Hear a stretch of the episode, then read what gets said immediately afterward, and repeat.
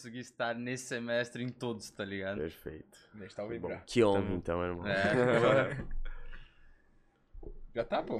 tá aí já, é que eu tô olhando lá pra TV, pô. Demora, tem um delayzinho. Boa noite, rapaziada. Sejam muito bem-vindos a mais um Boteco do. Mais um Boteco do Podcast é foda, né? Mais um episódio do Boteco Podcast, número 40, né? É uma marca. É, é esse mesmo, eu olhei antes de sair de casa. E hoje a gente tá com o Fé Alves aqui. Satisfação. Seja muito bem-vindo, irmão. Obrigado Ô, tá pela. a- Tá bom o microfone aqui? Tá? Tá suave? Eu posso deixar assim? Pode movimentar Pode, assim? pode. Beleza. Obrigado, rapaziada. Obrigado pelo convite. Satisfação Valeu demais. por colar aí. Tercinha de carnaval. É, pois é. Tercinha de carnaval. Carnaval falei, que pô, teve cara- ou não teve esse falei, o cara carnaval? fala sobre sedução. Terça-feira eu perguntei pra ele, pô, tu vai vir mesmo no carnaval? Aí eu descobri que ele tava namorando. Não fiz nada no carnaval. Mano, tava vindo, inclusive, no caminho, falando assim: amor, mano, o carnaval a gente pode curtir essa semana, né? Ela, como assim, mano? O pessoal tá indo embora, já acabou. Eu, acabou o carnaval? Como assim já, tá ligado? Eu não fiz nada, mano. Não fiz porra nenhuma. Vim pra podcast, que é o que importa. É conhecimento, isso? é Vamos isso, produzir, é caralho. Melhor coisa do mundo. Esse cara. carnaval foi muito louco, né? Foi bem diferente, pô. Tipo, não teve. O cara não saía na rua e via o, o bicho pegando assim, né? Cara, é que eu, eu sou de São Paulo, né, rapaziada? Então, pra mim, o carnaval, eu não sei como que é. Você é Porto Alegre? É, sou de Pelotas. mano. Pelotas, mano. Eu não sei como que é na cidade de vocês, vocês moram aqui no caso e tal, mas São Paulo, velho, a gente tem tudo lá, tudo acontece lá. Então, Sim. os carnaval, a gente tem lista na cidade, assim, tem os cartazes, assim, bloquinho. E tudo avenida. E, Sim. cara, o nosso carnaval não é três dias, irmão. É uma semana é antes, uma semana semanas, depois. Isso. No- três semanas no total, né? Que é a semana pré-carnaval é o carnaval, que é uma semana. E após. E após carnaval. após. Então são É um três mês. semanas de bloco, irmão. Então, pra mim. Mas é... no Rio teve, eu acho, mano. Eu tenho um amigo que mora no Rio e ele Ah, tava Rio é insano lá, também, velho. né? Não teve, É os caras não É que- é perdoaram, que não. o, o que os caras estavam cortando era as prefeituras, né? Que não queriam apoiar e tal, pra não se Ah, envolver. claro, né, É, cara? por causa da pandemia Foda, né? Complicado, mano. Mas Mas tá pra tudo galera do certo. carnaval foi foda, né, velho? Tipo, porra, um monte de festa liberada aí.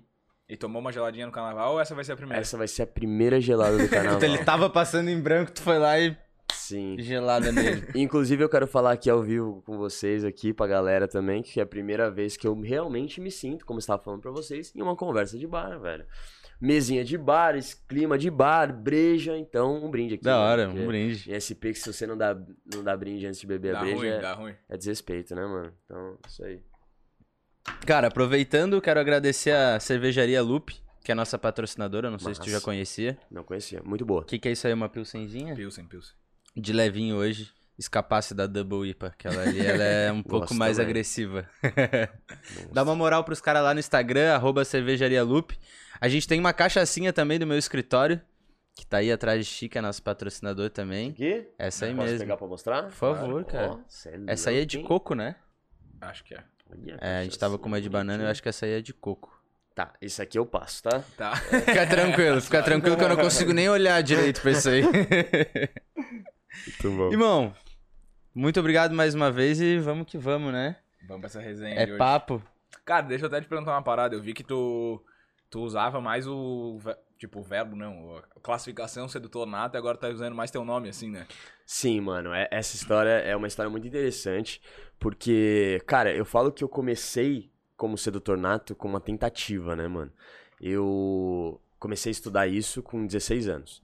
Eu conto essa história em todo lugar que eu vou, muita gente que me acompanha me conhece, né, tá cansado de ouvir essa história. Eu sofri uma grande decepção amorosa na minha vida e resolvi, né, a partir dessa decepção, nunca mais sofrer por mulher. Então, o que, que o homem faz? Ele faz tudo o que a gente precisa fazer.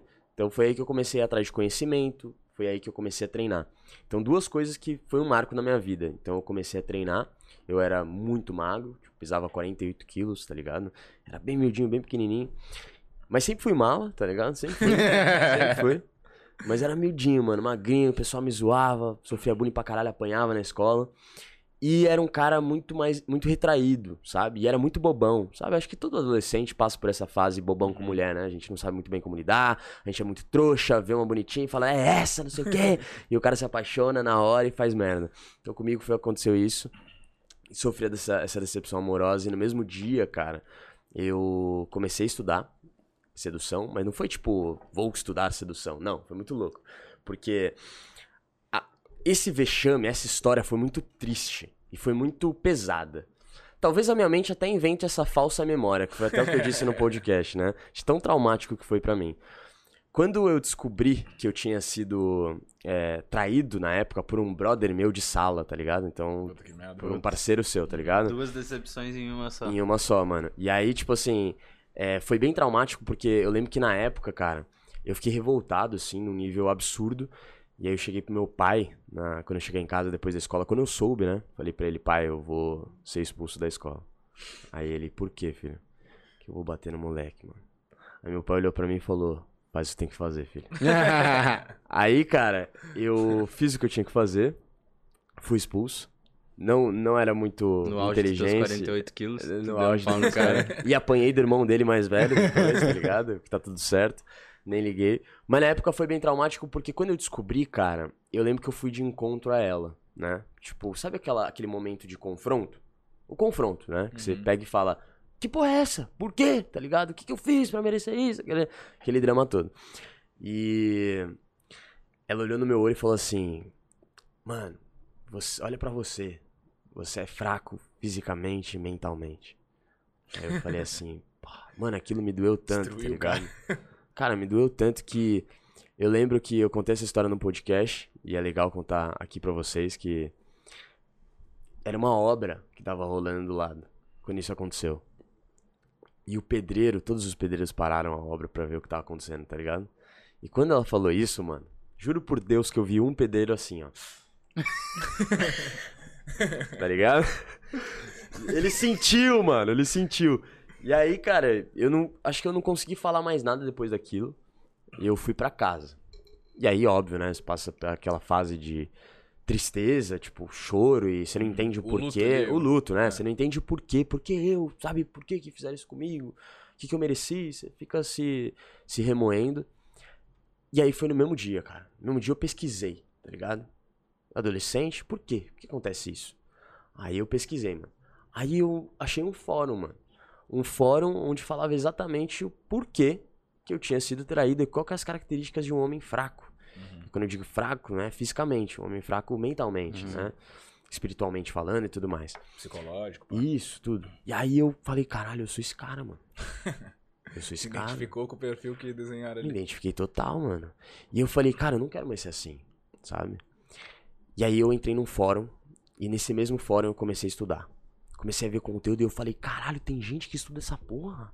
Que estranho, pra mim o homem tinha que saber nascer, faz- Uhum. né? Falar, o pai que ensina, ou, pelo menos meus pais não me ensinaram porra nenhuma, os seus pais ensinaram você. Você teve uma conversa com teu pai do tipo, filho, aprenda a lidar com uma mulher. Você teve isso? Eu, não, eu nunca não, tive. bem nesse, bem nesse sentido, assim. Ah, Não. O cara tem o básico do sexo, assim, né? É, Você teve é, isso é. Porque nem o básico Pô, do eu sexo eu tive, tive, sim, cara. Eu tive Eu também. tive. Eu não tive, tive, cara. eu tive eu não tive, eu tive Eu que tive. aprender tudo na raça, tudo sozinho. Mas até tava contando. Foi aquele dia, acho que foi no, na tua casa agora, que eu tava contando que uma vez eu dedurei uma mina que eu vi ela com um bicho do meu prédio e eu falei pra irmã dela, tá ligado? E o bicho queria me bater. Oxi. Porque chegou na mãe da mina, daí a mãe da mina não queria mais deixar ela encontrar ele e tal. Pô, e aquilo ali foi um baque fudido pra mim, tá ligado? Imagina. E aí meu pai, tipo, viu que eu fiquei mal e tal, tipo, perguntou, pô, tu quer que eu... Eu tinha, sei lá, o que, uns 15 anos, eu acho. Bunda mole, né? Claro, É, sim. Tu quer que eu interfira, o que que eu posso fazer, tá ligado? Claro. E- Então foi uma virada de chave, assim, sabe? E Total. não resolveu nada. Não, daí eu falei, não, não precisa fazer nada, pai. Que eu resolvo? Andava com o cu na mão. Do mesmo jeito que você teve essa virada de chave, eu tive essa virada de chave nessa época. E pra mim foi muito louco, cara, porque quando eu pesquisei e eu comecei a achar esse conteúdo, eu para mim foi um, um mundo novo. Meu pai nunca tinha me ensinado isso, meus pais, meus primos, nunca tive alguém, um exemplo masculino que me ensinasse isso. Na escola também a gente não aprende essa porra, o que é meio loucura, né, mano? Uhum, Tipo, não é tem bizarro. nenhuma aula de comunicação, não tô nem falando de Sim. sedução, mulher, nada. Comunicação mesmo, lidar com pessoas, porque o social é muito Sim, importante. Tem gente que leva a escola como algo muito bom, tem gente que leva a escola como algo muito Horrível, traumático. Muito traumático. E que leva pro resto da vida essa porra. Pra mim não chegou a ser traumático, mas era uma coisa que eu não curtia também. Não curtia. É. Queria que acabasse. Aham. Então, não podia ser assim. Sabe? Tinha que ter uma motivação, né? Claro. Porque aí você, é, você se desvincula daquilo que importa, que é os estudos, né? Uhum. Então você para de querer estudar porque tá uma merda o social na escola. Então é muito louco como eu vi um, um- um mundo novo ali, que eu nunca tinha visto na minha vida. E aí eu comecei a estudar e, cara, viciei. Comecei a me aprofundar. Comecei a virar o, o maluco do desenvolvimento pessoal, da comunicação, da sedução. E até então eu, eu estudava comunicação, não só sedução. Uhum. Nesse mesmo dia eu entrei numa academia. Então, desde então, nunca mais parei, mano. Academia e os estudos, tá É. ligado? E foi muito bom pra mim, claro. academia é uma parada foda, né? Cara, demais. Acho que mudou minha vida, transformou minha vida. Não, mas eu digo, tipo, é, também é foda do cara ter disciplina disso que tu falou. Ah, continua a vida Ah, tá, sim, é foda, mas quando você se apaixona, cara, quando você transforma isso em um hábito muito bom, você começa a querer fazer a parada. Uhum. Você começa a ter tesão em treinar, você começa a ter tesão em se desenvolver. É recompensador, né? Total. Ainda mais quando você olha no espelho e vê um baita resultado. Sim. Então você vê um resultado e fala, pô, que massa, tio, que legal, eu tô Uhum. mudando meu corpo. Isso é muito louco, porque quando você muda você, é autoconhecimento, mano. Você muda a tua própria cabeça, ou tua própria percepção sobre si. É muito doido como uma olhada no espelho diferente, você fala, caralho, a tua cabeça sobre si já mudou totalmente, mano. Uhum. E o seu comportamento muda igual. E isso eu percebi na hora. Eu nunca mais parei, falei, mano, eu quero isso pra minha vida. E aí no começo é aquilo, né? Você começa a estudar por causa daquela decepção, por causa da mulher, mas depois começa a ser mais por você. Uhum. E aí foi esse, esse meu processo. Eu estudei isso, comecei a trabalhar com vendas na época, né? Então, 16, 17 anos, 16 anos eu já trabalhava com vendas, nem era nem era jovem aprendiz nem nada, trabalhava até ilegalmente, né? Os caras me contratavam, porque, pô, esse cara desenrola aí, chama esse cara, Uhum. ele manja. Aí eu, cara, trabalhava de vendas, vendia mais que todo mundo, conseguia ter um baita resultado ali na loja. Conseguia entender exatamente o porquê que as pessoas não vendiam e como eu podia vender melhor, porque eu tava em contato com um conteúdo que a maioria não tinha. Uhum. Então ninguém sabia exatamente o que era comunicação, o que era vendas, o que era persuasão. E porque Sabe? tem muito de tática, né? Muito, cara. É, é uma parada. as- É uma parada real, uma parada científica, sabe? Então, quando eu comecei a entender que a venda estava mudando a minha vida e que eu tava começando a evoluir nesse processo, eu falei, velho, esse é o jogo. Vou focar nisso aqui e vou vender muito. Até então, cara, um chefe meu, eu lembro que eu comecei a trabalhar numa loja de suplemento, tá ligado? Um chefe meu viu que eu tinha um, um talento diferente. Que porra é essa? Os caras me ligando no Instagram, tio. Os caras é foda. Os caras estão acompanhando aí. Os caras estão, não sei. Pô, manda no chat tá. então, né, cara? Não, não, Manda mas no não chat é... aí. Não você que tá assistindo. Ó, rapaziada, vocês ficam me ligando no Instagram, a equipe bloqueia, mano. Vocês querem que eu, que eu bloqueie? Porque é chato, né, mano? Porque às vezes tem uns caras que não tem noção, né, mano? É foda. Mas tudo bem. É, E aí foi isso. Comecei a estudar e esse cara, esse meu chefe em específico, ele falou pra mim, Fê, tu é um menino diferenciado, eu vou investir em você. E ele começou a investir em mim, mano. Me botou em curso de tudo, viado.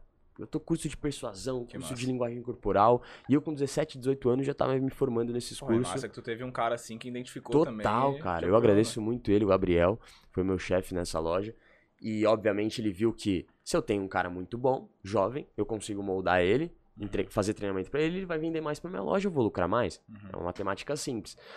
E aí, cara, foi isso. Eu comecei a, a vender muito na loja dele, comecei a evoluir. E aí eu comecei a ter uma.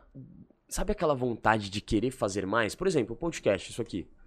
Isso é um projeto pra vocês que eu aposto que em algum momento da vida de vocês despertou essa vontade de fazer algo diferente. Uhum. Uhum. Tipo, eu quero fazer uma parada diferente, eu quero fazer mais, sabe? Eu quero fazer uma parada, sabe?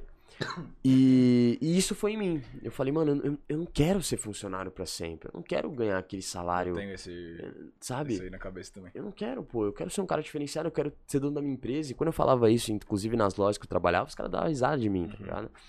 E, e foi isso. Tive essa vontade e falei, bom, já que eu manjo de internet e eu gosto muito, sempre gostei muito do digital, sempre fui o cara dos jogos e tal. Falei, bom, eu estudo em fórum, agora eu vou buscar se tem conteúdo disso na internet.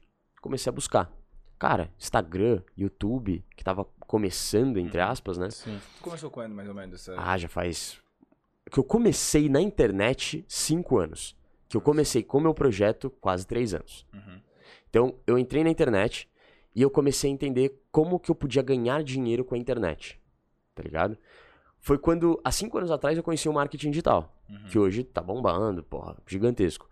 E há cinco anos atrás eu já via isso. Esse crescimento do marketing digital no Brasil Uhum. eu comecei a ver, cara, que dava pra ganhar dinheiro se eu produzisse conteúdo na internet. Comecei a ver conteúdo na internet sobre persuasão, linguagem Uhum. corporal, essas paradas. Mas já Não com o intuito de vender. Já com o intuito de vender. Não tinha. Aí eu falei, ué, não tem, mano. Eu tenho que fazer essa porra. Alguém tem que fazer. Eu lembro que na época eu vi um Instagram de alfa, era tipo uns alfa sedutor, não sei o quê. Isso que bombava na época. Aham. Essas- esses nomes de página meio clichê, meio genérico, era o que bombava, tá ligado? Essa parada de alfa sedutor, alfa dominante, lobo alfa. Eu nunca gostei dessa merda, mas eu sempre achei que eu preciso ter um nome desse tipo Pra vender. pra vender. Uhum. Ou pra chamar a galera que na época tava acompanhando esse tipo de conteúdo. Eu achava muito escroto, tá ligado? Eu achava muito é, genericão, muito clichêzão. Mas vamos fazer o que funciona. Quando eu entrei na, na parada, eu comecei a postar conteúdo de linguagem corporal pra vendas. E não tava virando, mano. Não tava virando. E eu falei, cara, e se eu fazer esse conteúdo que eu sei, mas ajudar o cara diretamente com a mulher, mano? Quando eu fiz isso, o bagulho começou a virar. E aí eu falei, vou mudar o nome, mano. Eu nem, cara, eu nem, eu nem lembro se era alguma coisa vendedor nato, alguma coisa assim, cara. Aí eu falei, mano, eu preciso mudar o nome pra esse nome clichêzão. Sedutor nato. Uhum. Foda-se. Na época tinha um sedutor alfa aí, que ele tinha 26k no Instagram, e era tipo o cara, o maior, assim, o maior Instagram. Tipo, 26k.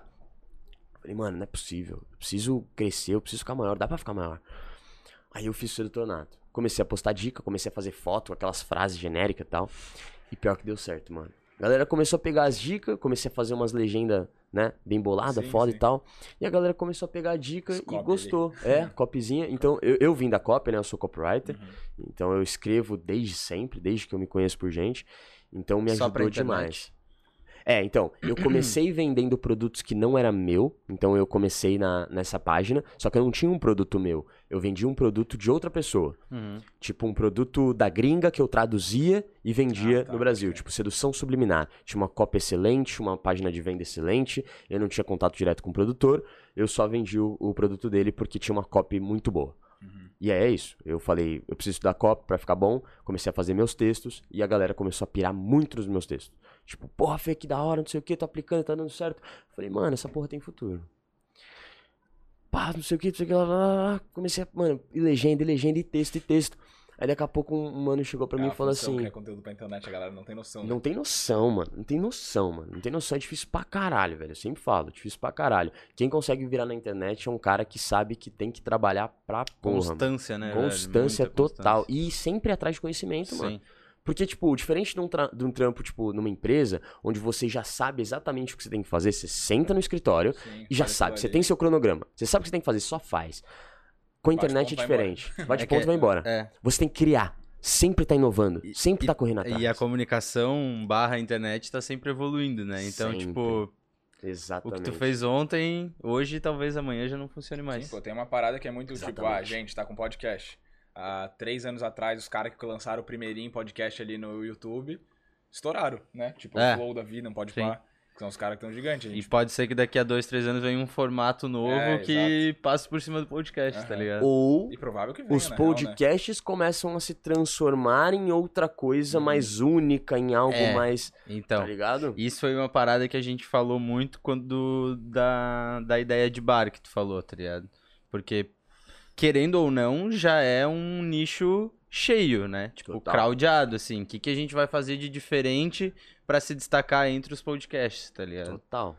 E, Total. então eu acho que essa evolução aí vai, vai existir. O que, que os podcasts vão começar a fazer de tem- diferente pô, pra se tá- destacarem. Daqui a pouco vocês vão ter um bar só de vocês. Olha a É. ideia, pai. É. Um barzão só de vocês personalizado. Que realmente funcione como um bar barra podcast estúdio. Imagina que fudido. Ô, obrigado, irmão. Tamo junto, velho. Obrigadão, viu, gente? Vocês são foda, me deu Red Bull. A, a galera sabe que ganharam meu coração, mano. Quer um copinho? Não, não, eu tomo na lata, pai. Obrigado. E. Então foi, foi basicamente isso, sabe? Quando eu vi que virou, eu falei, bom, eu preciso ter constância. Uhum. E aí foi a ideia de um cara que chegou pra mim, um seguidor e um parceiro meu, falou: Fê, cara, seus textos são muito bons, mano. Por que, que você não joga a... essa porra no YouTube? Que o YouTube tá bombando, tá crescendo. Quem tá vindo no YouTube, os caras tão crescendo muito. Uhum. Falei, velho, realmente. Eu assisto YouTube hoje. Na- Quer dizer, naquela época eu pensei, né? Pô, eu assisto YouTube, é uma coisa que tá crescendo, eu preciso produzir meu conteúdo lá. Só que YouTube tem a outra parada, né, mano? YouTube já é embaçado. Porque uma coisa eu tava no meu celular escrevendo texto. Ah, outra coisa tá é eu botar as caras, ligar aham. a câmera, mano. Aí é foda. Aí beleza. E tu não tinha contato nenhum com, Não, o pai. au- com visual, assim. Zero, não gostava Tipo, de ir tirar foto, não gostava de filmar, gostava nada. Se ligava uma Só câmera texto. na minha frente, mano. Travava. Travava, travava, travava. E aí eu falei, mano, eu vou ter que fazer isso. Beleza. Não gosto de tirar foto, não gosto de câmera, não gosto dessa porra. Só três anos atrás. Não gosto dessa porra. Gosto da minha voz. Já trabalhei com dublagem. Sempre gostei de, de dublador. Tinha amigos dubladores e em convenções de, de dubladores. Vou mexer com a minha voz, mano. Ô, deixa eu falar uma da tua voz É. rapidinho. Fala, vai. Ontem eu botei pra ouvir o- os moleques do Sem Groselha, tá ligado? Hum. E daí eu e minha gata, a gente tava arrumando a casa, assim. Daí ela falou assim, meu Deus, que voz é essa? Aí foi lá olhar, tá ligado? O que que era. Sem sacanagem. E, e, tipo, eu sempre gostei disso, Aham. sabe? Então eu, eu conseguia modular minha voz muito bem. Quando eu era menor, eu, eu fazia testes de dublagem e tal. Mesmo menorzinho, eu conseguia. Já quando criança, eu fazia imitação. Eu imitava desenho animado, eu dublava coisa de brincadeira, de piada. Eu sempre fiz isso. E eu falei, bom, então, se eu não gosto de mostrar cara, vou fazer um vídeo falando só com a minha voz no fundo, mano. Narrando. Um vídeo passando de fundo e eu narrando. E aí começou, mano. Foi o meu primeiro vídeo. Eu comecei a pegar inspirações da gringa e ao mesmo tempo daqui não tinha nada parecido, nada, nada, nada. Eu vi um vídeo da gringa que era um canal que eu acompanhava de é, dinheiro, era de grana, ajudava investimento, caralho. Uhum. E eu gostava muito da forma que ele usava a voz meio futurística junto com as cenas passando. Me- Me deixava no flow e eu realmente aprendia melhor assim. Quando eu soltei a ideia pra uma rapaziada que eu já conhecia do YouTube, os caras, ih, mano, isso aí não dá com nada, mano. Essa porra não funciona, só funciona lá fora. Eu falei, foda-se, vou testar. Aí eu testei, mano. Na época eu peguei o meu fonezinho do celular, tá ligado? Gravei mesmo daquele jeito. E deu certo, cara. Primeiro vídeo que eu postei, o vídeo viralizou. O cara tem que botar cara, né? Não adianta. Não a, É, fisicamente sim, a não. cara, mas tem tipo, que, tem que botar a expor. tua ideia. Claro, tem que. Acho que a cara é, é, é dar voz ao Isso. trampo. Dar vida ao trampo. Uhum. Porque até então, o texto, mano, um robô pode escrever um texto. Sim. Sim. Uma voz é humana. A cara é humano. Então a gente só se conecta com isso. Conexão. Total. Pessoas conectam com pessoas, né? Total, mano. E aí eu entendi isso, sabe? E aí meu primeiro vídeo viralizou, que foi sobre timidez.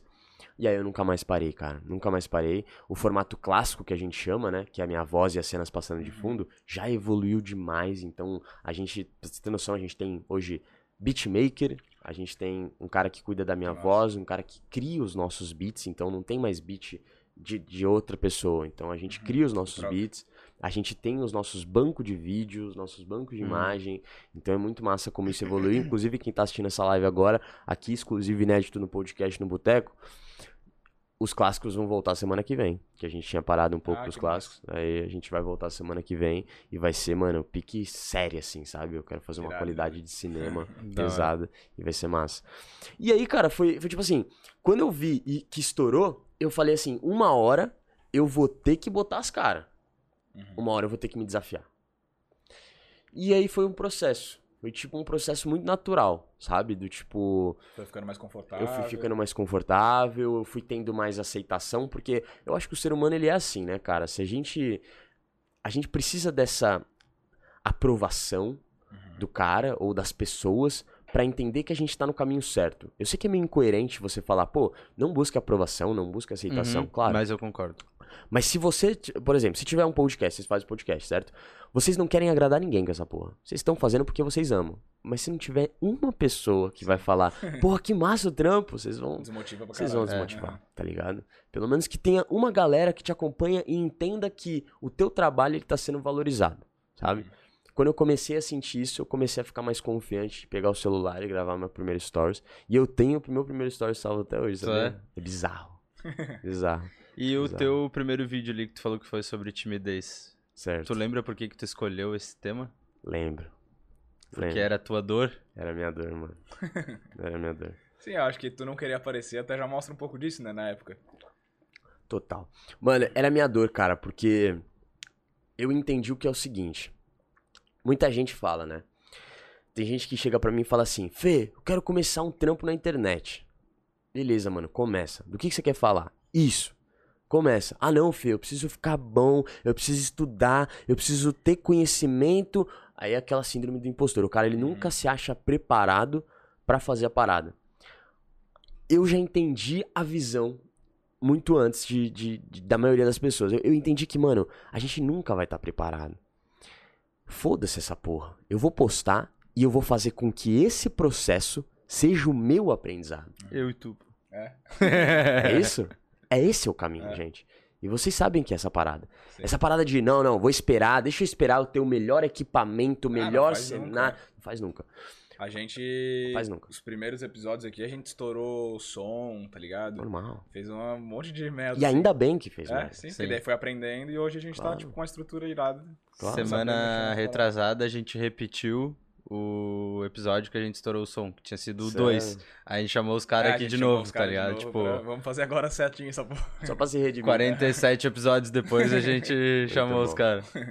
Muito bom. Foi da hora. Foi E é isso, é esse processo, sabe, gente, de entender que, mano, o aprendizado ele vem da ação, do movimento. A evolução vem do movimento.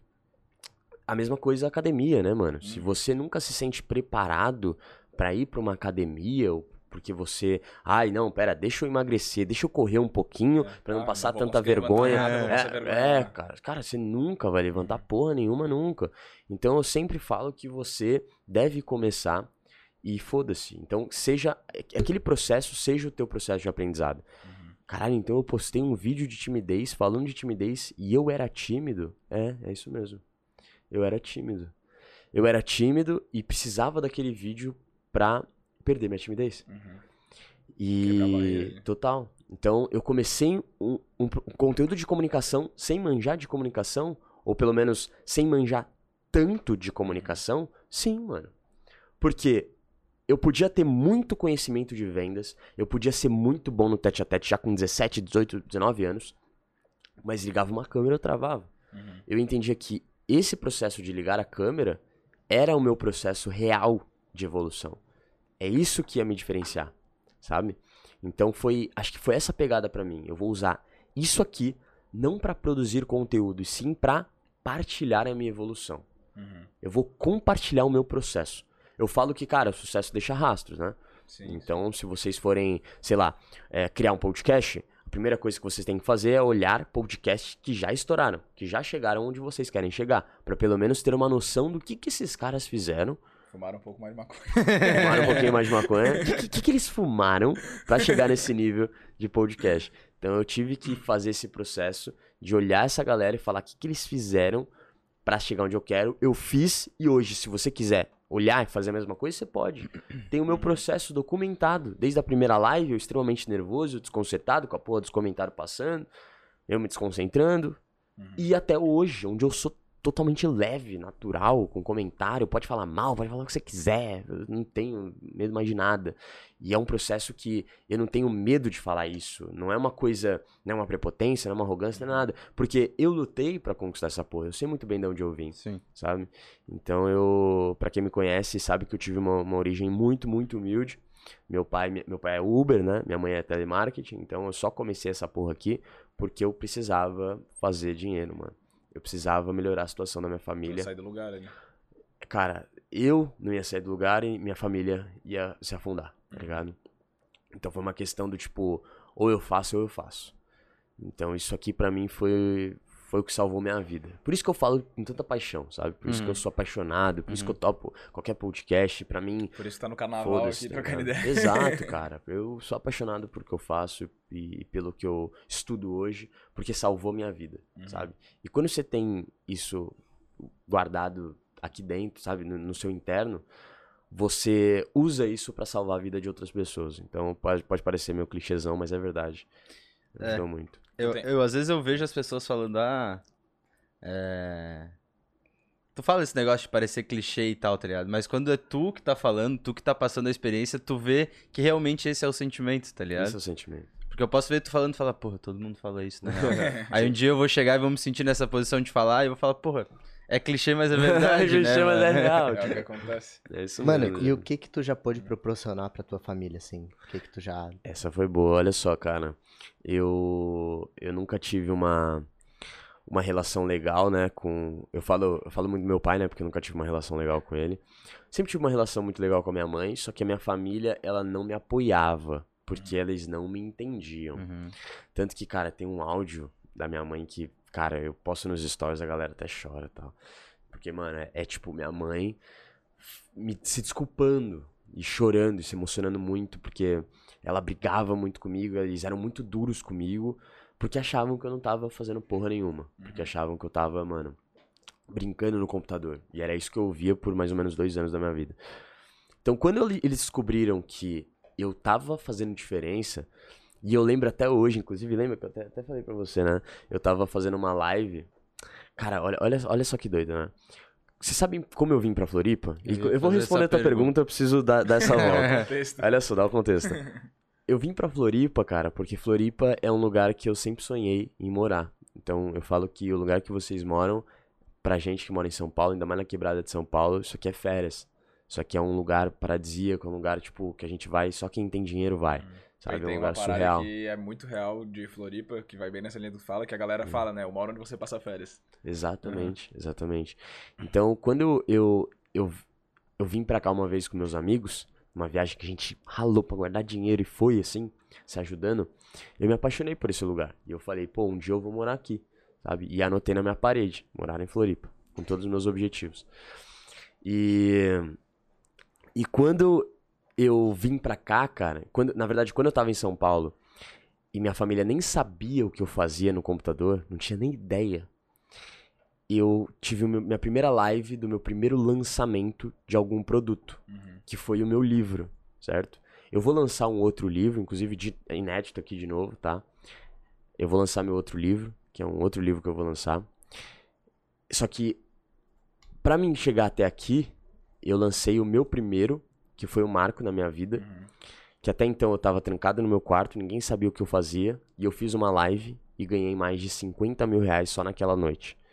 Um dinheiro que nem eu e nem minha família nunca tinha visto. No teu primeiro lançamento. Do meu primeiro lançamento, totalmente no orgânico e em duas horas, tá ligado?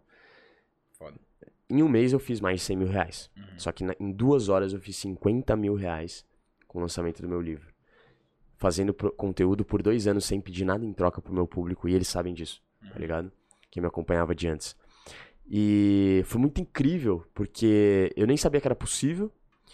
E imagina a tua mãe indo dormir, a família inteira dormindo, você fazendo uma live meio que no silêncio, pra não acordar a galera. E na cabeça deles ele, ah, ele tá lá brincando, fazendo, brincando de blogueiro, sei lá que merda que ele tá fazendo. E eu ganho um dinheiro que eles nunca viram na vida. Uhum. E na semana seguinte eu falo, eu vou embora, eu vou pra Floripa.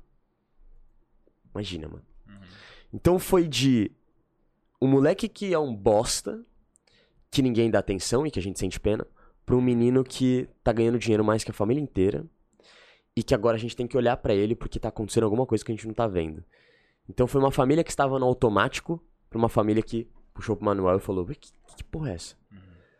Quando minha mãe viu minha segunda live, que eu já tinha ganhado essa grana antes de vir pra Floripa, essa segunda live, irmão, eu resolvi entrar ao vivo com toda a galera que tinha comprado meu livro, né? Alguma galera que tinha comprado meu livro. Quando ela decidiu ver minha live nesse dia. Mais de 700 pessoas numa live no Instagram, onde ela nem sabia que tinha gente que me acompanhava Que é bastante coisa. que é legal, que você tem um número legal. E eu comecei a entrar ao vivo com pessoas do mundo inteiro. Tinha gente que me atendia do Japão, tinha português de Portugal, tinha gente que me atendia que era americano, que tipo brasileiro que morava nos Estados Unidos. E minha mãe falou, mano, que porra é essa, tá ligado? Tipo, que foda, tá ligado? Que, que muito louco. E aí depois que eu vim pra Floripa, isso faz dois anos, tá, mano? Isso faz dois aninhos. Dois Tu já anos ga- pra gente nessa não é época nada. aí tu já ganhava grana com o YouTube também, ainda não? Nada, cara. Nada, porque eu usava muitas cenas de bancos de vídeo que Ah, era. pode crer. Entendeu? E eu perdi a monetização, mano. Por isso que eu tive que arranjar as paradas minha autoral, tá ligado? Uhum. E aí, cara, quando eu comecei a estourar, quando eu vim pra Floripa, aí sim que eu comecei a ter uma renda legal pra começar a ajudar minha família, sabe? Ou pelo menos falar, olha, eu tô indo pra lá, mas eu tô indo porque eu quero ter uma renda legal, eu quero ajudar vocês e quando eu voltar eu vou com certeza fazer de tudo do pra... que- Exato, mudar a história dessa porra. E essa é a minha missão, sabe? Esse é o meu motivo forte. Então, meu motivo forte hoje é a minha família. É eu ajudar eles e, e ter uma renda legal pra poder, cara, sabe, um sonho, sabe? Dar um dinheiro, dar, pô, dar um carro pra tua mãe, dar uma casinha pra tua mãe, pô, Cara, mãe, deve ser, quer não na sei se tu praia? já fez isso ou tu Ainda não, planejando, ainda não, né? Então, pai, Mas é deve ser meu uma sonho. sensação muito louca, né? Com certeza, imagina, pô, mãe, onde você quer morar? Toma, essa Uhum. casinha na praia aí pra você, é Eu sua, vi o Nossa. Thiago Ventura, tá ligado? total. Ele falando que levou a família toda pra Disney, pô. Porra, imagina. É, porra, tem no Que massa, dele né, é do caralho. E daí, tu vê ali que, tipo, uma parte é real, óbvio, ele faz as piadas dele no meio ali, né? Mas Sim. tu vê que o bicho se emociona de verdade de contar que conseguiu Sim, levar sim. a família. Sim, Total, mano, total. total. Bom. Deixa eu pegar ali mais um. Então foi um processo muito natural e, e muito tocante pra mim, sabe? Foi, foi muito louco, cara. Eu, eu falo com muito carinho, eu falo com muito amor. E hoje eu respiro essa porra, sabe? Eu, eu, eu realmente, mano, defendo com unhas e dentes. Porque a sedução é uma parada mal vista pra caralho. Tem muito tabu, tem muito preconceito. O homem tem essa Eu ia- parada. te perguntar uma parada com relação a isso, assim. O homem, ele tem essa parada, né? Do tipo, eu não preciso disso. Ah, você tá E a- sedução, e a coisa de palavra- otário. E eu acho que a palavra sedução meio que ela desperta um. Sei lá, um negócio negativo, assim, né? Tu fala, ah, tu tá seduzindo, tu tá enganando, tu tá. Manipulando. É, Uhum. manipulando. aham. Total. Cara, eu falo, existe um lado negro da sedução. Uhum. Existe um lado ruim. Realmente. Eu já cometi muitos erros na minha vida. Eu já fui um cara muito cuzão. Porque quando você é jovem e entende o poder que você tem na mão, mano, você faz tudo, pai. Cara, só pra vocês terem noção, mano, eu comecei a ter uma brisa na minha vida que eu achava que eu podia tudo, mano. Juro, velho. Sabe quando você. va- Vamos lá, vamos dar um exemplo. Um soro do super soldado. Uhum. Você toma o soro, você começa a ficar forte, mano. Você começa a carregar um carro, porque você pode, tá ligado? Você começa a atacar um carro, porque você pode. É uma comparação um pouco muito exagerada, mas só pra vocês entenderem. Quando você começa a estudar isso cedo e começa a entender que a lábia, que o teu carisma, que você se consegue se moldar às pessoas e entregar o que elas querem ver pra ter o que você quer delas, você começa a ter um poder absurdo, mano. Então, eu literalmente entrava no modo impostor golpista, tá ligado? Uhum. Eu entrava onde eu queria, eu já entrava em festa de penetra, eu, cara, tudo no poder do, da lábia e na cara de pau, tá ligado? Eu me moldava, eu mentia muito, inventava história, tudo pra ter exatamente o que eu quero. Então passou uma fase da minha vida, mano, que eu falo que eu usei muito a sedução pro mal, que é o que eu conto pra galera, né? Que todo, todo herói ele teve sua, seu lado obscuro, né? Um pouco do lado negro herói. até se tornar herói. Então eu passei por isso, sabe? Eu passei por um, um momento da minha vida em que eu queria ter tudo que eu podia e tudo que eu não podia ter por causa da grana. Uhum. Então eu falei, mano, se eu não tenho grana, eu quero ir no rolê de boy, mas eu não tenho grana, Uhum. mas eu vou entrar, mano. Nem que eu me finja de boy. Tá ligado? e aí eu me Ah, eu fazia, já peguei cara. umas festinhas Fazia de de 15 de tudo. penetra também. Fazia de tudo, mano. Algumas. Fazia de tudo. Só desenrolando, mano. Só É. trocando ideia. Isso aí tem um pouco do. Não sei se tu viu aquele seriado do cara do Tinder. Total. É essa sedução do mal, né? Total. Total. Total. E é uma coisa que, por isso que hoje eu passo muitos valores pra quem me segue, muitos ideais, Oxi. Muitas muitas premissas pra galera. Eu passo isso porque é o que eu vivo hoje, sabe? Hoje eu tenho muitos valores, hoje eu, eu resolvi seguir minha vida fazendo o bem, cara, fazendo defendendo o bem, defendendo a verdade. Eu não quero mais inventar, não quero mais mentir, não quero mais, eu quero viver o bem real, sabe? E eu acho que Então- entra um pouco do. disso que tu tá falando também, que tu pega uma, uma galera que é uma molecadinha, às vezes mais nova também, né? Total. E daí tu ajuda o certeza. cara a criar caráter desde o do começo. Total. assim. Ho- Hoje o nosso público ele tem um pouco de tudo, né, cara? Uhum. Então é, é uma parada tipo. Tem. tem... Queria- queria- Hoje tua boteco. dieta já era, meu amigo. Ai, pai, não Hoje vou comer, você acredita? Não, não vou comer, mano. Não, tá suave, não esquenta, a gente come. Vocês podem devorar, Vai, vai, gente. E, cara, por isso que, sim, eu acredito sim que tem mu- muito dessa galera no meu público. Tem hoje de tudo, né? Então, tem marmanjo, tem gente muito da minha idade, tá- tem entre 20 a 25 anos, entre 20 a 30. E tem essa galera também abaixo dos 20, né? 19, 18, 17, até 16. O que é muito legal. Que a galera me respeita muito. Que eu falo que é o fã, né, cara? Assim, o cara que é mais velho da minha idade, ele tem muitos fãs que são da minha idade. Mas a, o respeito, a admiração, ela é diferente. Pro cara adolescente é um pouco, mano, é muito mais forte. sabe? É tipo, o cara, o moleque que não teve um exemplo em casa, que não teve um pai em casa, como eu não tive um exemplo masculino que me ensinasse algumas coisas. E quando ele vê um exemplo fazendo e ensinando ele, ele cria uma admiração e um carinho absurdo. Quer ser igual, né? Quer ser igual, exato. Uma idolatria mesmo. Eu acho isso muito Sim, louco hoje em dia, porque, tipo, é, tem muita gente ficando famosa, se tornando referência muito cedo, e talvez aquela pessoa não tenha. Não que ela tenha que ter, tá ligado? Mas ela tem a responsabilidade de ser um ídolo de alguém e ela ainda não tem Total. cabeça pra aquilo, tá ligado? Mano, eu dou um exemplo. tipo assim, um jogador de futebol com 20 anos. Imagina, Ele é ídolo pra caralho. Imagina. Então, E, porra, com 20 anos, eu com 20 anos, não tinha cabeça pra nada. não absolutamente nada. Mano, Di, lembra, assim, a gente tá andando na rua junto, tá ligado? E tem uma galera que me reconhece e tal. Como que é a reação do adolescente? Não é tipo, meu Deus, tá ligado? Tipo, eles ficam empolgados, ele, tem uns que tremem, tem uns que ficam nervosos. Ainda mais eu que trabalho com comunicação, então eu ensino comunicação. Então, imagina, ele chega pra mim com medo de agir. Aí ele bota a mão no bolso, aí ele tira a mão no bolso. Aí eu falo, mano, relaxa, tá ligado? Relaxa, eu não vou ficar te lendo, te julgando, não é isso, tá ligado? Então eu, eu, eu, eu, eu tenho muito carinho por essa galera que me acompanha e realmente tem um carinho imenso por mim, porque eu vejo a magnitude do trampo, eu vejo o quanto que o trampo tá chegando em, em jovens, em pessoas, e realmente tá mudando e realmente tá transformando. Isso pra mim, cara, é- não tem preço, assim, é- não tem preço, é impagável. E, e hoje, tipo, pelo que tu falou, pelo que eu entendi, uma- uns anos atrás tu ensinava essa galera, mas mais no pique da sedução romântica, digamos, amorosa. E hoje já é um. Já é Romântico outra- caralho, né? Cafajeste, né? É, mas tipo, Tô brincando. É, mano, essa pegada de pegação então, mesmo. sedução, sedução. É, eu comecei na sedução. Então, o sedutor Uhum. nato surgiu na sedução. Mulher acima de tudo, assim, no caso de conteúdo, Uhum. tá? Então, eu, eu- óbvio, né? Eu ensinava pro cara que exatamente como ele tinha que lidar com a mulher, mas eu ensinava que mulher é consequência e não objetivo, Uhum. certo? Então, é, é tudo isso. Agora, o que, que tem que entender? Que hoje o meu conteúdo ele transcendeu. Então é muito mais que sedução hoje. E hoje eu falo muito mais sobre inteligência social. Então, porque o Fê, o Fê cresceu, mano. O Fê amadureceu. Faz três anos que eu tô nessa, faz mais cinco anos na internet. Então eu tô crescendo, eu tô amadurecendo, eu, eu cresci junto com isso. E hoje, cara, é o que eu falo, né? Ontem no, no podcast, os moleques, ai, olha que bonitinho. Ó, a espinha nem tá aparecendo tá, tanto tá. assim. Ah, que massa, rapaziada. Legal. Gostei da câmera de vocês, a qualidade é ótima. Ficou legal, né? Valeu. Massa. E. E assim, hoje.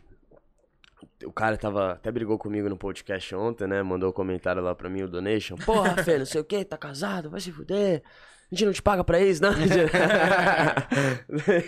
Mas, cara, é isso, sabe? A gente, a gente cresce, a gente evolui. Eu falo pros caras, gente, vai ter trampo, vai continuar trampo, vai continuar abordagem, vai continuar série, tudo continua normal. Mas eu cansei, cara. Sabe? Tipo, eu, eu nunca fui o cara da loucura, o cara da putaria. Eu nunca fui esse cara, mano. Eu nunca fui esse cara. Eu tive minha fase, claro, tive muito minha fase, aproveitei pra caralho. Mas tem gente, mano, que tem impressão, e acho que pelos maus exemplos que tem nessa merda desse mercado, e eu falo da merda por causa de más referências que teve, de gente que é muito babaca, sabe, cara? De gente que paga de pegadão, você quer, porque você quer, sedução, pega mulher, cala a boca, você não pega porra nenhuma. Então quem é de verdade não fica falando, sabe? Quem pega mesmo, não fica falando.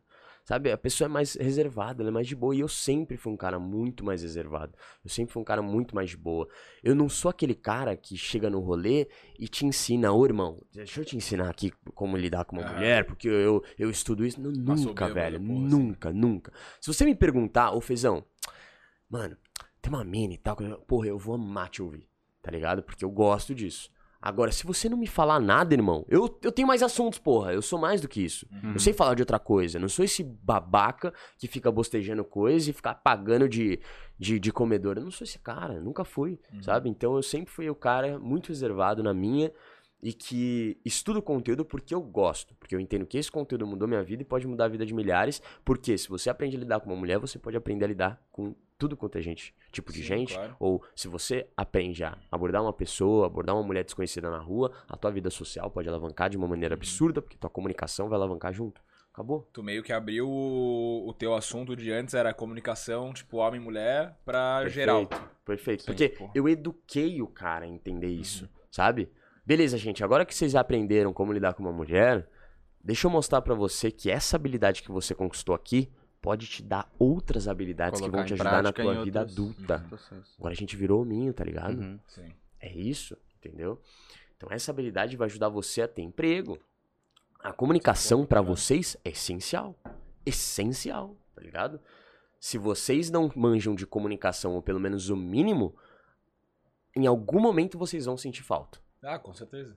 não é? Uhum. Em algum momento vocês vão ter que E ter esse mesmo, feeling. e mesmo tendo Ah. conhecimento, tu só pega a parada na prática, né? Total, total. Porque a gente aqui, tipo, ah, o Pedro é da área de jornalismo e tal, comunicação. Então, tipo, o conhecimento técnico ele tem. Aí, tipo, tá, na prática vamos ver como é que é. É Pô, a gente evoluiu pra coisa. caralho, né? Desde o primeiro É, pra... sim, muito. do Não, jeito e eu falo, até acho que eu perguntei pro. Fiz essa pergunta pro, pro padrinho.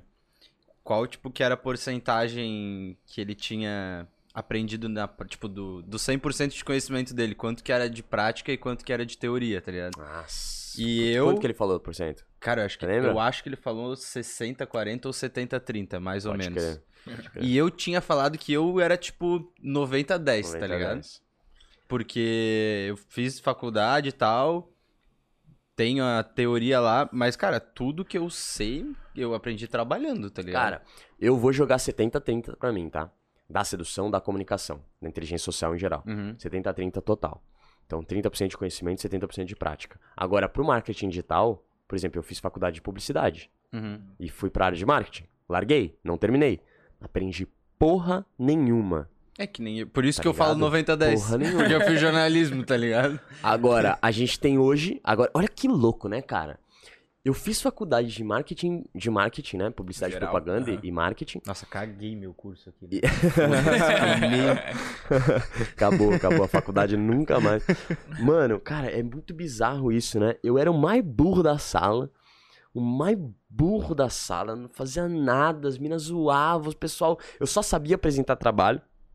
Então me dava o texto ali, eu decorava na hora, apresentava como ninguém. Então, Não fazia porra nenhuma, mas apresentava, Exatamente, né? apresentava. apresentava. Então as minas eram as nerds e tal, as minas, não, dá pro Fê que o Fê apresenta. Então eles me ensinavam no mesmo dia, eu apresentava e a gente tirava 10, tá ligado? Esse, esse era o meu papel na faculdade. Só, mano. Porque o resto, velho, de marketing, conteúdo real de faculdade, não aprendi porra nenhuma. Hoje, a nossa empresa, a nossa equipe, a SN, é uma baita referência de marketing digital. Uhum. Pra gente ver o como que é louco. E a gente aprendeu na raça, mano. Olha que foda que é isso, tá ligado? Como se tudo na vida, cara, a- as pessoas têm essa tradição. Eu acho que isso é até cultural, né, cara? A questão da faculdade, da empresa, Uhum. da. E pá, né? isso, isso é muito cultural. Mas se você entende que o que estão te ensinando ali, ou aquela insti- ins- instituição de ensino, é uma empresa que foi feita pra te deixar muito tempo Uhum. e fazer você pagar por muito tempo, Uhum. e que aquele conhecimento você pode adquirir, sei lá, um ano estudando em casa, cara, você não faz mais faculdade. É. E a faculdade não lucra Eu mais. acho que vem muito da, tipo, de crenças familiares, assim, né? Que vai Total. passando e vai empurrando. Ah, não, fez 18 anos, tem que entrar na faculdade, né? Total. E, vai- Sim. e é bem isso que tu falou, pô. Tipo, conteúdo, o cara aprende tudo, velho, hoje na internet. É bizarro. Tudo, tudo, É bizarro. E a faculdade ali de segurar o cara por muito tempo, tipo, eu falo, eu fiz UFSC aqui, né? Que é federal. Daí UFSC. não tem essa questão de pagar, mas. Os moleques também. Ah, então vocês são inteligentes, porra. Eu conheço. São. um pouquinho, um pouquinho. Eu não fiz isso, porque eu sou burro. não, mas daí, tipo, a gente fez, fez o. Eu fiz UFSC. E, cara, o que eu, eu fiz administração, né? E o que eu mais aprendi lá foi, tipo, com os contatos que eu fiz. Tipo, quem mais me agregou foi a Networking. rede de contato da Total. faculdade. Foi o que eu falei ontem no podcast. O social da faculdade ajuda Aham. pra caralho. É, isso, isso, isso. As pessoas Uhum. que somam ali. Porque a porra do conteúdo em si, a porra do, do, do cronograma ali, do, do ensino, pra mim, velho, A maioria descartável. Uhum. muito ultrapassado. É, mas muito Uma professora mesmo. minha falou isso uma vez, tá ligado? Tipo, ah, tem gente que, que, que diminui a faculdade e tal, mas tu, querendo ou não, tu tá aqui pra aprender socialmente também, né? Total. Tipo, aprender a viver em sociedade. Isso é um fato. Isso é um fato. Igual a escola, né? É. Igual a escola. Escola. Tanto que criança pequena, tipo, eu tô, tô com uma sobrinha agora. Filha dele, inclusive. Você tem uma filha? Tem. Quantos anos? Ela tá com um e meio agora. Pô, que massa, É. mano. Inclusive, a gente tem uma coisa pra anunciar na live. Não, tô- Caralho! Mais uma inédita aqui.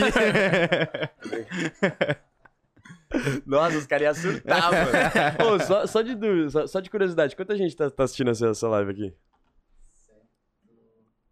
162 ao vivo agora. Massa, mano. Massa. Top. Vamos E aproveitar pra se inscrever no canal aí, né, rapaziada? Deixa o like, segue o canal do Boteco É. aí. Mas eu ia falar, tipo, da criança ali. É. Tipo, ela ficou um tempão sem poder ir pra escola por causa da pandemia. E um monte de criança pequena também. Tipo, tem a, a filha de um amigo meu que vai fazer três anos agora, vai pra escolinha a primeira vez. Tipo, nunca teve contato com criança, tá ligado? Foda. Pô, imagina pro desenvolvimento, tipo, esse lado social que tu mudou o teu conteúdo, eu acho que faz Sim. parte de tudo, né? Desde que a cara é pequenininho, criança, se Total. desenvolve total pelo Uhum. contato com outras pessoas e tal. Total, cara. Eu acho que acho que a única a única coisa maléfica, a única coisa maléfica da, da pandemia, por exemplo, ou dessas crianças que não tiveram contato com a escola, que do nada cortou, né, a escola, que é esse convívio social da criança, pra mim a única coisa maléfica é o convívio com outras pessoas, é essa evolução que ela precisa ter no social, porque Uhum. é muito louco isso, porque você tinha comentado comigo que a escola não foi muito legal pra você, certo? Mas eu aposto que você aprendeu muita coisa lá dentro. Eu aposto que você, tipo, entendeu como funciona uma hierarquia social, que eu chamo. Uhum. Do tipo, quem que tá no topo? Por que, que essa galera tá no topo? Por que, que essa galera ganha glória e eu não? Sacou? Então você aprende. Eu falo que é muito errado falar que o bullying educa, né? Porque é errado fazer bullying, isso causa um trauma na pessoa absurdo Uhum. pro resto da vida, né? Mas se você for parar pra pensar real mesmo, cara, o bullying me educou. Uhum. Então, a- quando tem uma hierarquia social que se forma naturalmente, ou seja, essa pirâmide social onde os caras mais populares, mais bonitões, as meninas mais gatinhas e tal ficam no topo, você entende que é assim que funciona a sociedade, sabe? Uhum. As pessoas com mais habilidades, os jogadores, isso aqui, tá, tô no topo. E se você não é porra nenhuma, você tem que en- encontrar outra forma de chamar a atenção. Uhum. E eu acho que essa adaptação que você cria é muito bom pro teu, pra tua evolução, porque você entende que, bom, o que, que eu preciso fazer pra chegar no topo igual essa galera, sabe? Isso é muito massa. Pra mim, na minha opinião, se você entende a escola como esse esse meio onde você pode aprender a se adaptar, cara, você, evolui pra caralho. É, acho Mas- que- Mas tu acha que na questão do ensino não foi um malefício também pra essas crianças? Tipo, não irem pra escola? Com certeza. Eu, eu, cara, depende, assim. É, você diz em questão do que exatamente? Não, é porque tu Tipo, falou que, tipo, que a única coisa que tu achou que tinha sido negativa aham. tinha sido O convívio social. É, porque pra mim ela aprende muito mais dentro de casa. Mas eu acho que na, na idade, tipo, de escola, eu acho que é. Tipo, eu acho que, sei lá. vou Cagar a tese aqui. Eu acho que, na, que, a, que a escola talvez ela seja mais importante que a faculdade, tá ligado? Eu acho. Porque como tu tá formação na da formação pessoa, com de certeza. caráter. Mas, pô, também tu tá, Total. tipo, pô, aprendendo a ler, tá ligado? É que você tem. Ah, é que você tá Eu falando acho que é muito noção, grande, pô. as noções básicas de vida, É, Mas é né? uma faixa Eu muito acho- grande de idade a escola, tá ligado? É. O cara tem que Sim, sim, separar mas, por- pô, pra filha do Will, três anos, né? Tipo, ali com. Menos um Óbvio, um pouco. É, não, desculpa. Will, tua filha tá indo pra escola já? Tá, Presencial. Presencial. Mas ela tava estudando em casa. Cara, ela é muito É que ela é muito ah, pequena, é né? agora que ela tá indo na escola. É. No finalzinho do ano passado ela já tava indo. Ah, tá. Então ela tá na fase certa. Então ela começou a escola quando tá terminando a, a pandemia agora. Isso, é. No Entendi. finalzinho da pandemia ali. Quer dizer, ainda tá na pandemia, né? É. Mas que, mas que sorte, né, cara? Que bom. Sim. Porque o negócio é, é as crianças que pararam do nada naquela Sim. fase. Tipo, imagina, dois série, tá anos. ligado? é, dois Sim. anos, cara. Uhum. Então ela perdeu uma fase legal. Então, assim, eu não tenho nada contra a escola, cara. Eu acho que a gente precisa ter noções básicas. Mas eu vou falar o que eu falei ali no, no Sem Groselha. Pra mim, a, a escola é essencial. Só que chega em um momento da escola, no, no- no ensino médio, por exemplo, Uhum. que ela precisa selecionar os Sim. alunos pro objetivo certo. É, eu acho que a partir daí começa a ficar errado, talvez, o modelo que a gente tenha hoje. Entendeu? O cara vai Antes aprender- disso, eu acho que tu tem que ter o. aprender básico, a- claro, não, o- social. Como é que é? Desenhar a molécula lá, pô. Que o cara aprendia no colégio, tá ligado? Coisa mais inútil que eu ouvi na minha vida. Ou as equação, mano, é absurdo. Aham. Onde eu, Felipe, sei lá, que me virei um empresário, um empreendedor, vai trabalhar com esse tipo de equação, esse tipo de número, sabe? Uhum. Sim. Ah, não, mas o Felipe quer construir ponte, caralho. Então sim, então dá esses números pra mim, eu gosto, Uhum. manda. Uhum. Não, mas o Felipe ele quer ser um empresário, ele quer administrar uma empresa. Noção Cadê esse conhecimento, mano? Eu não aprendi sobre equity, não aprendi sobre bankroll, tá ligado? Eu não aprendi sobre todas essas porras, sabe? E, porra, é essencial, mano. Sim. É essencial. O Felipe, você quer ser o quê, Felipão? Quero ser empresário, mano. Quero ter minha empresa. Então você vai pra essa galera aqui, ó. Essa sala aqui, ó. sabe? Sim. Vai aprender sobre empresa, administração de empresa e tudo mais. Pô, Uhum. que massa. Mas não, E você às quer ser médico? Então É. beleza. E às vezes não precisa nem direcionar tanto assim, porque na idade talvez a pessoa nem sabe o que ela quer fazer direito, né? Total. Mas, tipo, separa meio que as matérias mais humanas, mais exatas, mais. Total. É, define um caminho, É. velho. Total. Aí daqui tu vê pra onde é que tu vai, né? Exato. E é bom que eu, eu, eu tive essa visão cedo, né? E entendi, cara, mas tem gente que tá assistindo essa live agora e que ainda não tem essa visão. E que muitas vezes não sabe que caminho seguir. Então eu sempre falo pro cara, mano, eu, eu me encontrei porque eu tentei de tudo, tá ligado? Tentei de tudo, cara. Tentei fazer tudo, mano. Já fali três empresas, já abri loja de roupa. Então eu já tentei fazer de tudo, cara. Sempre fui o cara que tentava coisa nova. Vai Sabe aquele acertar, amigo? né? Sabe aquele amigo que vinha, rapaziada? Dinheiro fácil, sério. Tô com um negócio bom Tô pra com um nós. negócio bom pra nós. Sabe esse amigo? Eu era esse cara, mano. Eu era total esse Como é que cara. eram os antigos? Eu nem sei se existe ainda, pô. Monavi, sei lá. Tá Ri- ligado? Rinodê. É, Inodê, Monavi. Ah, Mano, eu não tô ligado. Das Monavi era, antigas, tipo, mano. É, das antigas. Das É que eu sou mais velho. Ah, quantos anos você tem? Eu tenho 28. 28 e você, Pedro? Fez 26 sábado. 26, mas... Vocês já viram aquele aspirador da Rainbow? Não, não tô ligado. Uhum. Ah, e hoje, e hoje é os joguinhos, né? Ganhe dinheiro, o cara vê até no TikTok pra caralho. Tipo, ah, ganhe dinheiro com o joguinho tal. Um monte, pô. É o que mais tem hoje. Eu tava muito ansioso por essa pergunta. Eu queria responder 26 pela primeira vez. Não tinha me perguntado ainda, cara. Muito obrigado. Não, mas calma, você fez há, pouco tempo? Fiz sábado, Sábado? pô. Ah, parabéns, obrigado. moleque. Pô, Muitas felicidades, mano. Que da hora. Fez 28 há pouco Tá também? ficando- Não. tá ficando velho, menino. Tô ficando velho. Vou fazer tô ficando 26 esse ano também. Tá Sério? 26 esse ano. Sim. Esse é de 96? velho. Sou 96. Eu sou 96 também. Eu sou de Ah, outubro. tá novão então ainda, pô. Tô novão, mano. Você tá novo, cara. Você é louco. Só, só. Tamo longe do auge ainda, né, mano? Sim. Você também Mas tá novo, tomou- pô. Ah, sim, sim. E você tem, você tem uma assim, filha, você tem quantos anos já? Eu tô com 29. 30. 29. 30, 30. 30, 30. 30 ou 29? 30, 30. 30? Tá bom. 30. Era só pra não falar que tem 30, tá ligado? Pode crer. Não, mas pô, e Excelente. disso de idade e tal, tu tava falando do bullying antes. O cara, pra crescer na vida em si, ele tem que tomar umas porradas, eu acho, né? E o bullying não deixa de ser uma porrada, só que numa época que a pessoa é um pouco mais frágil, talvez. né? Tem o mano. ego mais ferido, assim, sei lá. Cara, eu falo. E se aquela menina não tivesse me traído? Hum. Daquele jeito? Será que eu estaria aqui, mano? Será que eu te- teria estudado? Será que eu teria entrado na academia? Não sei, mano. Pra mim foi a melhor coisa que aconteceu na Males minha que vida. vem pro bem, né? Eu Exato. sou desse, disso aí também. Cara, e hoje eu consigo transformar. Eu acho que quando você é moldado na dor, você consegue transformar tudo de merda que acontece na sua vida em algo positivo.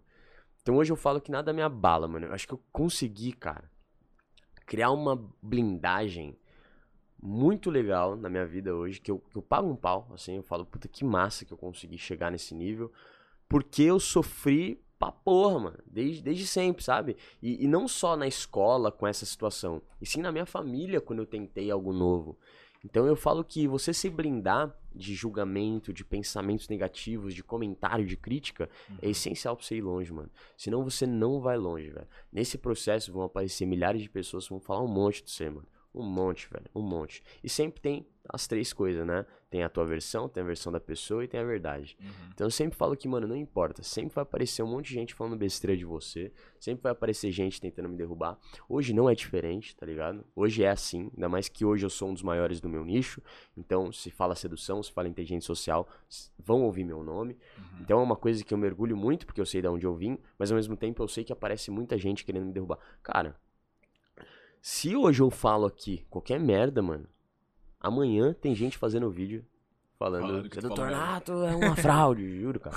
É um absurdo, cara. Cara, por É um um, lado, absurdo. por um lado eu Isso acho que é da significa hora, né? que tu chegou, pô. É, Exato, é tipo isso. moleque, É, é exatamente. falar. exatamente. Por um lado, isso é massa, tá ligado? Tipo, Exato. óbvio que pro cara, às vezes, deve ser um pouco difícil de administrar isso. No começo, se sentir mal, Mas tal. agora eu fico felizão, mano. É, então, porque, porra, estão falando de mim, tá É. ligado? Se foda. O William, ele, ele tá tentando ser cancelado desde o primeiro episódio do podcast, que ele quer estourar, tá ligado? Lógico, lógico. Podcast de Florianópolis. É isso aí, pô. É. Só não fala de nazismo, É. mano. Só não fala desses bagulho que é suave. tio. É, tem assuntos que são Não. delicados, você tem que ter certo É, sensibilidade pra Cara, entrar, se né? o cara para pra ver, velho, tipo, todo mundo que é cancelado. O cara não é cancelado porra nenhuma. Tentaram cancelar o Marcelo Tassi, tá ligado? Ah, que era do monstro, CQC nas CQC. antigas, gigantesco.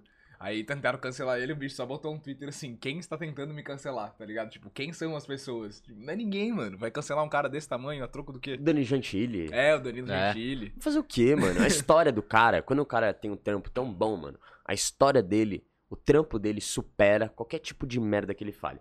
Diferente de, do Monark, por exemplo, né? Que fala uma parada absurda. Então eu falo que, mano, é, a- eu acredito muito em liberdade de expressão, rapaziada. Tipo, Uhum. demais, assim, mano. Uhum. Tipo, cada um tem sua opinião, livre-arbítrios aí, você pode falar o que você quer. Obviamente você vai arcar com as consequências da sua Uhum. fala, certo? Porque do mesmo jeito que você tem o direito de falar, a pessoa tem o direito de reagir, certo? Uhum. Então, assim, eu concordo na liberdade de expressão, concordo que você tem que falar o que você pensa, concordo, não concordo com o politicamente correto, acho uma hipocrisia do caralho, sabe? Ai, não fala do gordo, não fala do, do, do magro, não fala do velho. Pô, vai tomar no cu, caralho. Então, tipo, eu acho isso muito zoado, eu, eu sou do... Eu, eu gosto muito de piada, né? Eu, eu sempre acompanhei stand-up e tal, uma coisa que eu, que eu curto demais. E eu sou fã Léo Lins, parça. Tem que falar de tudo. Foda, Tem né? que zoar tudo, mano. Tem que zoar tudo, tá ligado? Porque se você não tá zoando uma classe social, uma, um, um bagulhinho, quer dizer o quê? Quer dizer que você tá excluindo essa pessoa, Uhum. quer dizer que você tem um preconceito contra essa pessoa dizendo que ela é especial. Só que óbvio, né?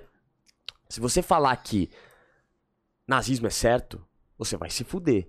Claro. Porque foi uma coisa absurda que matou milhares de pessoas. Todo- Um genocida matou É, sim. milhares de E pessoas. não é que, tipo, ah, alguém vai discordar e alguém vai concordar. É que vai todo mundo cair de pau, né? Porque É é, um negócio uma diferente. parada que, tipo, é um absurdo. Tipo assim, mano, a- a- é aquela parada.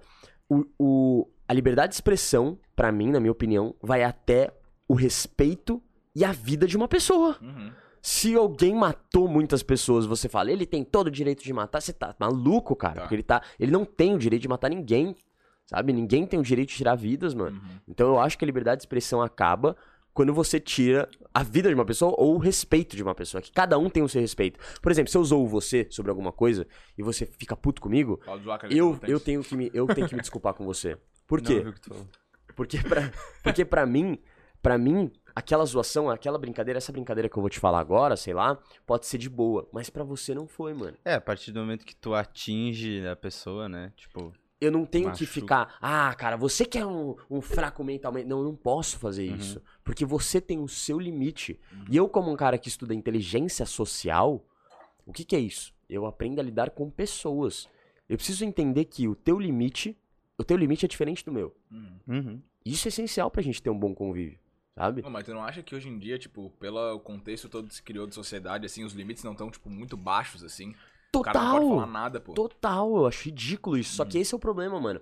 Eu acho que essa cultura do cancelamento foi uma histeria muito coletiva. Uhum. Então, o que que para mim é isso? Pra mim é as pessoas que cometem erros usando outras pessoas de raiva, Pra Uhum. tipo Você pega uma pessoa que falou merda, provavelmente você já falou uma coisa muito pior na sua roda de amigos. Ah, sim. Mas como a pessoa tá na internet e resolveu botar cara, você que é muito frustrado, muito triste com a tua vida, você joga toda a tua raiva e frustração naquela pessoa porque você pode. E ela decidiu mo- mostrar cara e ela tem que aguentar isso e óbvio, ela tem um palco. Uhum. Aí que fode, irmão. Ela tem um palco, ela tem um sucesso. Eu não tenho. Então, eu já falei aquilo que ela falou. Ah, mas ela é famosa e eu não. Então eu vou acabar com a vida dela, pra ela não ser e não ter o que eu não tenho. Tu Pra falou é sobre tá hipocrisia, o que eu acho muito hipócrita é, tipo, uma pessoa. O Monark, por exemplo, vamos usar o caso mais recente. Ele vai e faz a declaração dele que teve sobre o nazismo. Certo. E aí as pessoas vão em cima dele tão pesado quanto ele foi. Tá ligado? Total. Tipo, eles devolvem. Uhum. Total. Total. Sendo que tu tá querendo falar que ele tá errado e tu vai lá e erra também, tá ligado? Tipo o Nego Di, quando foi cancelado, quando saiu do Big Brother. Cara, ele postou vídeo falando que, tipo, Ameaça de morte. ameaça de morte. Com pegar família, teu filho pô, na escola, família, é. tá ligado? sentido? Aham. Monark, você é um boss, você merece morrer. Opa, peraí. rapidão. É, aí o Você não Monarca tava- pode morrer, Você mas não é. tava, É, é. Você não tava Aí porque ele criticando falou, ele pode morrer? É, exa- calma aí. É meio, Meio con- né? Controverso, né? Exatamente. Total, cara. Então, é, eu acho que tem um limite. E é muito legal vocês falarem isso, porque pra mim inteligência social é isso. É você saber lidar com o mundo melhor, lidar com as pessoas de forma melhor. Uhum. Porque é, ter uma boa vida social, pra mim, é você saber lidar com diferentes tipos de personalidades. Porque o mais difícil hoje para uma empresa, por exemplo, eu dou um exemplo de empresa, que é uma coisa que eu estou vivendo atualmente. Então a empresa ela está crescendo. Hoje temos 13 funcionários dentro da nossa empresa. Uhum. A nossa principal habilidade, hoje, a minha principal habilidade como dono, é lidar com pessoas, mano. Sim. Assim, eu não tenho mais problema com nada, cara. Graças a Deus, hoje, problema com grana, a gente não tem mais. Uhum. Mas a única, o único problema que eu tenho é lidar com pessoas que estão Gerir entrando. pessoas. Gerir pessoas. Que estão entrando ou ter que mandar embora Mandar uma pessoa. Uhum. Cara, pra mim, é, isso é muito foda. É um grande desafio. Uhum. Porque você precisa entender como lida com aquele tipo de personalidade, como lida com aquele tipo de pessoa que tem uma vivência, uma visão de mundo totalmente diferente da sua. E eu acho que isso até pro cara que, tipo, não quer ser empresário, que nem é o teu caso. Mas, tipo, o cara quer ser um funcionário de destaque, por exemplo. Ele vai ter pessoas abaixo dele. Se ele não souber lidar com essas pessoas. Mas o que, que é um não rola, funcionário né? de destaque pra mim? Ó, você que tá assistindo essa live agora, mano, sabe como você pode ser um baita funcionário de destaque, velho? Entenda o seguinte: toda vez que você entrar em uma empresa, você tem que empreender dentro dessa empresa. Esse meu cargo é a minha empresa. Então você falou assim, você falou tudo. Mas e se o cara tem a mentalidade de que aquele cargo dele é a empresa dele? O trampo dele não vai ser extraordinário, mano. Sim. Porque ele entende que é o seguinte, cara, eu não tô é, vindo aqui e fico com 100% confortável com meu saláriozinho, pá, e foda-se. Uhum. Que é o não, que a maioria da galera faz, que é o que a maioria da galera faz. E reclama do salário, né, mano? Aham. Não faz porra nenhuma pra, pra mudar. Então não, cara, entra com uma mentalidade de eu vou empreender dentro desta empresa. Toda empresa que eu entrei, eu sempre quis empreender dentro da empresa. Eu quero crescer nessa porra, eu quero me diferenciar. Tudo bem, mas eu não vou chegar muito longe. Tudo bem, mas eu vou chegar o máximo que der. Uhum. E aí, quando eu tirar o máximo disso aqui, de conhecimento, de grana, aí eu vazo. E faço melhor, e evoluo. Uhum. Então, pra mim, é isso. Eu tenho muito esse Sabe? pensamento, cara, também. Desde que eu Muito. comecei, assim, tipo, do- meu primeiro trampo, eu trabalhava numa empresa de tecnologia aqui de Floripa, bem massa, por sinal. Uhum. Mas daí, tipo, deu dois anos que era o de obrigatório do estágio, tá ligado? E só que eram meus dois primeiros anos de faculdade. Daí, no final do segundo ano, eles queriam me contratar. Aham. E ele falou assim, cara, com a- o que eu penso hoje, eu não tenho como trabalhar oito horas pra ninguém, tá ligado? E daí, porque eu, tipo, eu trabalhava lá, estudava, e eu vendia ingresso pra todas as festas que tem em Floripa. E eu vendia ingresso na época pra tirar uma grana a mais, né? Porque, tipo, estágio é aquelas bolsas de estágio que o cara ganha só um troquinho, né? Total. É. Daí, pô, se, aí, se a pessoa tem essa clareza de onde ela pode chegar, de onde ela quer chegar, faz uma diferença fodida. Isso passa pela inteligência social, acho eu. Claro, com certeza, velho. Com certeza, porque você você começa a, a se comportar de forma diferente ou tentar se diferenciar. E, cara, pra mim, o cara mais diferenciado de todos é o cara que tem um poder social forte, mano. Porque, gente, pode falar o que for, velho. Você pode ter um conhecimento do caralho de química, física quântica, matemática, o caralho. Você pode ter uma tese incrível. Se você não saber comunicar essa tese pras outras pessoas, você não é nada, mano. Uhum. Teu conhecimento não serve de porra nenhuma. Você tem que mostrar pras pessoas de forma clara o que, que é comunicar. Comunicar é tornar comum. Eu tô tornando comum o que eu estou falando pra vocês. Ou seja, eu tô falando alguma coisa e tentando fazer com que pra vocês fique claro. Sim. Então eu torno algo, isso aqui eu estou eu falando de não- cerveja, eu Uhum. torno isso aqui comum pra todos nós. Eu Uhum. preciso falar de uma forma em que nós eu três entenda. entendam. Uhum. Exato. Se eu estiver falando de cerveja, uma- um assunto que só eu sei, eu não estou comunicando nada. Uhum. Eu tô bostejando e você tá tentando me entender, só que você não tá me entendendo. Então a gente não tá se comunicando, Aham. sabe? Então eu, eu preciso tornar comum pras pessoas.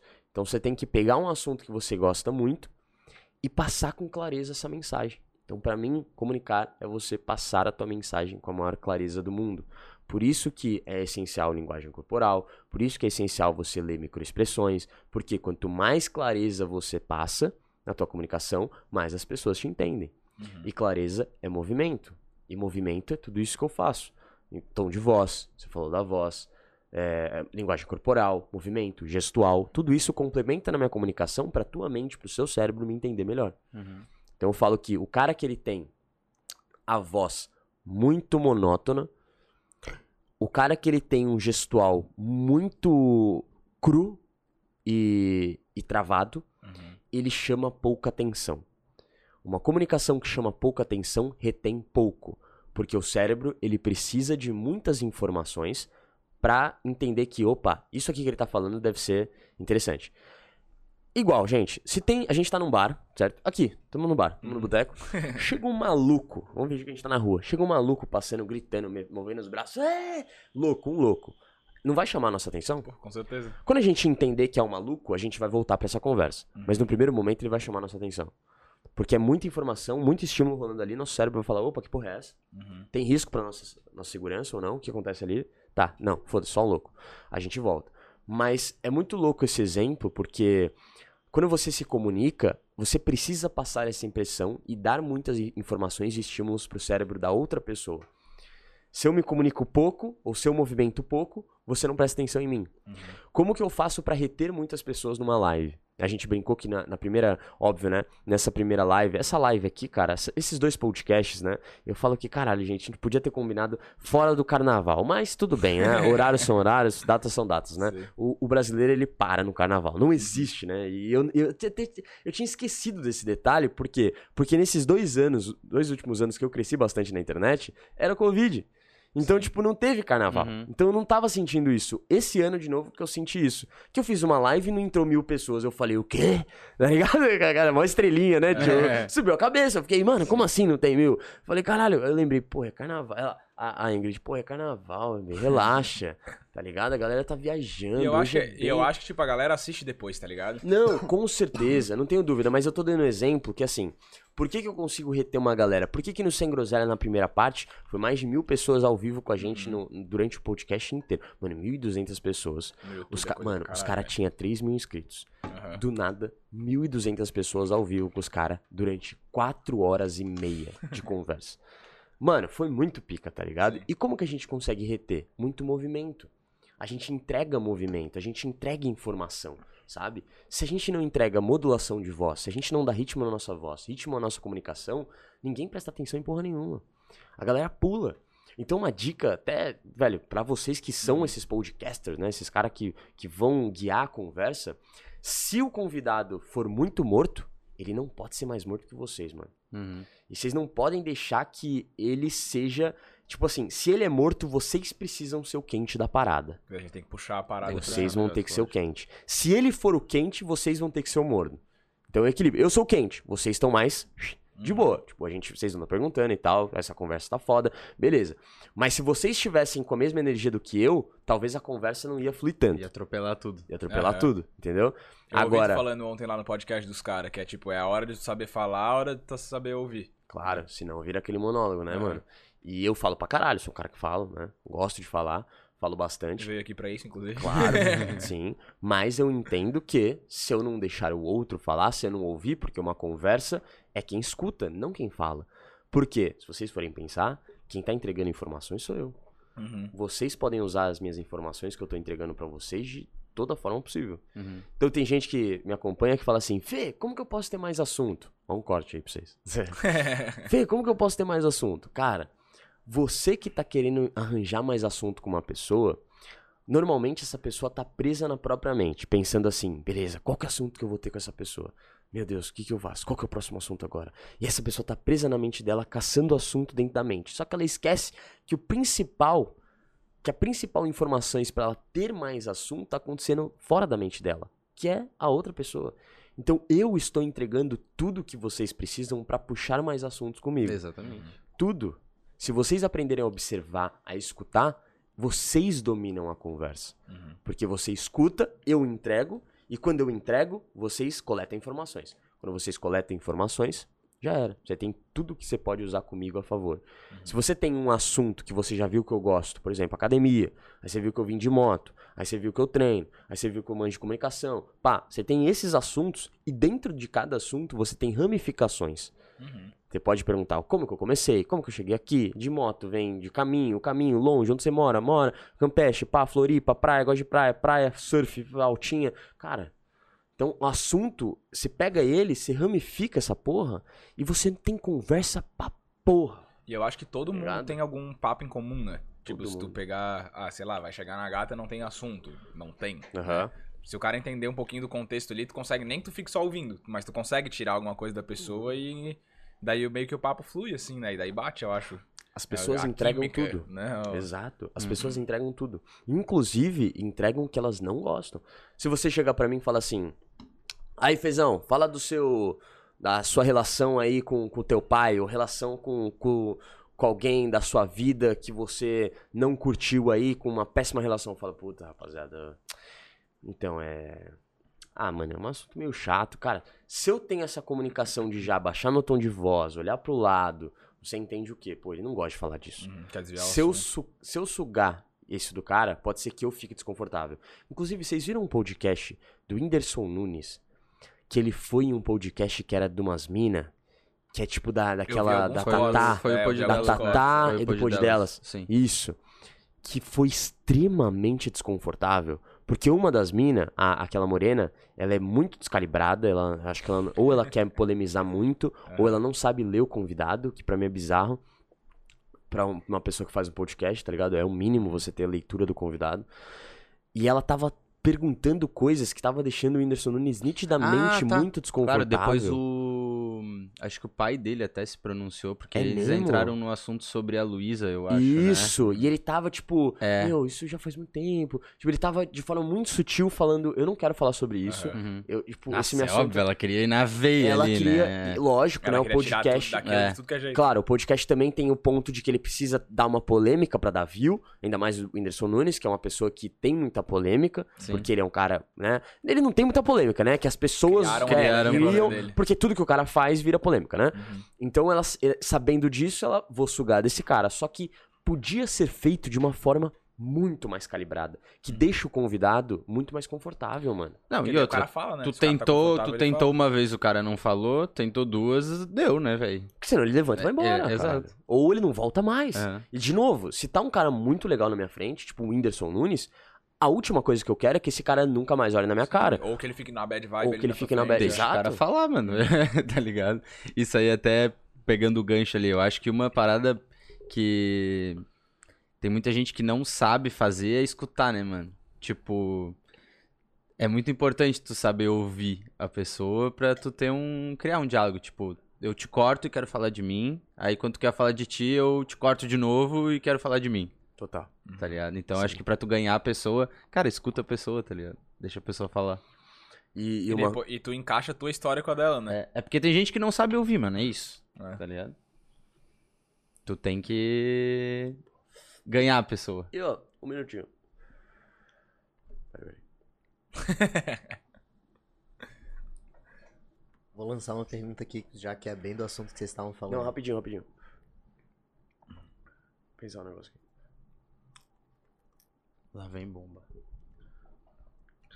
Mano, a questão aqui também é. Se ficar em silêncio, tá tudo bem. Tá ligado? Esse é o ponto. Se ficar um pouquinho de silêncio, tá tudo bem também, tá ligado? Mas pode fazer tua pergunta. Criou um clima que você Não era minha. Era do Gabriel Requerdo. Fê, tô na praia. Como me inicia uma abordagem em alguma garota? Legal. Na praia, que vai bem, né, daquilo Sim, que tava falando. Sim, total. Mano, qual que é o nome? Gabriel? Gabriel. Tamo junto, Gá. É nóis, mano. Gabriel é o nome do meu irmão. Vamos lá. Gá, seguinte, cara. Você tá no melhor ambiente possível. Vocês sabem, né, mano? É um ambiente muito bom. Porque eu falo que pra você ter uma boa abordagem, você precisa de contexto, saca? Quanto mais contexto você tiver, mais abordagem pode ser bem sucedida. Então, qual é um contexto muito bom e um contexto muito ruim? Vou dar um exemplo pra vocês. Um contexto muito ruim. Você tá em uma em um ambiente de trabalho onde aquele tá, tá tendo muito trabalho, tá tendo um volume de trabalho muito grande e você quer abordar uma mulher, uma funcionária que trabalha com você e que naquele dia ela está trabalhando muito, tá com pressa, tá fudida, com a cabeça do caralho. Então, o contexto é um contexto péssimo pra você ter uma abordagem naquele momento, sabe? Porque a última coisa que ela vai querer é conhecer uma pessoa porque ela tá pensando em outras coisas. Qual que é um contexto ótimo? Uma praia. Porque quem tá na praia, tá de boa. Então, quem tá na praia, vai pra praia pra tomar um sol, vai pra praia pra ler um livro, vai pra praia pra curtir. Então você tem um contexto muito legal lá, dentro da praia, né? Que a pessoa ela já foi pra lá com o objetivo de relaxar, de ficar de boa. Pensando nisso, mano, o que, que você pode usar ao teu favor pra criar uma abordagem? Eu sou um cara que eu sou muito contra a frase pronta, né? Então eu não sou contra ninguém, ninguém. Inclusive, tem gente que acha que eu sou contra o nerd porque ele passa a frase pronta, né? E não, não sou, mano. Eu gosto muito do nerd. O nerd muitas vezes ele, ele- eu não sei se muitas vezes ele, ele tenta dar indireta pra mim porque ele acha que eu ataco ele algumas vezes, mas não, é uma coisa tipo da cabeça dele, porque eu não ataco ele, eu respeito muito ele, gosto muito dele. Acho que as frases dele são essenciais pra alguns alunos ter uma carta na manga. Então, nerd, você tá ouvindo essa live agora, tá? Que provavelmente vai chegar em você. Deixa eu te falar uma coisa. Eu respeito muito você, respeito muito suas frases e acho essencial. O meu conteúdo complementa o teu, cara. E deixa eu te falar outra coisa também. Assiste o meu conteúdo, que meu conteúdo não é motivacional, tá, mano? Eu manjo de linguagem corporal e é isso que eu sou especialista. Continuando aqui. é, só pra dar um negocinho aí, tá? A gente agradece. É, é. e assim, por isso, se você tiver uma frase pronta, é muito legal. É muito bacana. Só que eu sou um cara que gosto muito do natural. Gosto muito de chegar e criar uma abordagem, de você criar um contexto, de você aprender a observar e criar uma frase baseada na tua observação. Então, se eu vou pra uma praia com uma frase pronta no bolso, pode ser que eu chegue lá e eu não consiga usar aquela frase. Porque ela tá entregando outras frases melhores. Tipo, ela tá lendo um livro. Ou ela tá tomando um sol. Ou ela tá conversando. Ela tá indo surfar. Ela tá olhando o mar. Então tem muitas informações que se eu for ligeiro e se eu observar, eu posso ter frases muito boas ali, sabe? Então eu sempre falo que contexto de praia é excelente. Então primeiro tá leve, tá tranquilo. Ela tá com a cabeça leve, ela tá sem pressa. Então vá com essa vibe também. O que que ela tá fazendo naquele momento? Sabe? Depende.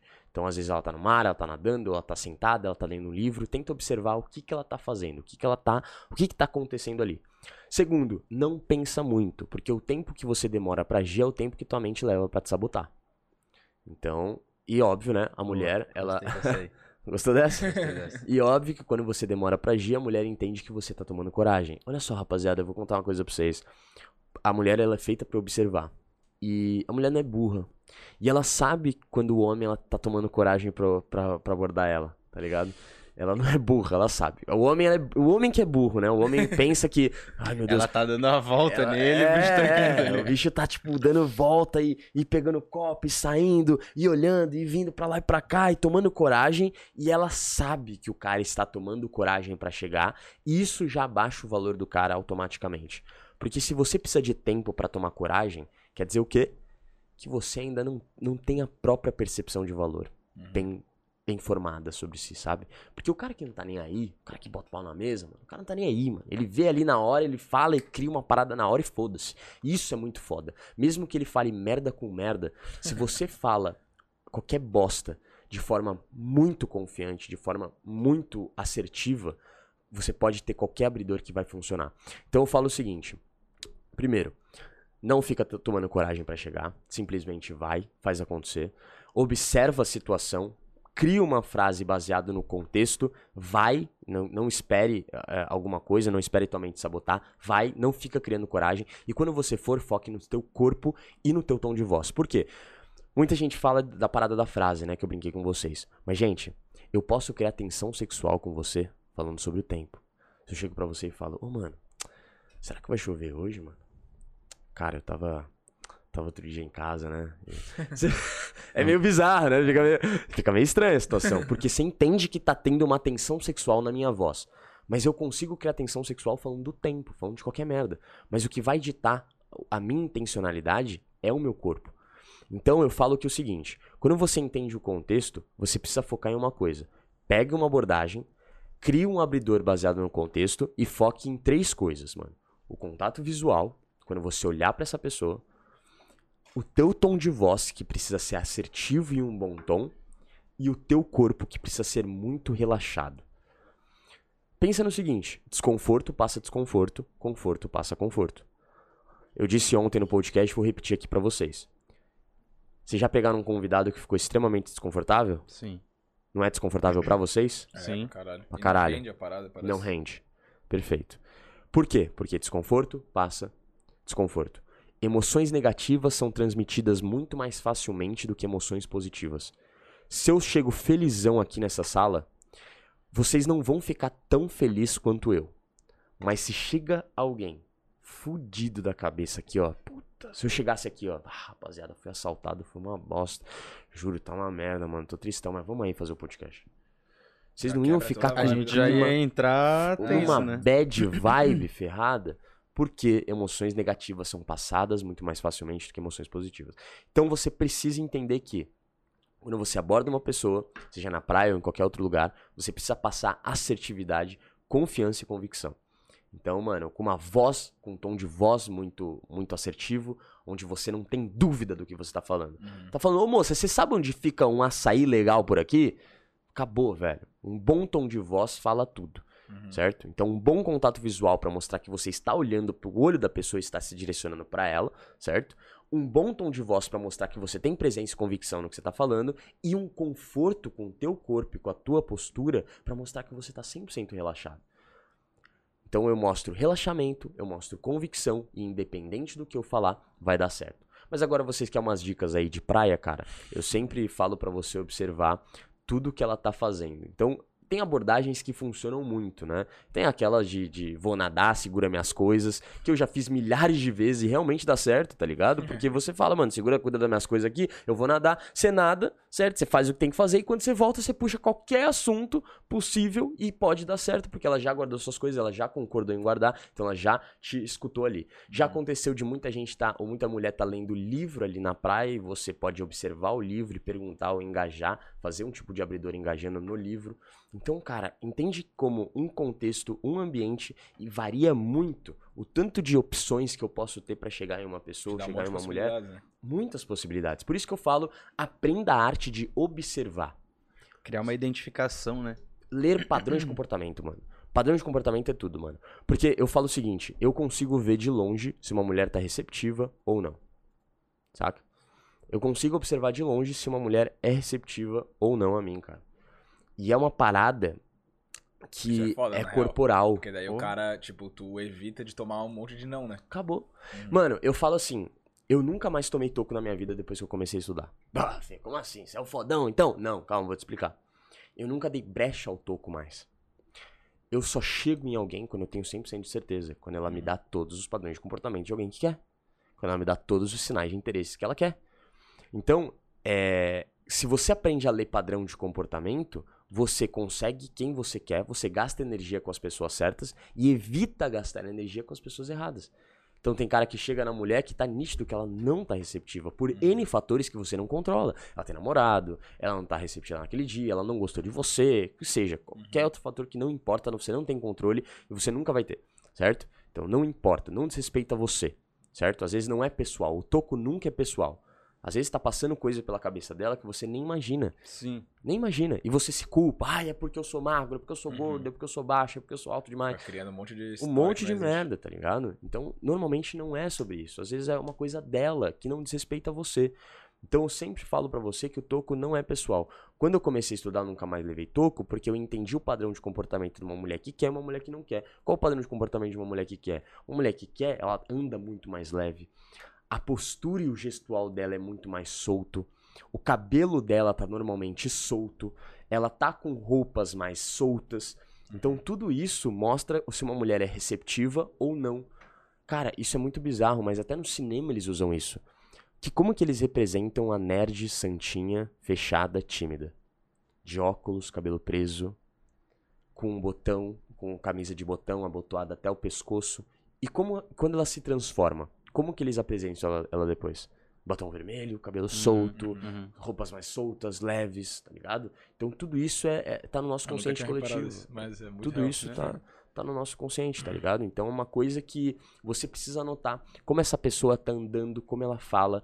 Como ela tá andando diz muito se ela tá receptiva ou não. Só que, às vezes, o andar pode enganar. Porque já aconteceu muitas vezes de eu ver uma pessoa com uma linguagem corporal até que fechada, só que quando eu chego, ela se abre. Por quê? Porque normalmente ela tava com aquela linguagem corporal fechada porque ela tava pensando em alguma coisa e focada na mente dela. E quando eu falo, ela quebra. Então, ao invés de você não ir baseado em, em uma coisa que você viu de longe, vai com abridor indireto. Vocês sabem que é abridor direto e indireto? Não. Não? Pelo conceito assim, não. Tá, vamos lá. Abridor direto é quando eu abro uma conversa falando diretamente as minhas intenções. Oi, tudo bem? Vi você passar, te achei muito bonito, resolvi vir aqui falar com você, porque se eu tivesse perdido essa oportunidade, talvez eu nunca mais poderia te ver. Prazer, Felipe. Direto. Eu estou Pergunta. demonstrando diretamente minhas intenções pra você, certo? Agora, indireto. Opa, tudo bem, mano? Cara, você sabe onde fica um shopping legal aqui por aqui? Tô pensando em almoçar aqui perto, tudo certo? Ah, sei, fica ali, não sei o quê. Pô, legal, você já foi lá? Aí eu puxo uma conversa. Então, esse é um abridor indireto. Eu tenho a intenção de conversar com você, de me conectar, só que eu não demonstro as minhas intenções. Eu chego indiretamente. Então eu sempre uso, eu gosto muito dos abridores indiretos, porque o abridor indireto, ele me dá a possibilidade de entender se aquela pessoa, se aquela mulher quer ou não. Então, se eu chego pra você e falo assim: "Opa, tudo bem, irmão? Você sabe onde fica, não, vai, você é uma moça, tá? Opa, tudo bem, moça? Você sabe onde fica um açaí legal por aqui? Que eu sou apaixonado por açaí, cheguei agora na ilha, queria muito saber. Olha, meu, um açaí. Hum, nossa, tem um muito gostoso ali do outro lado da rua, ali no final. Você já foi lá? Puta, já, já fui, é uma delícia. Juro, eu vou lá toda semana com meus amigos. O que, que eu acabei de mostrar pra você? Que eu sou uma pessoa receptiva, que eu posso ter uma conversa. Agora vamos de novo. Opa, tudo bem, moça? Você sabe onde fica um açaí legal por aqui? Ah, não sei não, tô atrasado. Eu acho que por ali. Pergunta ali pra aquela, aquele cara ali. Uhum. Acabou, mano. Tá bom, obrigado. Tchau. Eu levei um toco? Não. Não. Eu perguntei do açaí. tá ligado? Acabou.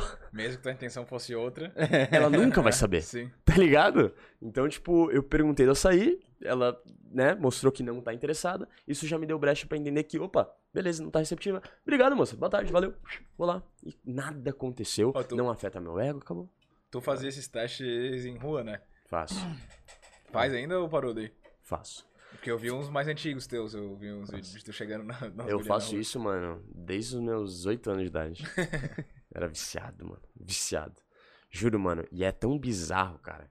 E eu vou contar aqui pra vocês agora, mano. Quando você faz muito, cara, você começa a entender o padrão de comportamento de forma bizarramente nítida, assim. Em, em- cara, juro por Deus, em 10 segundos de um abridor, eu consigo saber se deu certo ou não, mano. Tá ligado? Só pela primeira resposta dela eu consigo saber se eu vou pegar essa mulher ou não. Tá ligado? É bizarro, mas é real, tá ligado? Sim. Então, tipo, é muito louco como uma frase. Cara, eu, eu, eu gravei a série lá do, da Desafio Bom de Lábia, né? Com o Manu, que eu conto, com o meu filmmaker. E é muito louco quando eu errava, que foi poucas vezes, modéstia à parte falando. quando eu errava, eu chegava pra ele e falava, errei a leitura, Manu, desculpa. Aí ele, tudo bem, tu sabe. Aí, vou seguir pra próxima. Aí eu seguia, né? E aí, cara, quando eu eu abordava, e enquanto ela falava a primeira frase, eu dava um ok pra ele, falando, essa você vai gravar umas duas horas, então já fica pronto aí, tá ligado? Nos primeiros segundos de conversa. Hum, é. Então é muito louco como, quanto mais você faz, mais você vai entendendo esse padrão, só pelo tom de voz dela e o jeito que ela olha pra você. Eu tive uma abordagem que foi do meu terceiro episódio, da Flávia, que foi uma, uma menina que eu abordei, que fui até contei pra ela, né? Que foi uma das únicas que eu contei ali do, do projeto e tal. E ela, puta, gostou, a gente criou uma conexão muito massa. Ela basicamente vendeu o produto pra mim. Ela, tipo, conversou comigo e, tipo, meio que. Cara, ela vendeu o produto pra mim. Ela foi me perguntando coisas que os alunos me perguntam. Tipo, meu, por que, que você consegue fazer isso? Tem muito homem que tem vergonha. E ela foi, tipo, vendendo a parada pra mim e foi incrível, sabe? E tanto que eu senti a necessidade de contar pra ela: olha, estamos te gravando, olha pra câmera ali. Ela, nossa, não acredito, isso aqui. Beleza. Foi muito louco que, quando eu abordei ela, eu cheguei pra. Olha, olha como é sutil, cara. E olha se você observa, eu sempre gravei as minhas interações, porque é muito interessante quando você grava e você consegue observar os detalhes. Eu falo que quem manja de comunicação, quem manja de inteligência social, vê o mundo em câmera lenta. Então a gente observa cada sinal do corpo e da sua voz que você entrega, e eu sei exatamente pra onde ir com você. Uhum. Então, assim, é... se você. Eu cheguei pra ela, né? Tava andando na rua, vi ela, eu falei, Manu, vou abordar isso aqui. Pum, abordei. Oi, moça, tudo bem? Você sabe onde fica um shopping por aqui? Aí ela olhou pra mim e deu risada. Ela, tipo assim, ela, deu, ela tá de máscara, tá? Uhum. Então ela deu risada com os olhos, microexpressão de felicidade genuína, certo? Então eu vi essa microexpressão de felicidade e logo depois ela apontou. Eu já cortei ela antes de apontar e falei, por que, que você deu risada? Ela olhou pra mim e falou assim, como você sabe? Aí eu falei, porque eu sou bom nisso. aí, aí ela falou assim, o shopping é pra lá. Eu falei, então você vai comigo. Aí ela falou, tá bom. Aí ela foi, ela virou pra mim e falou assim, Como que é que ela falou? Car- Caralho, como que é que ela falou? Você sempre faz isso? Você sempre faz isso assim de abordar as pessoas do nada? Eu falei, não, ah, de vez em quando só. Mas eu abordei, você deu risada. Falei, eu vi que você tava receptivo, por que não, né? Ela, é, tudo bem. Aí a gente continuou. Então, olha como uma risada, uma microexpressão de felicidade que ela fez pela máscara já me mostrou que essa mulher, eu tenho liberdade o suficiente pra falar, vamos comigo? E ela falou sim. Então, as pessoas estão constantemente mostrando com o corpo se elas querem ou não querem. E se a gente for ligeiro ao ponto de entender e estudar isso, a gente consegue, mano, fazer o que quer, velho. É bizarro, é bizarro, mas é, é muito lindo o que a sedução, o que a, a comunicação faz com a nossa vida, mano. A gente não tem medo de nada, a gente não tem medo mais de passar vergonha, a gente não tem medo mais de ficar desconfortável, a gente não tem medo do que a pessoa vai pensar de, de você. Se você chega numa mulher e ela te olha com cara estranha, você devolve a cara estranha e foda-se, tá ligado? Tipo, foda-se. É tipo uma parada muito louca, que você chega num nível que você não liga mais, você só gasta a tua energia com quem tá interessada, com quem tá vai tá disposto, porque você sabe que as pessoas que não estão dispostas têm outros motivos que não diz respeito a você. Uhum. Então você tira a tua responsa, você tira do teu ego e joga na pessoa. Se eu chego em você e falo assim, ô irmão, tudo bem? Você sabe onde fica um açaí? Vai tomar no seu cu, cara, que merda é essa? O problema é teu, cara. Uhum. Não é meu, mano. Porque eu só perguntei onde fica um açaí. Entende? Então o problema que você tá Não, jogando total. ali é teu, não é meu. Ai, Fê, eu não vou chegar na mulher no meio da rua porque eu tenho medo de incomodar. Claro, se você tiver com essa mentalidade, você vai incomodar. Você vai incomodar já tá indo pensando nisso. já né? tá indo pensando nisso. E, e beleza, o que máximo que ela vai fazer?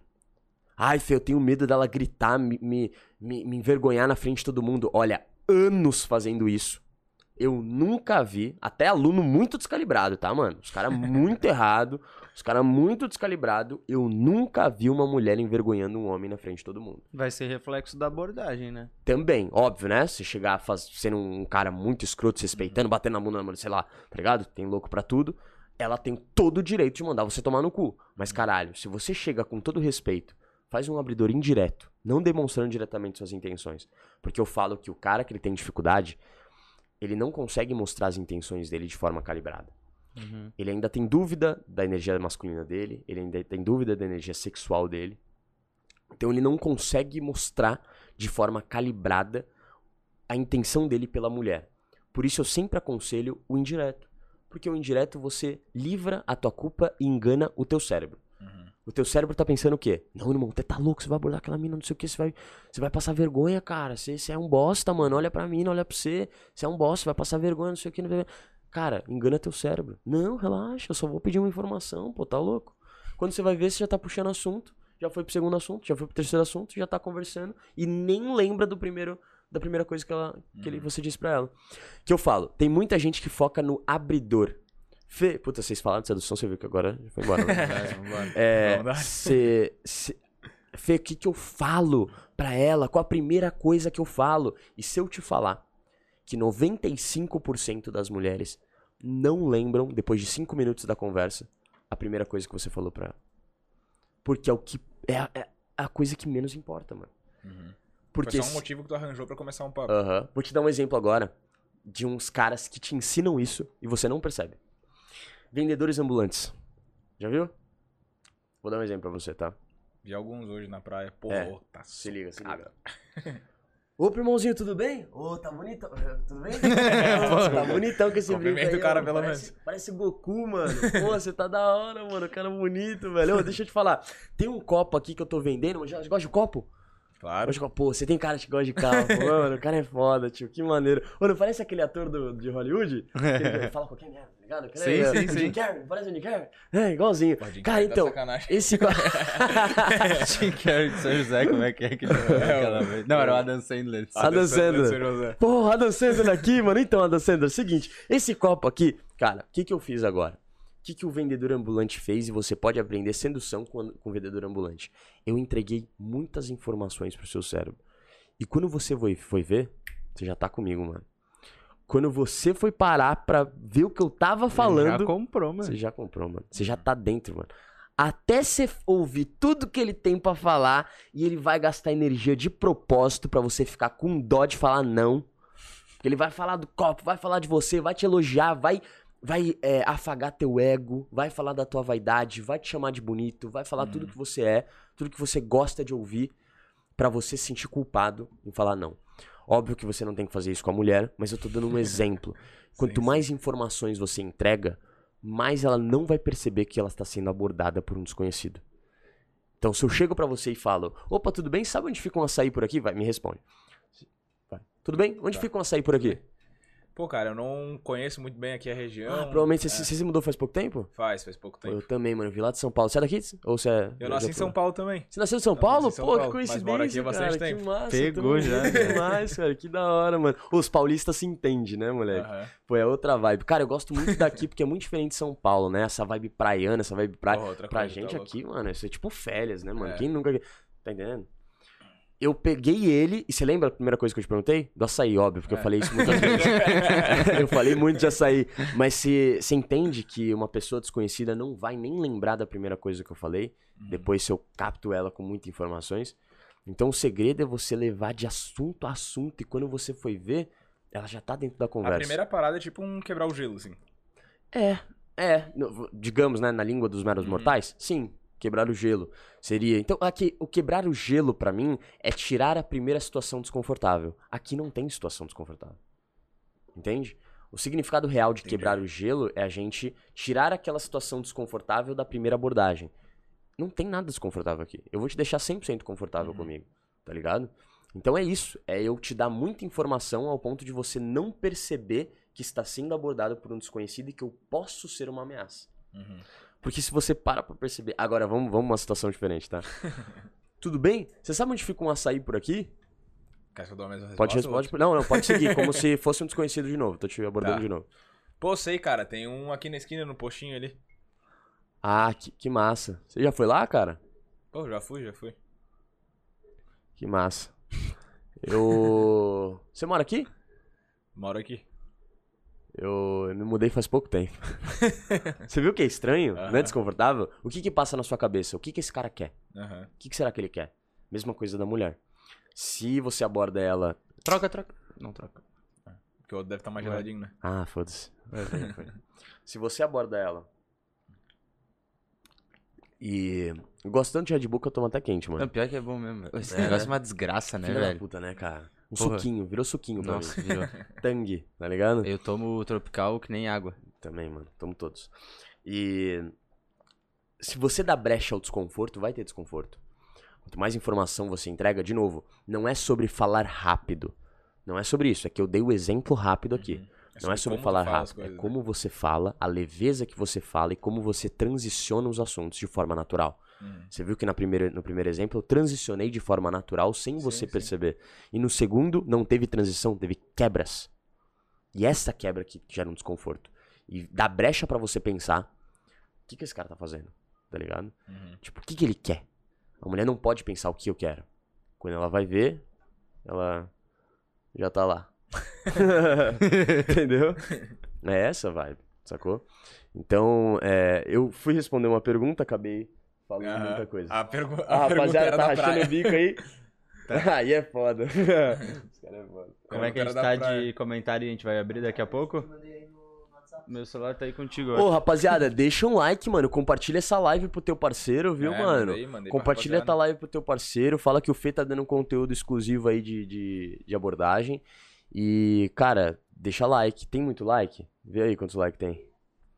Deixa like. E comenta, rapaziada. Vocês Senta o são dedo no like. Senta o dedo no like. Se inscreve no Se canal inscreve dos no caras, canal, mano. por Se inscreve favor. no- Quanto? Ótimo, perfeito. É, É. isso, rapaziada. Quem não Bom, curtiu ainda, essa é a hora. essa é a hora, time. Bora. Meu Cara. pai perguntou se eu tô vivo. Se tu estiver vendo aí, pai, tô, tô vivo, tá? Depois de dois dias de Green Valley, né? Depois de dois dias. Tá certo ele me perguntar. E tá tampando, olha Cara, só. isso é uma também. parada, velho. Agora ele falei da Green Valley, eu lembrei de uma parada assim. Quando o cara tá numa night que é um ambiente, tipo, ah, música alta pra caralho. Tipo, talvez seja difícil de conversar e tal. Como é que, tipo, mas tu foi com a intenção de pegar alguém, digamos assim. Legal, sua pergunta é ótima também. Cara, vamos lá. Tem dois tipos de game, né?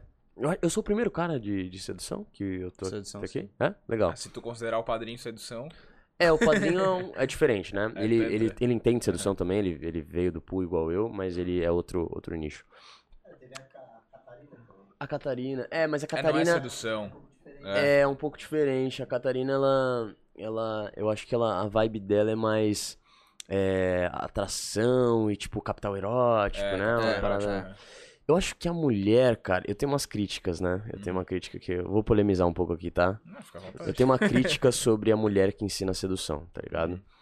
Eu só Pro homem, respeito no caso, né? pro homem. Eu só respeito uma mulher que ensina sedução, que é a Larissa. Inclusive, eu aconselho vocês a chamarem ela. A Larissa Lencar, que é o Decifrando Elas. Demorou. O que acontece, mano? Vou explicar uma coisa pra vocês antes de eu responder essa pergunta, tá? Então, fica com essa pergunta aí. Tá.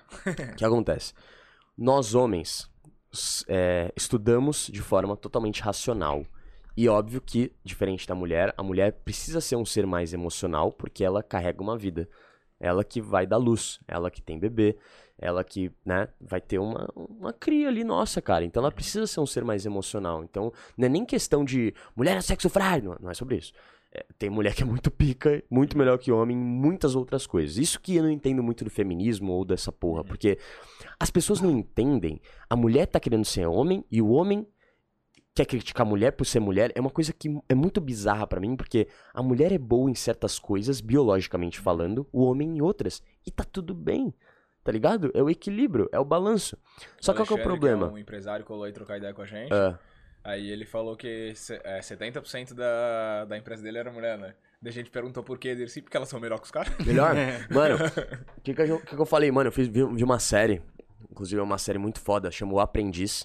Não esse aprendiz que a gente conhece, Justus. não é do Justo, é, chama One Championship, que é um, uma- um novo lá do Netflix. Uhum. Que é de um, tipo UFC, só que da, da Ásia. E eles fazem, tipo, um aprendiz mesmo, com aquele formato, só que é muito pica, muito mais empresarial, muito mais pica. E, cara, as mulheres dominam, engole os caras. Por quê? Porque a mulher é muito mais organizada. Inclusive, eu tenho 13 funcionários homens e agora as próximas são mulheres. Eu só vou contratar mulheres pra minha empresa.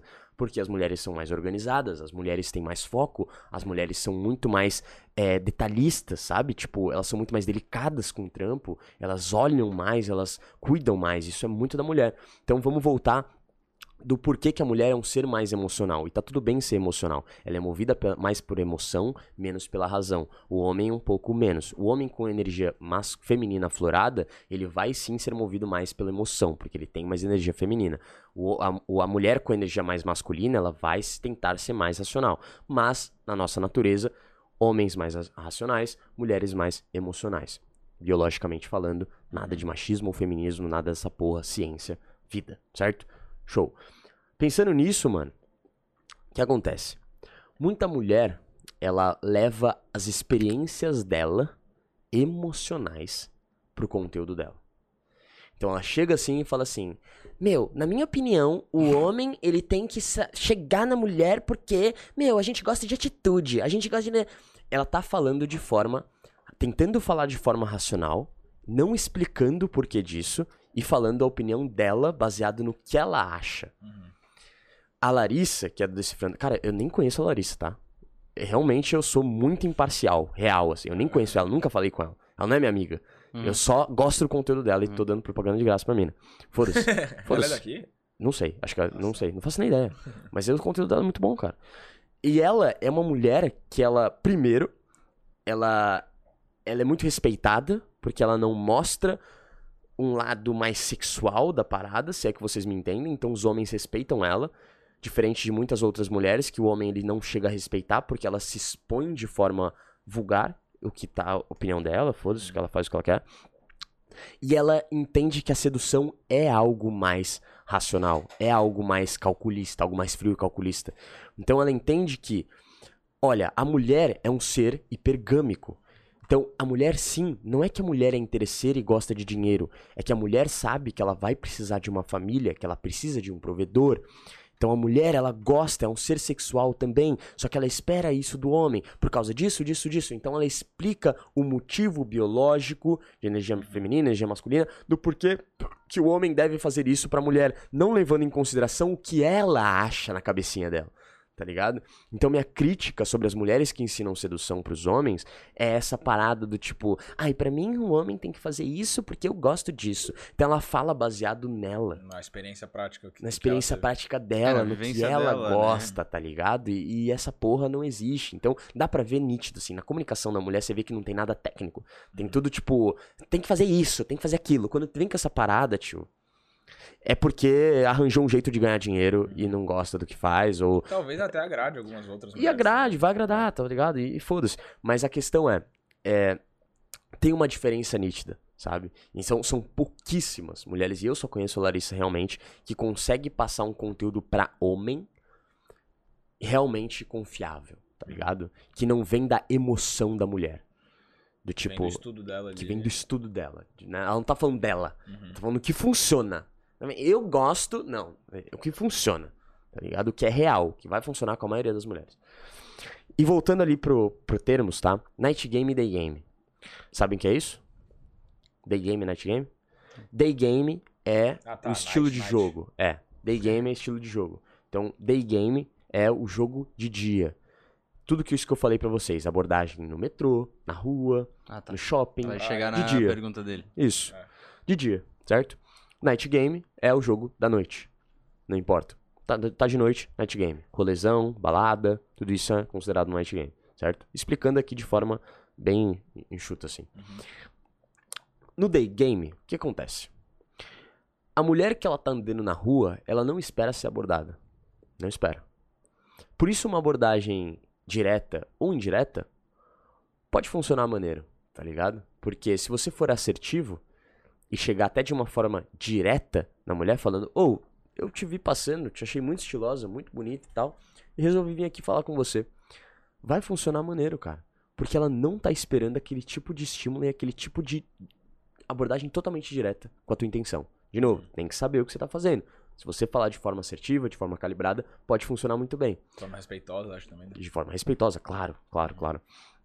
Acho que respeito, ele. Eu não preciso nem falar, né? Acho que é importante falar, porque É, tem porque eu gente que não. tipo, tem uma galera que acha que abordar é tipo, ah, passou a mulher, o cara dá uma subiu, tá ligado? Não, tá louco, tá maluco. Não, mas é porque Tá acontece, maluco. tá ligado? O cara vê na rua, pô. Tá maluco. Não, isso pra mim é grotesco. Isso pra mim é ridículo, tá ligado? Pra mim é, é bizarro. Nunca entendi isso, nem quando eu não estudava. Então acho que isso até. Cara, eu acho que isso não é nem questão de aprender sedução. Acho que isso é questão de maus exemplos na família. Eu aposto que ele, quando criança, viu o pai ou o tio dele Uhum, fazendo é, isso. Tá ligado? É bizarro, mas é real. E. E o night game, por exemplo, que é uma balada, a mulher ela se arruma. E se ela tá solteira, ela vai pro rolê esperando que alguém possa se interessar por ela e abordar ela, certo? Então ela já tá com o escudo levantado pra abordagem direta. Oi, linda, tudo bem? Como você tá? Você vem sempre aqui? Já uma bebida? Então ela já tá com o escudo aqui, mano. Nossa, você é muito lindo. Ela já tá com o escudo levantado, porque é direto, muitos estímulos diretos vindo. Então ela já tá aqui. Se você chega de uma forma indireta, você passa debaixo do escudo. Tá ligado? O que acontece ao contrário no day game. O indireto pode às vezes não funcionar, mas o direto pode ser muito funcional, porque ela não tá esperando. Entendeu? Então o que acontece? No indireto, no, oh, desculpa, no day game, você vai ter uma liberdade absurda. Eu amo day game. Antes eu era muito melhor em night game, agora eu prefiro muito mais day game, porque eu acho que o mundo é- virou meu parquinho de diversão, certo? O mundo eu faço o que eu quiser. Onde eu quiser, a hora que eu quiser. É lindo. Não preciso de balada, não preciso de nada, não preciso pagar. Não preciso pagar combo de trouxa, que eu chamo, né? Não preciso com combão, não preciso é, coisar Bebida um champanhe, a bebida que pisca, não preciso pagar um camarote, ficar pagando de pá com Red Bull e o copinho na, no bagulho. Não preciso disso, velho. Eu posso chegar onde eu quero. Se o objetivo é mulher, eu posso chegar onde eu quero. Eu não tenho mais isso, eu não dependo mais desse ambiente, sabe? E pra mim é lindo. Então hoje eu prefiro o day game por causa disso. E eu acho que eu tenho uma liberdade de criação e liberdade de levar ela pra algum lugar, pro instant date que a gente chama, né, que é um encontro instantâneo, onde você conhece a pessoa ali e fala: "Vamos tomar um açaí comigo?". Aí você vai tomar um açaí, tem um encontro instantâneo com a menina, é muito mais poderoso. Não tem estímulo, não tem música, não tem nada. Tá ali, tá ligado? É a presença pura. Isso é animal, é animal. É Vocês de um dia já é conseguiram ter essa, essa experiência animal, tá ligado? Agora um night game, um jogo totalmente diferente. Eu falo que o night game chega a não ser sedução, sabia, cara? Porque é, é uma outra frequência que passa na tua cabeça e você já tá numa outra vibe completamente diferente, eu vou te explicar. Tem muitos estímulos dentro de um night game, dentro de uma balada. Música, luzes, Uhum. muita gente, muita gente falando, muita informação. O que que faz com o nosso cérebro? E normalmente ainda adiciona mais uns E golinhos. mais um álcool, exatamente. O que, que faz isso com o nosso cérebro? Loucura, mano. A gente, cara, só quem tá acostumado com festa e evento que consegue ficar mais centrado dentro de uma balada e um rolê. Mas eu acho animal quem consegue trabalhar dentro desses ambientes de forma focada e centrada. Porque são muitas distrações, muitos estímulos. A mesma coisa pra mulher. Então, quando a mulher, quando você chega numa mulher e você beija ela e fica com ela na balada, e no dia seguinte você chama ela e ela não te responde, o que acontece? Aquela frequência, aquela música, aquela vibe, aquele álcool, acabou. Acabou ali. Então, ela acordou no dia seguinte, pegou o celular e falou: Ah, aquele cara, nem lembro direito. Foda-se. Acabou música, acabou tudo, acabou aquela vibe, aquela mágica da balada, do rolê, sabe? Acabou. A loucurinha, né? Acabou a loucurinha. Então eu falo que não é sedução, porque você tem que usar outros estímulos ao teu favor. Só que, vamos lá. Se o cara ele quer ir pra balada com o objetivo de pegar a mulher, e ele quer. Pô, Fê, mas foda-se, Fê. Eu sei que eu entendo que não é sedução, mas me passa aí as dicas, tá? Beleza, vamos lá. Você tem que usar os estímulos ao teu favor. Porque o que, que a gente tem na balada ao nosso favor? A nossa voz? Não. Ninguém se escuta. Você vai ficar conversando com a mulher no meio da balada? Vai ficar aquela comunicação. Hã? Tá ligado? Sim, sim. Vem você ver aqui? Pode crer. Vai ser muito linda. Oi? Aham. Linda, você! Ah, obrigado! Sabe? Fica uma parada desse jeito, tá ligado? Uhum. E o que, que eu preciso entender quando eu tô num rolê? Que o foco ali não é a conversa, não é a lábia em si. O foco é o teu corpo e a tua vibe. A tua frequência e a tua vibe precisa estar igual a do ambiente. Tem gente que chega no rolê, fica com o copo na mão, fica de canto, nem tá dançando, nem tá se movimentando e quer chegar numa mulher com uma frequência totalmente diferente da balada, que é a frequência que ela tá, Uhum. e quer ser aceito, e quer beijar, e quer pegar. E aí ele leva toco atrás de toco e fala que balada não é pra ele. Só que o problema é, a balada não é pra ele, não é porque a mulher não quer, a balada não é pra ele porque ele não consegue entrar na vibe da balada. Uhum. A primeira coisa que você tem que entender e fazer quando você entra num rolê é entrar nessa frequência, mano. Tá tocando o quê, caralho? É funk? Então eu vou dançar focão, caralho. Eu tô aqui, mano, dançando, eu tô curtindo, O tá ligado? que eu acho que eu mais peguei mina na minha vida foi na Fields, tá ligado? Quando tinha Fields Aham. aqui. A Porque- filha é de sertanejo? É, porque É. eu curtia sertanejo pra caralho. Curtia? Nem falava nada, tipo, chegava com a de Dançando. assim. Toma, caralho. É isso. É, Você frequência. era a frequência do ambiente, Uhum. tá ligado? Eu, as festas que eu mais gosto é de funk. Uhum. Porque eu sou do funk, mano. Eu vim de São Paulo, na quebrada de São Paulo é só funk, mano. É o dia inteiro. O vizinho daqui toca funk, o vizinho daqui toca funk. É, é funk educativo pras crianças tocar, tá ligado? Cara, é funk atrás de funk. Então eu, eu gosto de funk, Uhum. sabe? Então, pra mim, o funk é até uma dança que. E a dança. A gente vai entrar até num assunto mais profundo ainda, que é a dança sexual. O sertanejo tem isso também. Tudo que tem a ver com o nosso quadril é uma dança sexual, cara. Uhum. Por mais que óbvio, né? As pessoas podem dançar. Tipo, pô, tua mina pode dançar com outra pessoa e, Sim, e não ter sim. maldade, tá ligado? Tudo bem. Só que é uma dança mais sexual quando você tem intenção. Quando você dan a gente pode dançar aqui e eu não posso botar intenção na parada, tá ligado? Sim. E a gente pode dançar sem maldade. Mas se eu coloco intenção na dança, eu estou reproduzindo um movimento sexual, mano. Tá ligado? Por que que tem gente que não consegue dançar? Que tá com tra- o quadril travado? Porque não transa, mano. E não tem energia sexual, mano. Tá entendendo? O cara que tá lá, pode, brin pode falar o que for, mas o hétero topzão que tá lá na balada, rebolando assim, ó, pode ter certeza que esse cara transa, mano. tá ligado? Pode ter certeza que esse cara transa, mano. Entende? Tipo, é muito louco como o nosso corpo, ele vai reproduzir uma dança, um ato sexual, porque o ser humano é movido por dois gatilhos, reprodução e, e, e sobrevivência. E, é- e reflete muito na dança, na vibe que ele consegue entrar na balada. Tem gente que não consegue dançar de jeito nenhum porque faz tempo que não transa. Porque faz tempo que não bota energia sexual pra fora. Beleza, Fê, mas eu não transo, mas eu quero transar. Não tem como eu dançar? Claro que tem. Aprenda a dançar. Aflora a tua energia sexual pra fora. Sabe? Tipo, aceita o- a, a tua intenção. Joga a tua intenção pra fora com a dança. Sabe? Uhum. Então isso é, é muito louco. A dica que eu tenho pra dar de night game pra mim é essa: você precisa entrar na frequência, na vibe do ambiente, dançar, se divertir em primeiro lugar e ter muita energia, cara. Jogue energia pra jogo. Tem uma energia que fala, cara, a dança que fala. Dance, se divirta, jogue essa energia, essa vibe pra mulher, essa vibe pra pessoa, que com certeza você vai ser notado. E a partir do momento que você é. E, cara, que você é notado, ela fala pra amiga, que fala pra amiga, que fala pra outra amiga, todo mundo tá te olhando, todo mundo tá te vendo, e qualquer pessoa que você chegar, você pega. Fê, deixa eu te perguntar aqui uma coisa que tem a ver com uma pergunta do superchat que mandaram aqui. Diga, linda. É um rolê, vou dar uma suposição aqui, é um rolê que Aham. é tanto day game e night game também. Que seria no BBB, velho. Como é que tu construiria uma relação, né? Como é que seria uma abordagem, uma relação dentro do BBB? A pergunta que o cara fez é se tu participaria ali do, mano. do BBB 23. Por que, que não que é tenta entrar? É o. Luiz Henrique.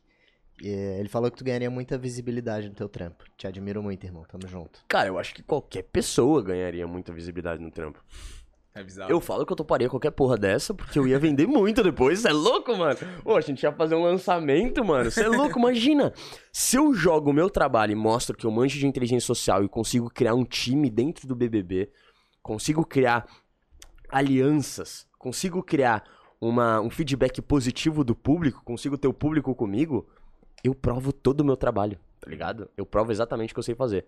Então eu brinco que é o seguinte, se eu for pro BBB, ou eu ganho ou eu saio cancelado.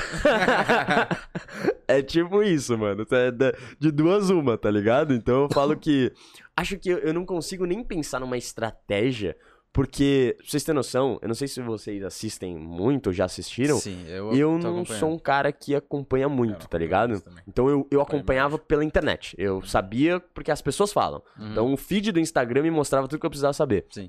Eu nunca fui o cara que, que pagava, que assistia. Então, eu seria tipo o Pedro Scooby, tá ligado? Tem, tem que, tem que eliminar alguém? O que, que tem que fazer, mano? Eu nunca vi essa porra, tá ligado? Eu seria esse cara no BBB, tá ligado?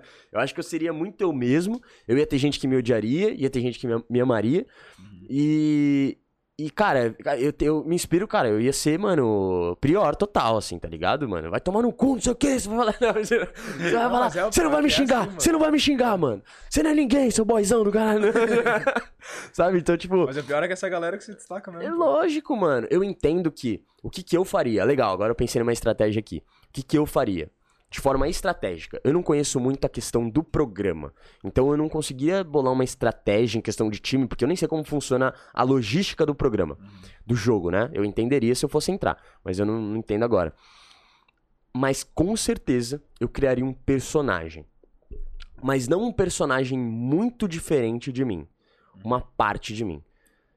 Acha isso- que isso aqui- É, porque isso- senão tu não, não ia então- sustentar, né? Eu não consigo sustentar. Eu falo Aham. que uma máscara ela cai. É, eu também acho que Ela eu não cai. conseguiria Não não, ser consegue. eu, tá ligado? Não, não, não tem como. Eu vou ser eu, só que eu vou potencializar um lado meu. Como eu faço no meu trabalho, por exemplo.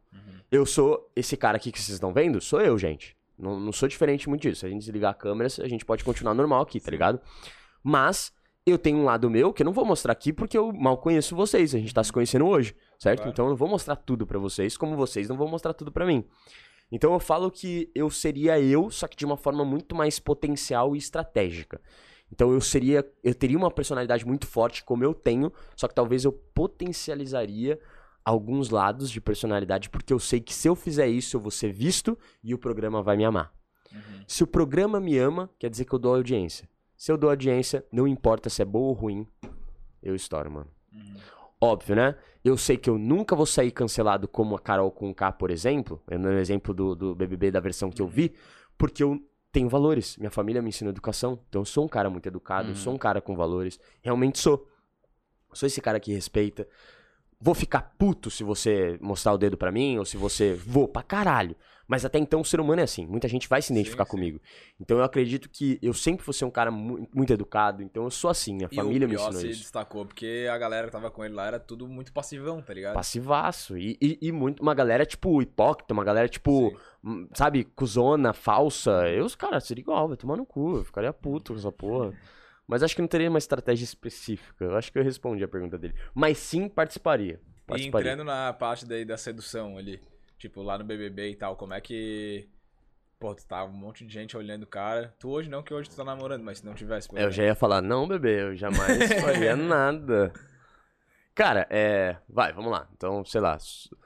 Eu acho que se o cara, Cara, ele vai pra um é um reality reflexo, desse. assim, mano, é, do- é exato. Mesma coisa, eu acho tá que ligado? é a mesma coisa. Porque se, se eu vou com um objetivo pra pegar mulher no bebê, eu tô indo totalmente errado, né, mano? Eu tô indo muito errado. É. Então eu acho que mostrar o meu trampo não seria com uma mulher, por exemplo. Uhum. Seria com as pessoas, né? Hoje o objetivo do meu trampo é mostrar que mulher é consequência, não objetivo, né? Então, provavelmente se eu tivesse uma boa personalidade, se eu fosse eu mesmo dentro do programa, eu poderia me interessar por alguém ali, tá ligado? E poderia rolar, mas isso de forma natural. Uhum. Acho que não teria um objetivo. Se eu fosse pra um programa desse, eu não ia focado em, nossa, vou pegar mulher pra mostrar que eu. Não, Às vezes Acho que já passei dessa ali, fase, aí, tá sim. ligado? Ninguém, ninguém duvida que. Antes no começo tinha, né? Quando eu escrevia só o texto, o pessoal sempre duvida, né?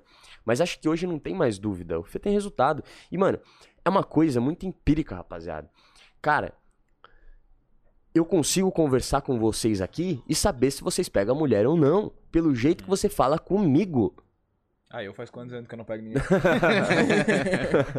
Você entende? É verdade. Só pelo jeito que um cara fala, você já consegue saber se ele é desenrolado com mulher ou não. E mesmo que seja uma roda só de homem, mano.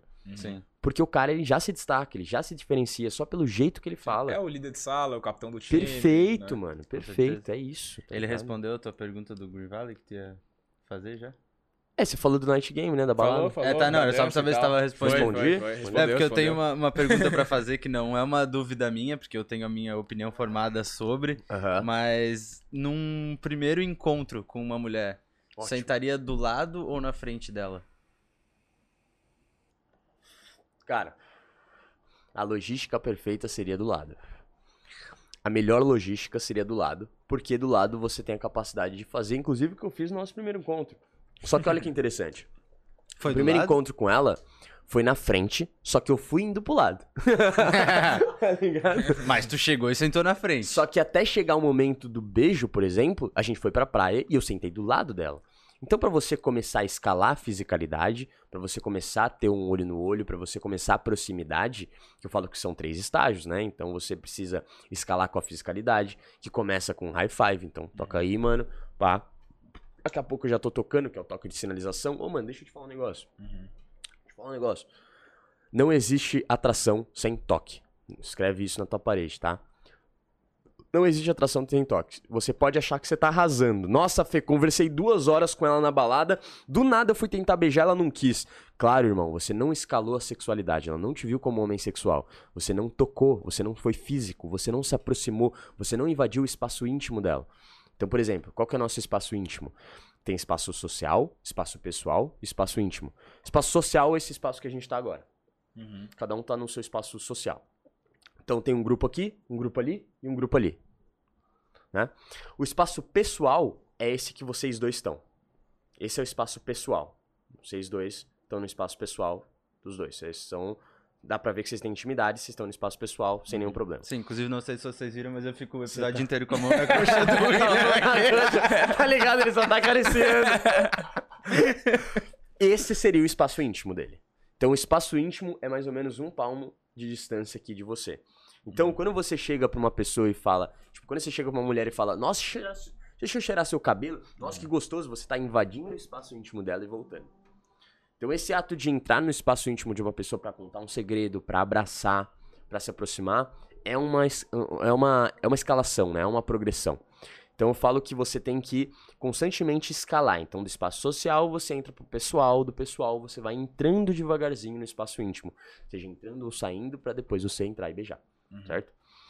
Então, assim, eu acredito que é muito mais fácil você evoluir para um encontro onde você está sentando do lado da pessoa, porque você consegue se aproximar de forma mais fácil, tocar de forma mais fácil e fazer o que você tem que fazer de forma mais fácil também. Entende? Porque se eu tô aqui, cara. Olha o quanto me limita, mano. Eu não consigo invadir o espaço íntimo dele. Sim. Não consigo tocar ele. Eu vou ter que, tipo, sabe? Mano, deixa eu te falar um negócio. Sabe? E eu vou ter que, depois daqui, eu vou ter que arranjar um jeito pra sentar do lado dele. Tá muito estranho isso falando isso, né, mano? Mas é, tá entendeu? eu tô te usando Não, muito de é, exemplo, né? no final já quero seu telefone, a gente. entendeu? Qual que é a tua Saquei. opinião agora? Você falou, tem uma opinião muito bem formada sobre isso. Não, falei muito bem. Formado Tinha. Estou aberto a sugestões. Não, a minha é que é na frente, Uhum. no primeiro momento. Mas depois tu vai escalar para pro próximo passo, entendeu? Mas eu acho que, por exemplo, pô, a gente Mas é a o primeiro. E se a mesa do bar que você encontrou não tem, não dá pra você sentar do lado, não? E se é uma mesa assim? Também. É. Só Também, uma mesinha dessa. também. aqui. Tá ligado? Mas é que eu acho que se a gente não se conhece, ou já, tipo, já teve talvez pela internet um primeiro contato e tal, mas a gente tá se vendo pessoalmente, por exemplo, pela primeira vez, e eu chegar e sentar direto do teu lado, eu acho que eu já vou estar invadindo o espaço pessoal, a, pessoa, a menina pode se sentir é, não confortável no primeiro contato, entendeu? Concordo. E, eu, e se eu sentar na frente dela, não significa que eu não queira sentar do lado dela depois. Mas eu acho que pro primeiro contato é na frente. Você ouviu o que eu falei? Na primeiro encontro, eu sentei na frente dela. Sim. Porque ali, naquela logística, não faria sentido eu sentar do lado. Se a logística do restaurante, por exemplo. Agora, vamos lá. É um restaurante onde é aqueles restaurante poltroninha. Onde tem uma poltrona, a mesa e uma mesa na frente. Ou seja, você tem a opção de sentar do lado. Eu acho que pode ser que funcione dos dois jeitos. Tanto se você sentar do lado na hora, tipo, no primeiro momento. Uhum. Se bem que, mano, você Não, falou uma não coisa acho que não é que não É. vai funcionar. mas também funciona muito sentar na frente no começo, porque eu acho muito importante o olho no olho. Uhum. Esse contato frente com frente, porque quando você direciona teu corpo pra onde tá a tua atenção, é onde você reserva a tua energia. Então, ó, outra dica pra você, mais um código pra vocês, mano. Vocês querem saber se uma mulher tá interessada em vocês? Observa o- os sinais que ela te entrega, né? Quando eu digo sinais, é o corpo. Então, uma mulher que ela tá com o corpo direcionado pra você, inclusive não só mulher, tá? Pessoas em geral, pessoas prestando atenção em você. Se ela tá com o corpo direcionado pra você, a cabeça direcionada pra você, as pontas do pé direcionado pra você, ela tá prestando atenção em você. Por quê? Quanto mais longe do nosso cérebro, menos a gente tem controle. Olha que louco isso. Foi feita uma pesquisa que a gente não tem controle da nossa perna tanto quanto a gente tem do nosso tronco. A gente não tem controle do nosso tronco tanto quanto a gente tem dos nossos braços. A gente não tem controle do nosso braço tanto que a gente tem da nossa cabeça. Uhum. Porque quanto mais próximo do cérebro, mais a gente tem consciência desse membro. Você costuma prestar atenção onde está apontado seu pé? Agora ele tá pra frente. Você tá prestando atenção. Mas você costuma prestar atenção enquanto você tá conversando? Você, você vai prestar atenção no, onde seu corpo, seus braços estão movendo, mas Sim. você não. Daqui pra cima. Isso, daqui pra Os cima. olhos, Sim. principalmente. Sim. né? Perfeito, daqui pra cima. Por isso que daqui pra baixo é inconsciente. Então a gente vai apontar pra onde a gente realmente tá prestando atenção. Uhum. Então se eu tô apontando o pé pra cá, mano, e tô falando com você, a minha atenção tá, tá ali, mano. Uhum. Sacou? Então, o corpo diz muito, o pé diz muito, o movimento de cabeça diz muito e o olhar diz muito. Já abordaram uma pessoa, uma mulher, que ela falava com você assim, ó? Aham. Aham, A legal. famosa não tá nem aí pra ti. É, é, eu falo diferente, é a famosa procurando algo melhor do que você, Aham. tá ligado? Procurando algo mais interessante do que você. Por quê? A atenção dela não tá ali. Então ela tá com escassez corporal, que eu chamo. Que é, ela não tá com o corpo virado pra você, ela não tá com full atenção em você. Ela tá com alguns membros virados pro outro lado. Quer dizer que ela tá quase que fugindo. Ou querendo fugir. Ou ach- tentando achar um pretexto pra não ser mal educada com você. Entendeu? Então esses sinais é muito legal você, você observar. Quanto mais a gente mira o nosso corpo, mais a gente presta atenção na pessoa. Foi essa a pergunta? Isso surgiu de alguma pergunta? Surgiu Eu de alguma perguntei coisa? do Da direção do do corpo, sentado- desculpa. Nossa. Eu viajei, fui, pra, fui pro corte. Tô pensando, eu tô pensando na logística do, do podcast, pra vocês terem conteúdo. Não, mas, porra, mas isso, tipo, o que o Pedro falou ali, eu acho também que se tu não tem intimidade nenhuma e ainda não foi criada uma relação de tipo, quero te pegar, aí talvez faça mais sentido sentar na frente mesmo. Mas depois tu já, tá, tu já saiu uma vez com a, com a pessoa. Aí ficou naquela resenhazinha ali no WhatsApp. Legal, legal, gostei, mano. Agora eu vou te falar uma coisa muito legal, velho. Tô gostando desse papo, olha só. Uma coisa que eu falo pros caras, mano. A mulher chegou pra você e fez assim, ó. Eu sou a mulher, tá?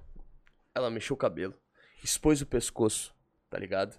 Olhou pra você de cima a baixo, deu um sorriso na tua cara, comentou com a amiga, a amiga olhou pra você e depois ela virou, ficou com o corpo na sua direção. Enquanto você virava o teu olhar, falava com outras pessoas, ela tentou ficar na sua visão. Ela arruma a postura quando você tá olhando, arruma o corpo e a, e a, e a roupa quando você tá olhando. Ou seja, ela te deu todos os sinais que ela tá interessada. Eu, de forma muito sutil, fui entregando todos os sinais de interesse pra você, certo? Se você chegar nela em um abridor indireto, falando: Opa, tudo bem? Você vem sempre aqui? Não é perda de tempo total. Você tá gastando a sua energia de uma mulher que já falou: Eu te quero pra caralho, Uhum. irmão. Não precisa de papinho. Uhum. Então eu falo que quanto mais sinais de interesse, mais ela tá dando sinal verde pra você pular etapas. Uhum. Quando eu digo pular etapas, eu coloco entre aspas pra você Vai entender que vai conseguir. que é, tipo assim, não é pular etapas ao ponto de vem aqui, dá um beijo, porra. Não, não, peraí. É pular etapas ao ponto de você já pode ser totalmente direto com a sua intenção Aham. que vai funcionar.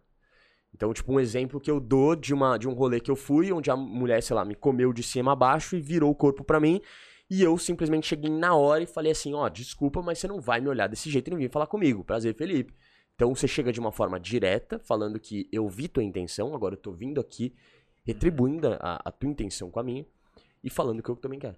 Então, tipo, se eu chegasse, tipo, ai, tudo bem? Qual que é o seu nome?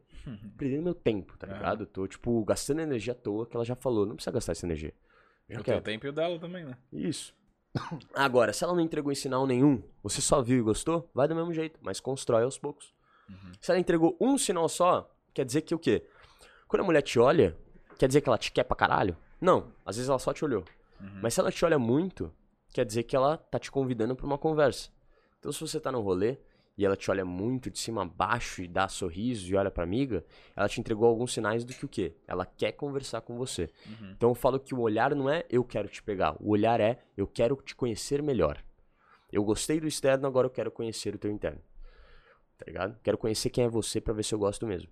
Porque tem gente que fala de ser bonito, de ser rico e o caralho, e eu posso quebrar isso por terra, cara. Por terra. Já vi muito homem muito bonito levando muito toco vergonhoso, porque eu tenho uma teoria que é o seguinte: eu já fui muito rolê, mano. Vocês trabalham com rolê, vocês também sabem. Eu já fui muito rolê porque eu trabalho com isso há muito tempo e meus treinamentos era todo fim de semana ir pra rolê. Todo fim de semana eu tava numa balada e nas melhores de São Paulo. Eu já vi muito cara rico, cara muito bonito levar muito toco e ficar com mulher, tipo, não tão atraente assim. E por que, que eu falo isso? Porque esse tipo de mulher que esses caras ficam, o cara que ele é um cara muito bonito e a mulher que ela é muito bonita, os dois sabem que são bonitos. Nenhum dos dois vai se rebaixar pro outro. Então a mulher que é muito bonita não vai chegar no cara muito bonito. Entendeu? Só que a mulher que não tem tanta autoestima, ela chega no cara muito bonito. Porque ela se vê menor que ele. Aham. Tá ligado? A mesma coisa acontece com o oposto. Mas, como ela tem essa percepção, esse cara, ele se torna acomodado. Porque ele entende que essas mulheres, que são até que bonitinhas, chegam em mim. Então, eu vou ficar acomodado na minha, sabe? Eles não criam habilidades sociais. Eles não conseguem desenrolar tanto com a mulher que é muito bonita, que tem a mesma percepção de valor que ele. Eles ficam acomodados, ficam com as menos atraentes, e as mais atraentes ninguém chega. Tanto que o cara gordinho, feinho, vai lá, chega, troca uma ideia e pega. Tá, tá entendendo? Por quê? Porque ela fica mal. Ninguém tá chegando em mim, caralho. O que tá acontecendo? O homem feio tem medo de levar um toco dela. O homem bonito não tem coragem de chegar nela porque ele não, não chega. Ele tá acomodado com aquelas Tem que chegam o nele. bicho faz isso, pô, aquele o hit, tá ligado? Considera amoroso. Ah, total. Baita filme também. E é isso, tá ligado? Então, tipo, é, é muito louco como se você começar a observar esses padrões de comportamento, cara. Você hackeia o, o jogo social, assim. É bizarro. Então não dê a desculpa de homem bonito ou homem rico, tá ligado? Porque eu já vi muito homem bonito falando bosta pra caralho, mano. Tem muito homem bonito que fala merda pra cacete, velho. Agora, se você cuidar do teu corpo, se você cuidar da tua aparência e ainda desenrolar, já era. você domina tudo. Caixa. Aí, cara. Eu acho que entra bem nessa parada que tu falou de, tipo, de tu se conhecer e saber que, tipo, não é só a grana que vai fazer a parada, não é só tu ser bonito que vai fazer a parada, Não. mas a- talvez ajude. Ajuda. Porque, Ajuda. sei lá, que nem tu falou, a mulher, ela se sen- sente que ela tem que construir uma família, que ela tem que estar protegida Claro. e tal. Então, o cara Cara, e não é- não é nem- ajuda, às né? vezes não é nem só isso. Dinheiro tá igu- é igual às experiências. Eu Sim. quero ter boas experiências, Te experiências massa, paradas, né? aventuras fodas, mano. Dinheiro abre portas de tudo. Se for pra ter um amigo pobre e um amigo rico, eu prefiro um rico. Rico vai me levar na Lamborghini dele, pô, dar um rolê, nunca dei rolê na Lamborghini, pô, eu quero. Não, apaixonei, tá ligado? É isso, tá ligado? É essa que é a vibe. Então o dinheiro ele traz é, aventuras, o dinheiro ele traz experiências e todo mundo é viciado em experiências. Uma mulher ela quer diversão, quer segurança, Uhum. ela quer experiências novas, coisa que o homem mero mortal ele não dá pra ela. Então, tipo, é uma coisa que, cara, eu sempre falei, né? Eu, eu vim de uma origem pobre, mano. Eu nunca fui rico, cara. Eu chegava nos rolês mais foda de busão, irmão. Só que a- o meu poder social, a minha comunicação não era do cara pobre. Eu tinha uma comunicação muito melhor do que os caras ricos. Então eu tinha muito mais resultado. Só que na hora de ir embora, óbvio, eu ia de busão. Aí não. Aí não. As interesseiras eu não atraía, né? Então, quando eu atraía alguém e ela via que eu não tinha porra nenhuma, ela saía fora. E até ótimo pra mim, né? Porque é um filtro, né? Sim. Então, se você se atrair pelo ter, você vai se frustrar. né? acho bom você se atrair pelo Então, ser. uma dica pros ricão aí é embora de busão. Vai embora de busão, vai embora de busão. Mas eu falo, dinheiro não é tudo, cara. Não é tudo mesmo, tá? Não é tudo mesmo, cara. Não acha que você vai ficar rico e vai atrair gente, porque você pode atrair só as interesseiras que estão interessadas no seu ter, não no seu ser. Sacou? Vamos para umas perguntinhas da rapaziada aqui. Bora, vamos embora. Tá, op- na real, pode seguir aí. Só preciso dar uma descarregada. Vai mijar? Vai lá, vai lá. Se quiser ir, avisa, mano, mano. pior que eu tô suave, Tá mano. de Eu não quero mijar, velho. Tô de boa. São ainda, velho? 10 e 25 Três e já. meia. Nossa. Tamo indo. Primeira. Belo, belo nickname aqui. Luca Fageste. Ah, o Luca Fageste é, é seguidor nosso. Não, monstro. Perdi muito, tropa. Tava no carnaval, pivete. Aí vi que ia ter podcast do Feio e vim pra casa. Mas, estamos juntos, Luca Fageste, seu lindo. o Davi S. também tava no carnaval. Eu acabei de chegar de um bloquinho na Augusta. KKKK. Foi foda. São Paulo presente. É isso. Gabriel Reque... Requerdo. Fê, tô na praia. Ah tá, essa aqui tu já, tu já lançou. Celton Malta. Sedução usada para o mal. É típico do menino que tem poder. Poucos conseguem usar para o bem no começo. Porque. Cara, depende. Se você tem valores de casa, você sempre vai ser um moleque do bem. Eu Uhum. falo que eu fui corrompido porque eu não tinha nada e queria ter tudo. Quando a gente é jovem, a gente é burro. E como a gente quer participar da hierarquia social, que a gente quer ser visto com os melhores, com as melhores, a gente entende que a gente precisa fazer algumas coisas pra ser visto. Então você acaba fazendo coisas erradas pra ter o que você quer. Pra que que o adolescente quer, mano? Ele quer resultado. Ele quer mulher, ele quer ser visto, ele quer ser popular. Saca? Então, se você entender que você precisa fazer o bem desde o, desde o começo, você não vai passar por essa fase. Então eu falo que, mano, é, eu passei por essa fase de usar a sedução no mau caminho porque eu era um adolescente burro. Você não precisa ser esse adolescente burro, cara. Porque essa parte da minha vida fez muito mal pra mim. Não foi legal. E hoje eu mudei. Então se eu tenho 25 anos e eu aprendi, tô falando que me arrependi, não seja assim, cara. Muda. Vive essa vida. Hoje eu vivo uma vida muito mais leve. Não tenho medo de nada, não tenho receio de nada, pode falar o que for de mim, sei muito bem do meu valor, sei muito bem o que eu sou.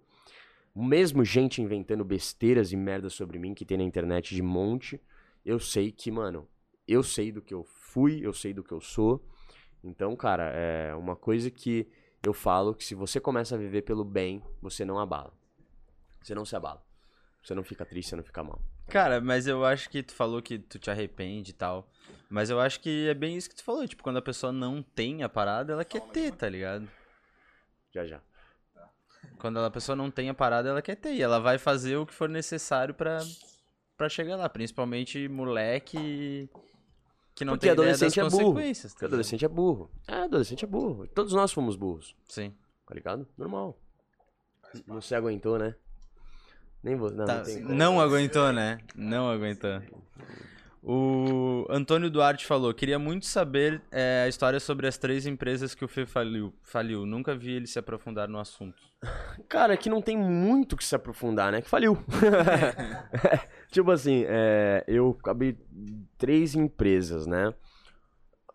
Mais ou menos, né? Então, duas que foi mais oficial e uma que foi meio que de brincadeira. Então, a primeira empresa eu comecei a vender roupa, eu era revendedor de uma, de uma loja.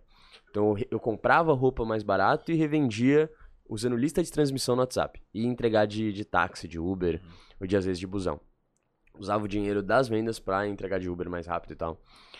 E era isso. Aí eu não soube administrar. Cara, as minhas falências, entre aspas, né, das empresas foi má administração do meu dinheiro.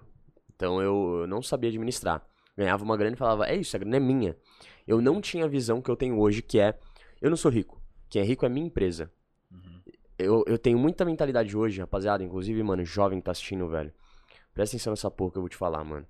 Se você quer empreender, se você quer ter uma empresa no futuro, mano, mentalidade de empresa rica, dono pobre. Quando a tua empresa for milionária, aí sim você for rico.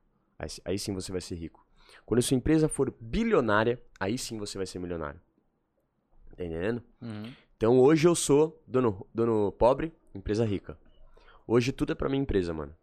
Hoje eu escolhi, cara, não comprar meu carro, só comprar minha moto. Hoje tem muitas escolhas que eu fiz que eu podia. Cara, eu posso falar isso aqui, porque isso aqui é um podcast, isso aqui é uma conversa de bar, certo? Vamos Pode seguir esse conceito. e a galera sabe, isso não tem segredo pra ninguém. Cara, eu faço, eu fiz no meu último lançamento é, meio milhão de reais em 40 minutos, tá ligado? A gente fez um milhão em dois dias no, no último lançamento do jogador caro, que foi o do final do ano. E aí os caras, tem gente que. ah, Os alunos não, porque os alunos sabem que tudo isso é investimento pra própria empresa. Hoje, só pra vocês terem noção, rapaziada, isso eu vou abrir, cara, eu nunca abri isso pra ninguém, tá? Nenhum podcast real mesmo. Ah, exclusiva. Exclusivo, mano. A quarta exclusiva. Hoje a gente tem a quarta exclusiva. Lembrando que a terceira. Exato. Eu, cara, hoje, só pra vocês terem noção, mano, vocês falam, nossa, o Fê tá milionário, um milhão em um dia, não sei o quê. Beleza, mano. Entenda o seguinte. Por mês, eu tenho 120 mil reais de custo fixo da minha empresa. 120 mil reais. Que a gente paga de funcionário, aplicativo, é, Active Campaign, tudo isso pra fazer anúncio, tudo isso pra rodar um bom tráfego, tudo isso pra administrar as plataformas de pagamento. Cara, muita coisa que a gente gasta por mês pra fazer a empresa rodar. E, pô, você pensa assim, caralho, mas é muito dinheiro, você não pega nada pra você? Muito pouco, pouquíssimo. Hoje eu tenho um salário fixo. Ah, Fê, então um milhão é teu? Você vai pra Maldivas? Não, eu tenho um salário fixo, eu sou um funcionário da minha empresa. Eu brinco com a, com a Ingrid. No começo do mês eu sou rico, no final eu tô pobre. É, a gente sou- tá eu sou- economizando. Eu sou consultor financeiro, tá ligado? De Aham. empresa, assim. E a maior parte das empresas que eu pego que tá fazendo merda é quando o dono tira muito e Tira muita tem- grana. É, não Perfeito, tem aquilo, tá ligado? cara. Ô, que legal, você faz isso mesmo. Aham. Que massa, irmão. Então vou precisar da tua ajuda. assim, hoje, hoje não, porque a gente administra muito bem o dinheiro, mas claro, conhecimento, todo conhecimento é bom. Mas, cara, a maioria da grana que eu tenho, que eu pego, volta pra empresa, mano. A gente tem 120 mil de custo. Se você pensar é o seguinte, um milhão, se é 120 mil de custo, em 10 meses acabou o dinheiro. Uhum. Em 10 meses existindo, acabou o dinheiro. Então a gente tem que saber administrar esse dinheiro, cara. Tudo volta. Então, por exemplo, de 1 milhão, 200 mil reais já vai pro kit camisa 10, que foi o kit que eu prometi, né? Uhum. Que foi exclusivo pra quem comprou naquela turma. Que eu fiz camiseta, que é essa aqui, Irado que ela tá. que é tipo, essa aqui é antiga ainda, a gente fez uma nova, com tecido melhor e tal. O livro físico, uma caixa, o contrato, a pulseira, que eu não tô com a pulseira aqui. Então tudo isso já foi 200 mil pra enviar pra quase 1.500 pessoas um kit com produtos físicos. Então se você for pensar, cara, esse dinheiro, ele vai embora, ele volta de investimento, ele volta com uma série. A gente aluga uma casa de 60 mil reais por mês só pra fazer uma série. A gente aluga equipamento, a gente aluga lanche, a gente aluga carro, a gente aluga casa pra fazer séries pra galera, pra ter uma qualidade fodida. Uhum. Porque a nossa marca da SN é a qualidade, tá O ligado? conteúdo isso é foda mesmo. É, a qualidade, tipo, não só o conteúdo ser foda, a nossa qualidade de câmera, de imagem, de som, de, mano, de, de visão, de visual, a nossa qualidade é insana, sacou? Mano, nosso treinamento presencial, irmão, eu nunca vi isso nem na gringa, pai. Eu vim do PUA, né? Você sabe o que é PUA, né? Pickup Artist, não? Não tô ligado. Caralho, parceiro. Que fazer a parte 2 já. Mano, olha eu vendendo. Vamos, vamos lá. Ai, vai bem.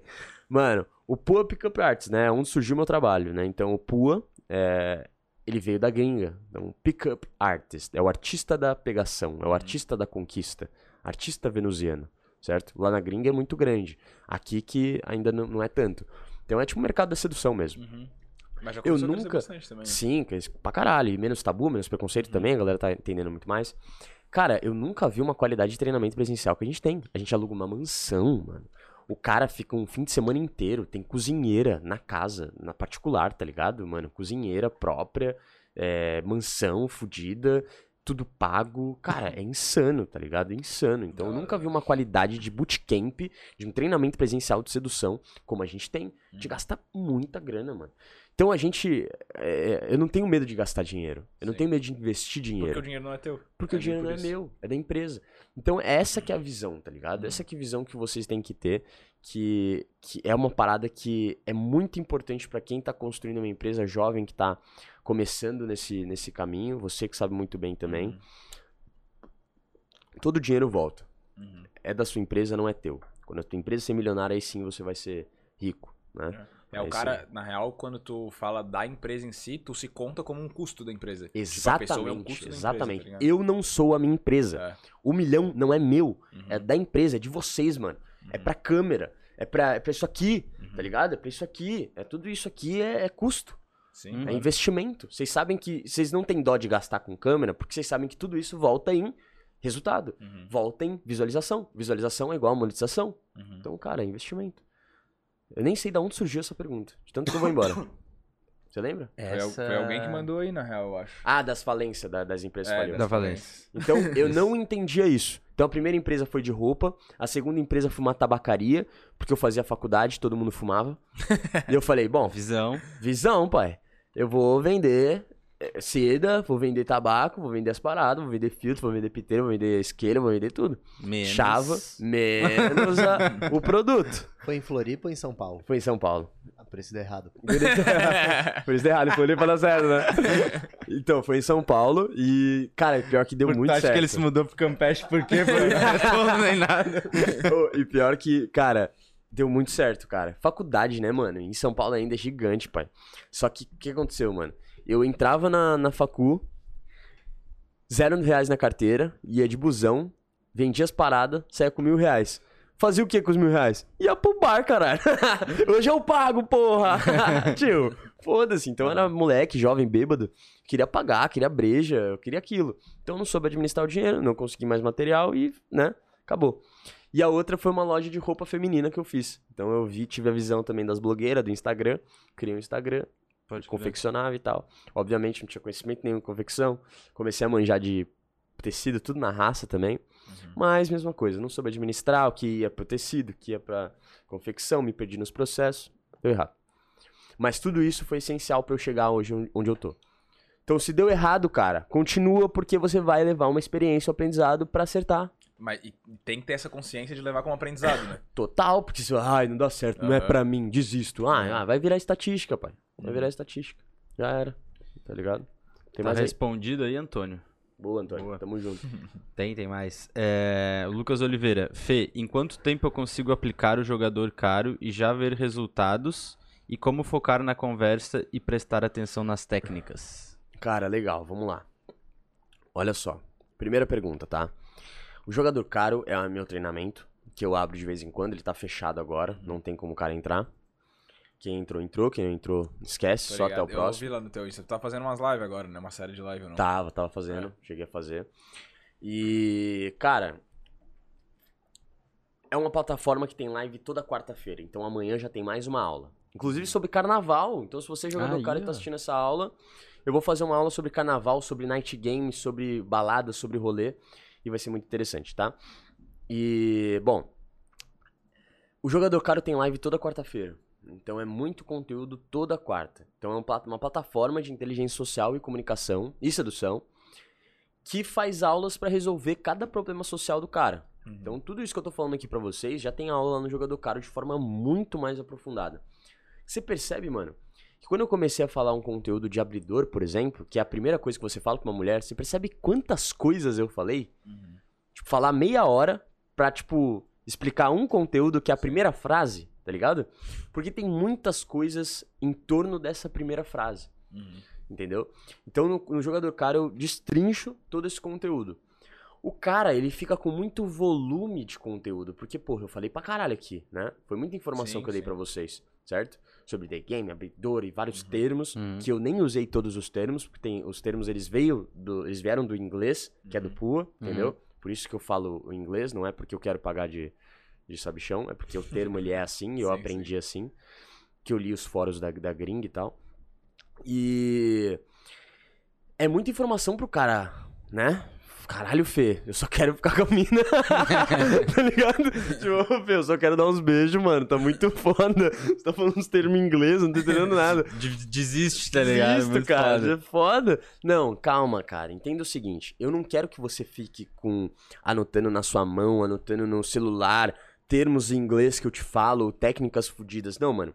Eu quero que você estude o meu conteúdo, que você preste atenção, que você absorva, mas que na hora da prática, na hora da conversa, você tente observar tudo o que eu falei, ao máximo que der.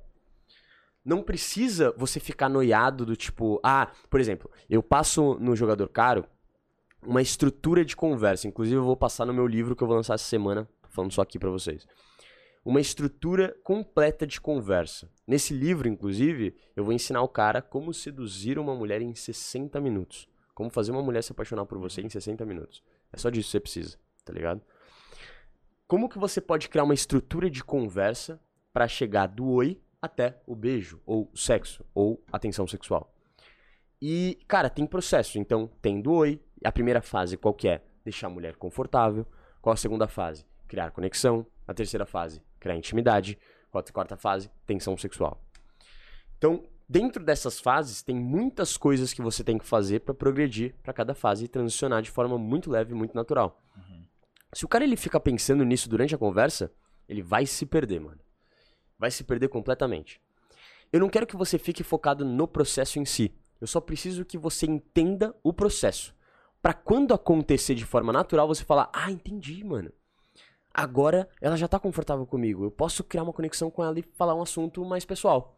Entendeu? Pô, legal, ela já tá conectada comigo, a gente já tem vários pontos em comuns. Agora eu vou tentar cavar um pouco mais fundo e, e- e- e perguntar um pouco mais da intimidade, dos hobbies, das paixões dela, sabe? Ah, legal, velho. Ela- Ela já tá falando da família, ela já tá, tá falando da dança que ela é apaixonada. Eu já consegui fazer ela sentir emoções muito fortes na minha presença. Agora eu vou criar tensão sexual com ela. Agora eu vou falar um pouco mais baixo. Agora eu vou tocar de, de forma diferenciada. Agora eu vou olhar de forma mais profunda. Então tudo isso tem que ser muito natural. Não tenha pressa de aplicar os processos. Só entenda exatamente os processos. Quando você entende os processos, quando acontece, você fala: Ah, tô entendendo. E quanto mais você repete, mais você fica confiante. Porque o que eu falei no mapa da confiança, eu vou repetir aqui. Confiança é um hábito, mano. Eu não saí, gente, abordando e sendo fudido no que eu faço, velho. Eu tive que abordar pra caralho, mano. Levei toco pra cacete, levei ignorada pra cacete, tá ligado? Pra chegar num nível onde eu leio um padrão de comportamento e sei, ela quer, ela não quer. Entendeu? Então, não foque agora em fazer o processo perfeito. Foque agora em errar. Entenda o processo, aborda pra caralho, até você internalizar o conteúdo. Como que você internaliza? Estudando a teoria e praticando muito. É simples, mano. Matemática simples. Acabou. Eu acho que entrar na, na prática que tu falou também vai pegar um pouco do. Pô, abordei, sei lá, 20 mulheres numa festa. Fiquei com 5. Tá, o que que eu fiz pra essas 5 aqui que a gente conseguiu e o que, eu Legal. fiz nas. Né, tipo, Perfeito. Fê, beleza. Não, sou um cara mais introvertido, Fê. Não gosto muito de balada, não gosto muito de rolê. Sou obrigado aí? Claro que não, mano. Ninguém é obrigado a ir em rolê, ninguém é obrigado a ir em festa. Se você não gosta tanto de rolê, se desafie a abordar pessoas no meio da rua. Se desafie e você tá no, no busão, no metrô, na farmácia, no mercado e abordar alguém, conversar com alguém, puxar um papo, tá ligado? Ir num bar mais tranquilo, um bar de esquina, um restaurante, aqueles barzinhos com as mesas mais elevadas, tá ligado? Então, tipo, se desafia a fazer coisas diferentes em lugares que você gosta e se sente bem indo? É isso. se tu tá confortável, acho que deixa a pessoa mais confortável também. Total. Não adianta você ir pra um lugar que você não gosta da música, você se sente um bosta, você não gosta. Por exemplo, eu não sou um cara tão fã de sertanejo, por exemplo. Uhum. Eu gosto de alguns. Sabe quem eu era fã, cara? Marília Mendonça, mano.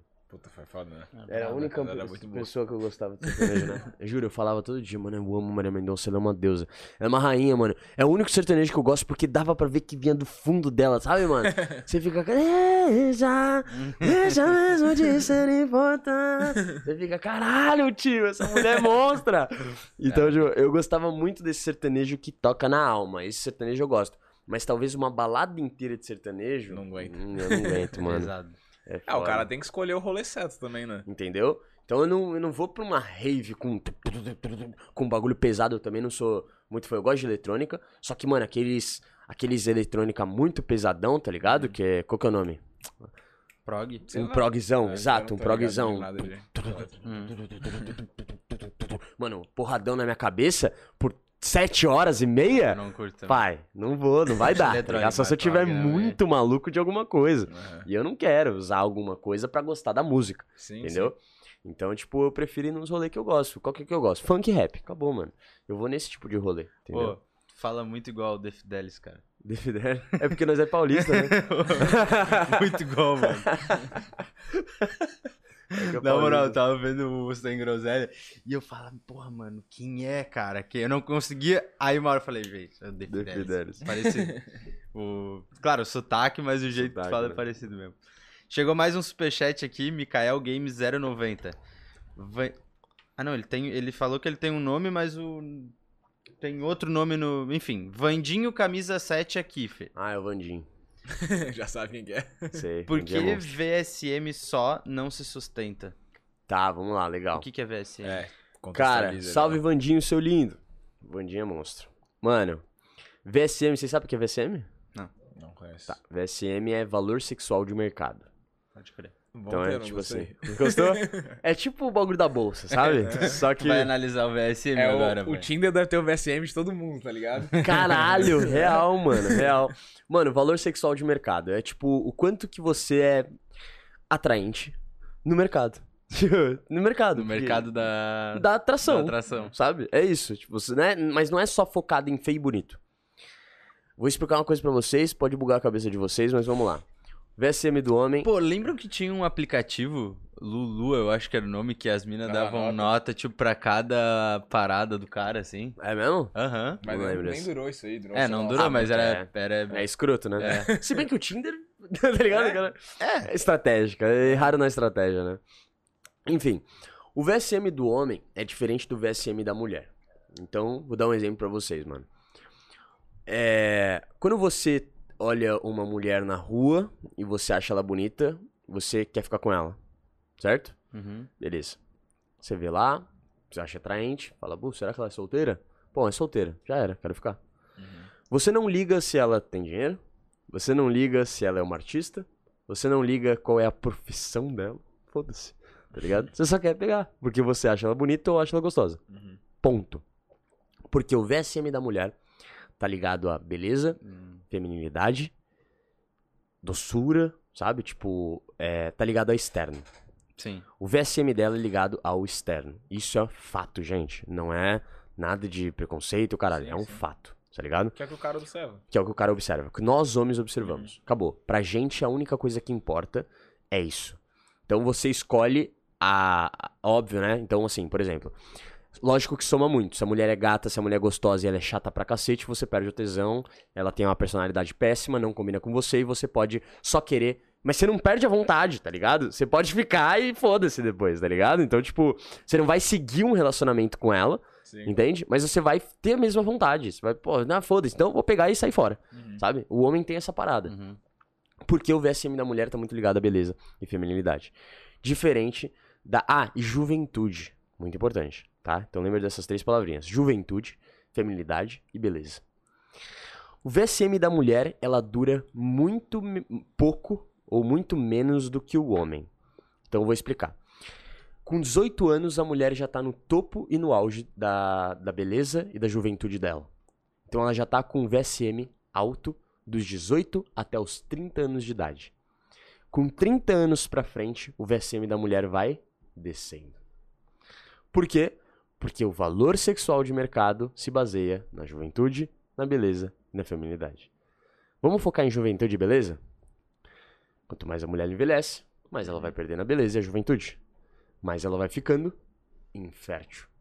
Porque beleza e juventude está ligado à fertilidade. Pra gente, no nosso inconsciente, é o que importa. Tá ligado? Por isso que mulheres com mais de 30 anos começam a ficar desesperadas pra acharem um homem. Porque elas têm medo de morrerem sozinhas, Uhum. tá ligado? Isso é uma grande realidade. É difícil também, a gente aceitar isso, mas é uma grande realidade, tá? É, bom, agora vamos pro homem. A gente é muito diferente. E a gente tem uma sorte do caralho. Ou sorte, eu não digo sorte, tá? A mulher tem suas vantagens, mas muitas vantagens, tá? Mas o homem também tem essa vantagem. O nosso VSM, ele nunca desce, ele só aumenta. Por quê? A gente é fértil até o final da nossa vida. A mulher chega na menopausa e ela para de ser fértil. Sacou? Uhum. A gente vai ser fértil até o final, até o pau subir, velho. É literalmente isso. Sim. Até o pau subir, a gente vai ser fértil. E se não subir, a gente toma um negocinho. E se não subir, a gente toma um negocinho. se não subir, a gente toma um negocinho, sobe e tá tudo certo. Então, o nosso VSM não é focado na nossa beleza. O nosso VSM tem vários fatores. Eu falo que, quando se trata de atração, a mulher é como um botão de volume. O homem é como um interruptor. Me atrair. Esse é, o, esse é nós, homens. Uhum. A mulher é um volume. Então, quanto mais ela vai conhecendo experiência, me atrai muito. Então, no começo, só olhou o externo, só olhou a beleza, vai aumentando de pouquinho em pouquinho. Entendeu? O nosso VSM é muito diferente. Então, vamos lá. Nosso valor sexual de mercado está muito ligado ao nosso poder. Tudo. Poder social, poder financeiro, beleza. Não só beleza, mas sim tamanho, não só tamanho, mas sim é, aspectos físicos como, é, cara, saúde. Um gordo não é atraente para uma mulher. Isso é uma grande realidade. Por quê? Porque tá ligado à saúde dele. Ele não tem vigor, ele não tem disposição para fazer a vida acontecer. Tudo isso tá ligado a poder. Então, quando uma mulher ela vê um homem que tem uma aparência legal, um corpo legal, um bom tamanho, uma boa largura, ela entende que esse cara tem tamanho para protegê-la. Esse cara tem isso músculo- Meio que inconscientemente. inconscientemente. Músculos aparentes, que quer dizer que eles têm bons genes e é saudável. Ele tem vigor. Ele vai, sei lá, pular um muro se for necessário. Ele vai carregar alguma coisa se eu não conseguir. Uhum. Tá entendendo? Isso é muito inconsciente. Desde a parada de abrir um pote, tá ligado? Isso é real. E ela vai perceber também. Isso tudo é a parte mais. É tipo um terço, tá? Então, tamanho, é, beleza, corpo é um terço, tá ligado a saúde e vigor. O resto, que pra mim é o principal, tá ligado a poderes. Então, poder social, poder financeiro. Poder social e poder financeiro e também a personalidade, tá? Que é muito importante pra mulher também. Então, poder financeiro é aquilo que eu te falei, muito simples, gente. Não é questão de ser interesseiro, não é questão de mulher gosta de dinheiro. A única coisa que ela gosta é de ter um cara que tem segurança. Um cara que pode prover uma segurança pra ela. Caso aconteça alguma coisa. Caso aconteça exemplo. alguma coisa, caso ela tenha um filho com esse cara, tá ligado? E aí? Não tem casa? Não, não tem, não tem um bagulho legal? Então, porra, uma boa casa, sabe? Um, um bom lugar pra ficar, um bom lugar, um bom lugar para morar, algum um meio de transporte pra se locomover, alguma coisa que lhe dê segurança, certo? Fê, mas eu não tenho dinheiro, meu VSM é lá embaixo. Não, cara, olha só. Eu também não tinha grana. Mas o que acontece? Eu tinha tanta ambição, tanta vontade, tanta confiança, que o meu VSM era alto até no financeiro. Porque a mulher que me conhecia sabia que eu ia chegar longe, Uhum. tá ligado?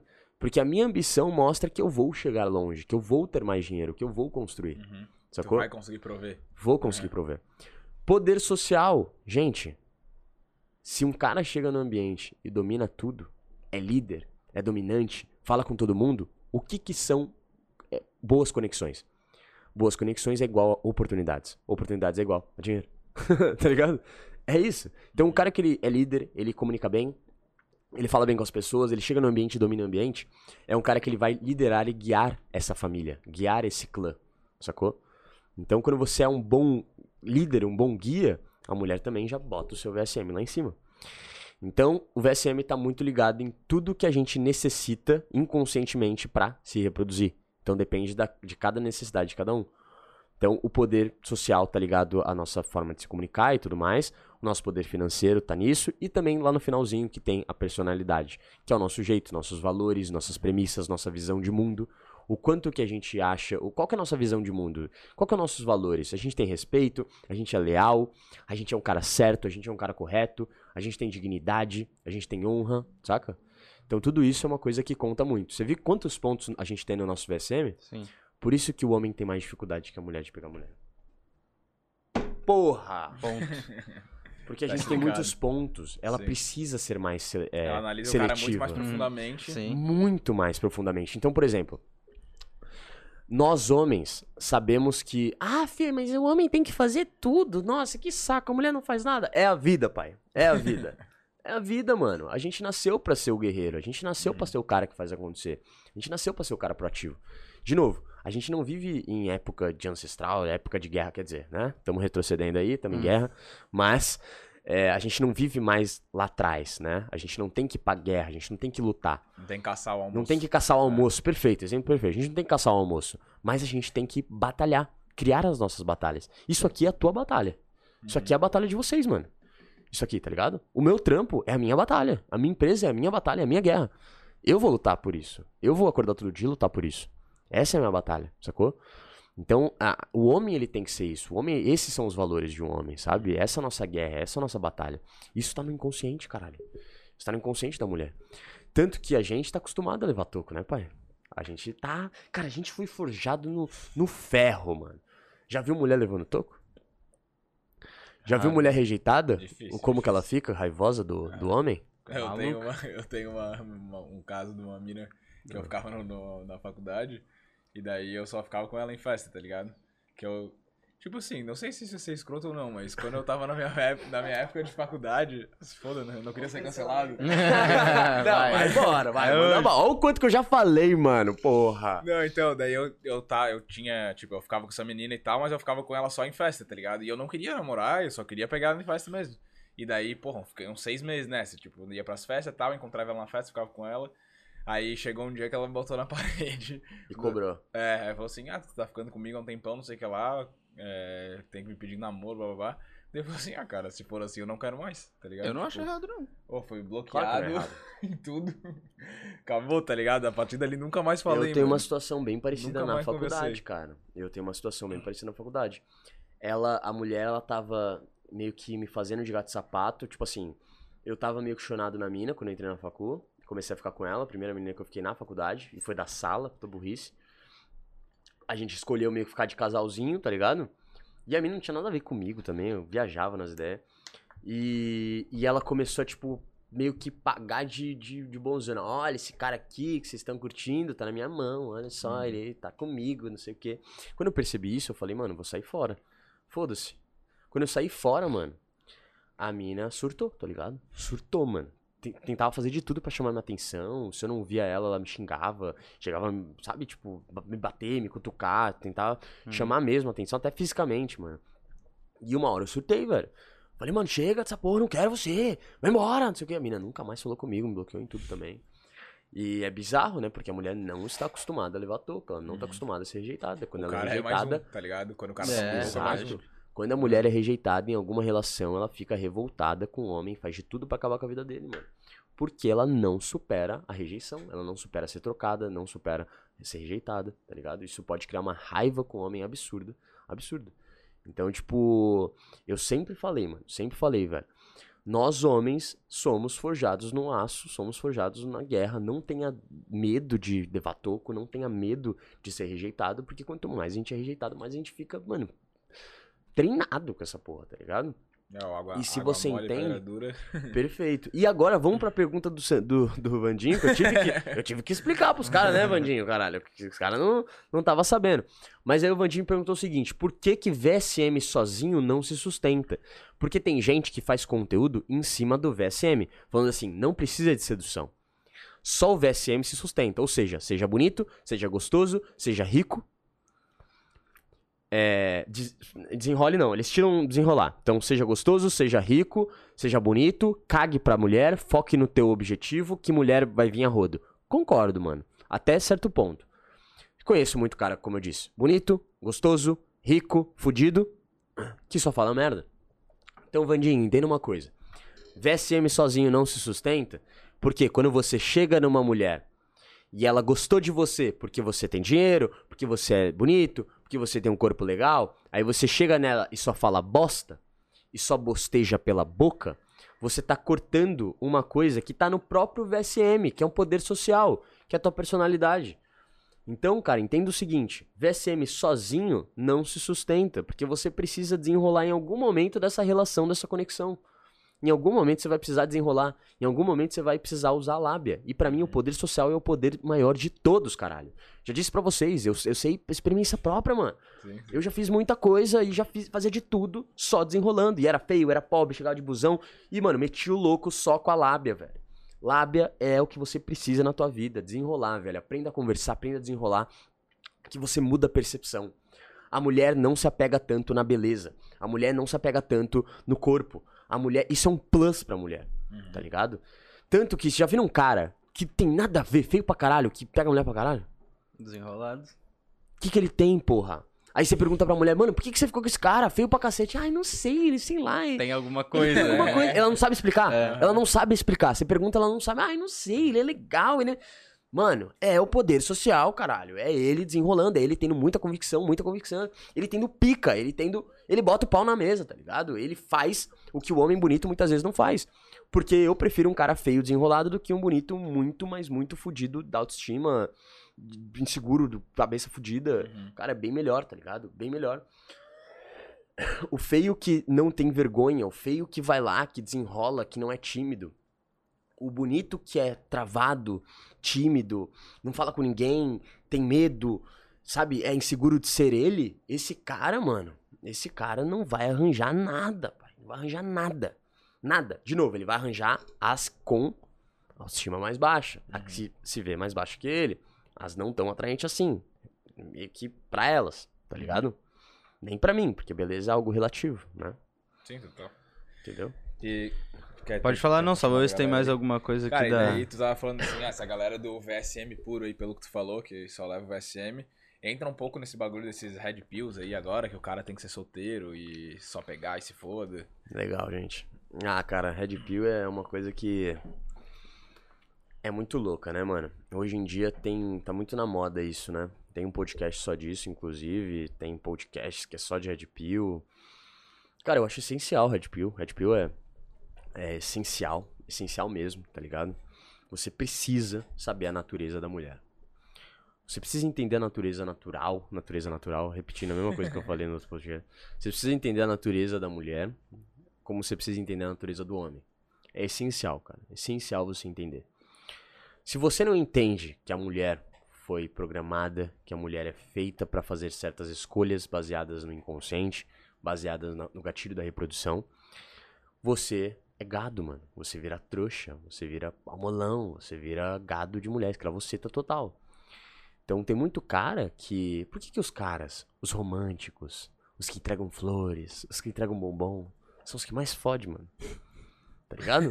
Por quê? Ué, mas peraí, a mulher não gosta do cara romântico, mano? A mulher não gosta de flor, caralho? Porra, irmão, que mulher cuzona, irmão? Os, os caras estão entregando flor, chocolate, irmão, e adorar, porra. Por que, que as mulheres fazem isso, mano? Por que, que a mulher não gosta do cara que entrega flor, do cara que é romântico, do cara que elogia? Você é maravilhosa, você é a mulher mais linda desse planeta. Você merece tudo. Eu vou te dar tudo do bom e do melhor. Você vai ter uma vida incrível. E o cara nem conhece a mina, nunca trocou uma ideia. nunca nem se conectou com a mulher, tá ligado? Entrega chocolate, entrega flor. Por que que esse cara só se fode, mano? Por que que o cara, o namorado, que tá lá com a mulher muito tempo, que faz tudo pela mulher, que compra tudo pra ela, que bota silicone nela, que compra iPhone 20 pra ela, que compra um carro pra ela. Porra, irmão, por que que ela trai esse cara? Por que, mano? Se ela ganha tudo, velho. Porque tá descompensando em algum outro lado. Cara, entenda uma coisa, mano.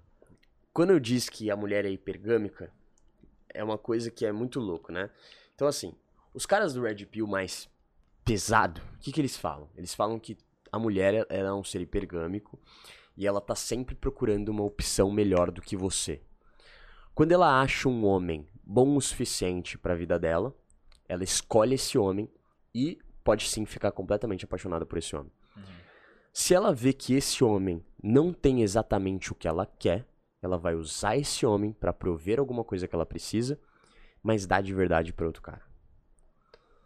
Tá entendendo o que eu tô querendo dizer? É um pouco pesado isso, tá ligado? Eu não gosto de entrar nesse assunto em podcast ou parada ao vivo, porque é um assunto um pouquinho mais abaixo, profundo do que eu já contei aqui pra vocês no podcast. É muito delicado falar disso, porque isso entra em muitos fatores psicológicos do homem. Você sabe por que o homem é inseguro, né? Sabe por quê? Por quê? Porque nós somos os únicos seres que não sabem se o filho é dele. Se o filho é nosso. Faz sentido. A gente não sabe. A mulher é grávida. Ela Sim, sabe que o filho é dela. Mas a gente não sabe se é nosso. Sim. Ela pode ter dado pro outro cara um minuto antes de você. e o espermatozoide do outro cara entrou. E qual que é o nosso maior medo, mano? Cuidar de filho que não é nosso. Já viu aqueles vídeos, cara?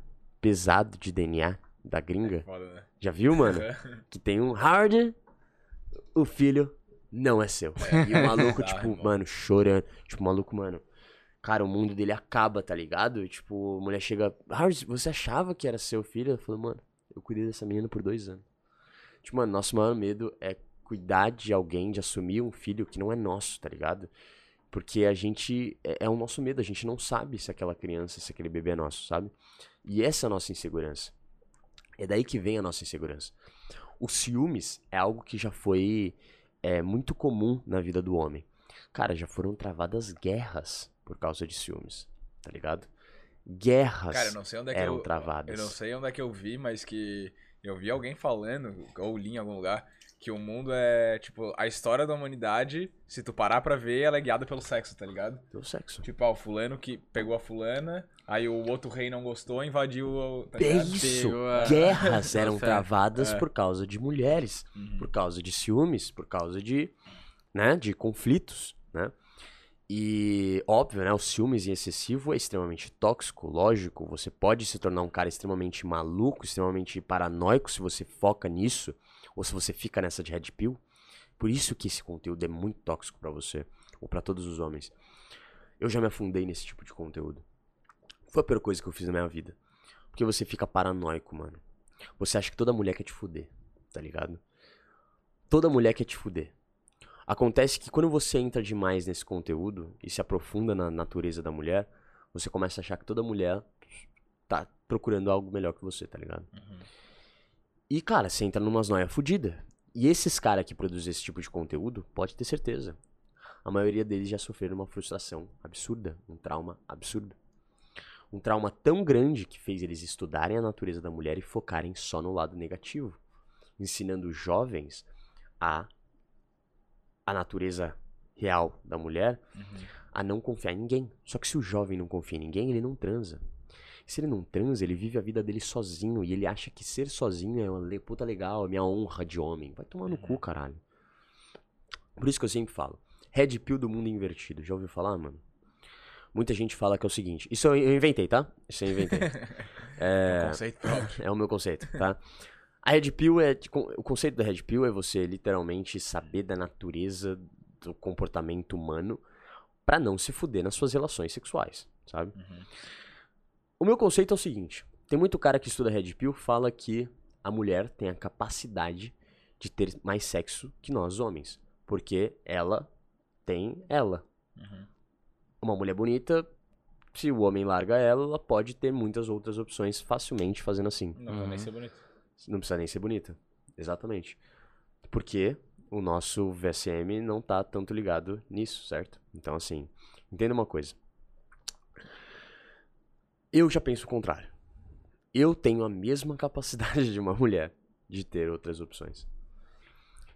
O cara que ele fica noiado com a mulher, com certeza ele tá jogando pra ela que ela tem a maior capacidade de fuder ele, então ele precisa ter medo, temer ela e ficar sempre desconfiado com ela, porque ele não tem a mesma capacidade dela. Só que se você entende que eu tenho a mesma capacidade dessa mulher, você começa a não ter mais medo de nada, porque você começa a ser ciente do teu valor. Uhum. Você começa a entender que é o seguinte, mano, eu tenho habilidades sociais, eu me cuido, eu cuido do meu corpo, eu cuido do meu ser. Então eu sou um homem que, se hoje a mulher foi cuzona comigo, show, suave. Eu vou na esquina ali, eu tenho a capacidade de conhecer qualquer mulher em qualquer lugar. Você entende o que eu tô falando? Uhum. Então você começa a não temer mais coisas Através da confiança. através tu... da sua própria É. confiança. Então, sim, eu falo que o homem que se afunda nesse conteúdo ou se aprofunda demais na Red Pill, ele pode ficar noiado, pode passar por um processo muito paranoico da vida dele. Isso é muito prejudicial, Muito, cara. Muito, muito mesmo. Afasta pessoas, afasta, afasta mulheres legais na sua vida. Uhum. Porque sim, cara. Sim, eu escolhi uma mulher pra estar comigo na minha vida. E essa mulher aqui que tá comigo, mano, é uma mulher que hoje eu confio nela, sabe? Por quê? Porque ela me provou que, ela, que eu posso confiar. Uhum. Por quê? Porque, mano, a gente teve uma relação muito boa. A gente se conheceu, a gente se conectou. Eu sei da capacidade dela de ter outras opções, como ela sabe da minha capacidade. Mas a gente não quer nenhumas outras opções. A gente quer estar junto, a gente quer curtir. Só que se eu fosse esse cara fudido no, no mundo da Red Pill aí, velho, eu me fecharia a ela e nem talvez nem estaria com ela. Uhum. Porque eu poderia nem dar brecha pra conhecer ela, sabe? Uhum. Se você fica fudido da sua cabeça, você não conhece mais ninguém, você não transa mais. Então esses caras, eles acabam morrendo muito solitários e, ach- e, e defendem e defendem o fato de que isso é honroso.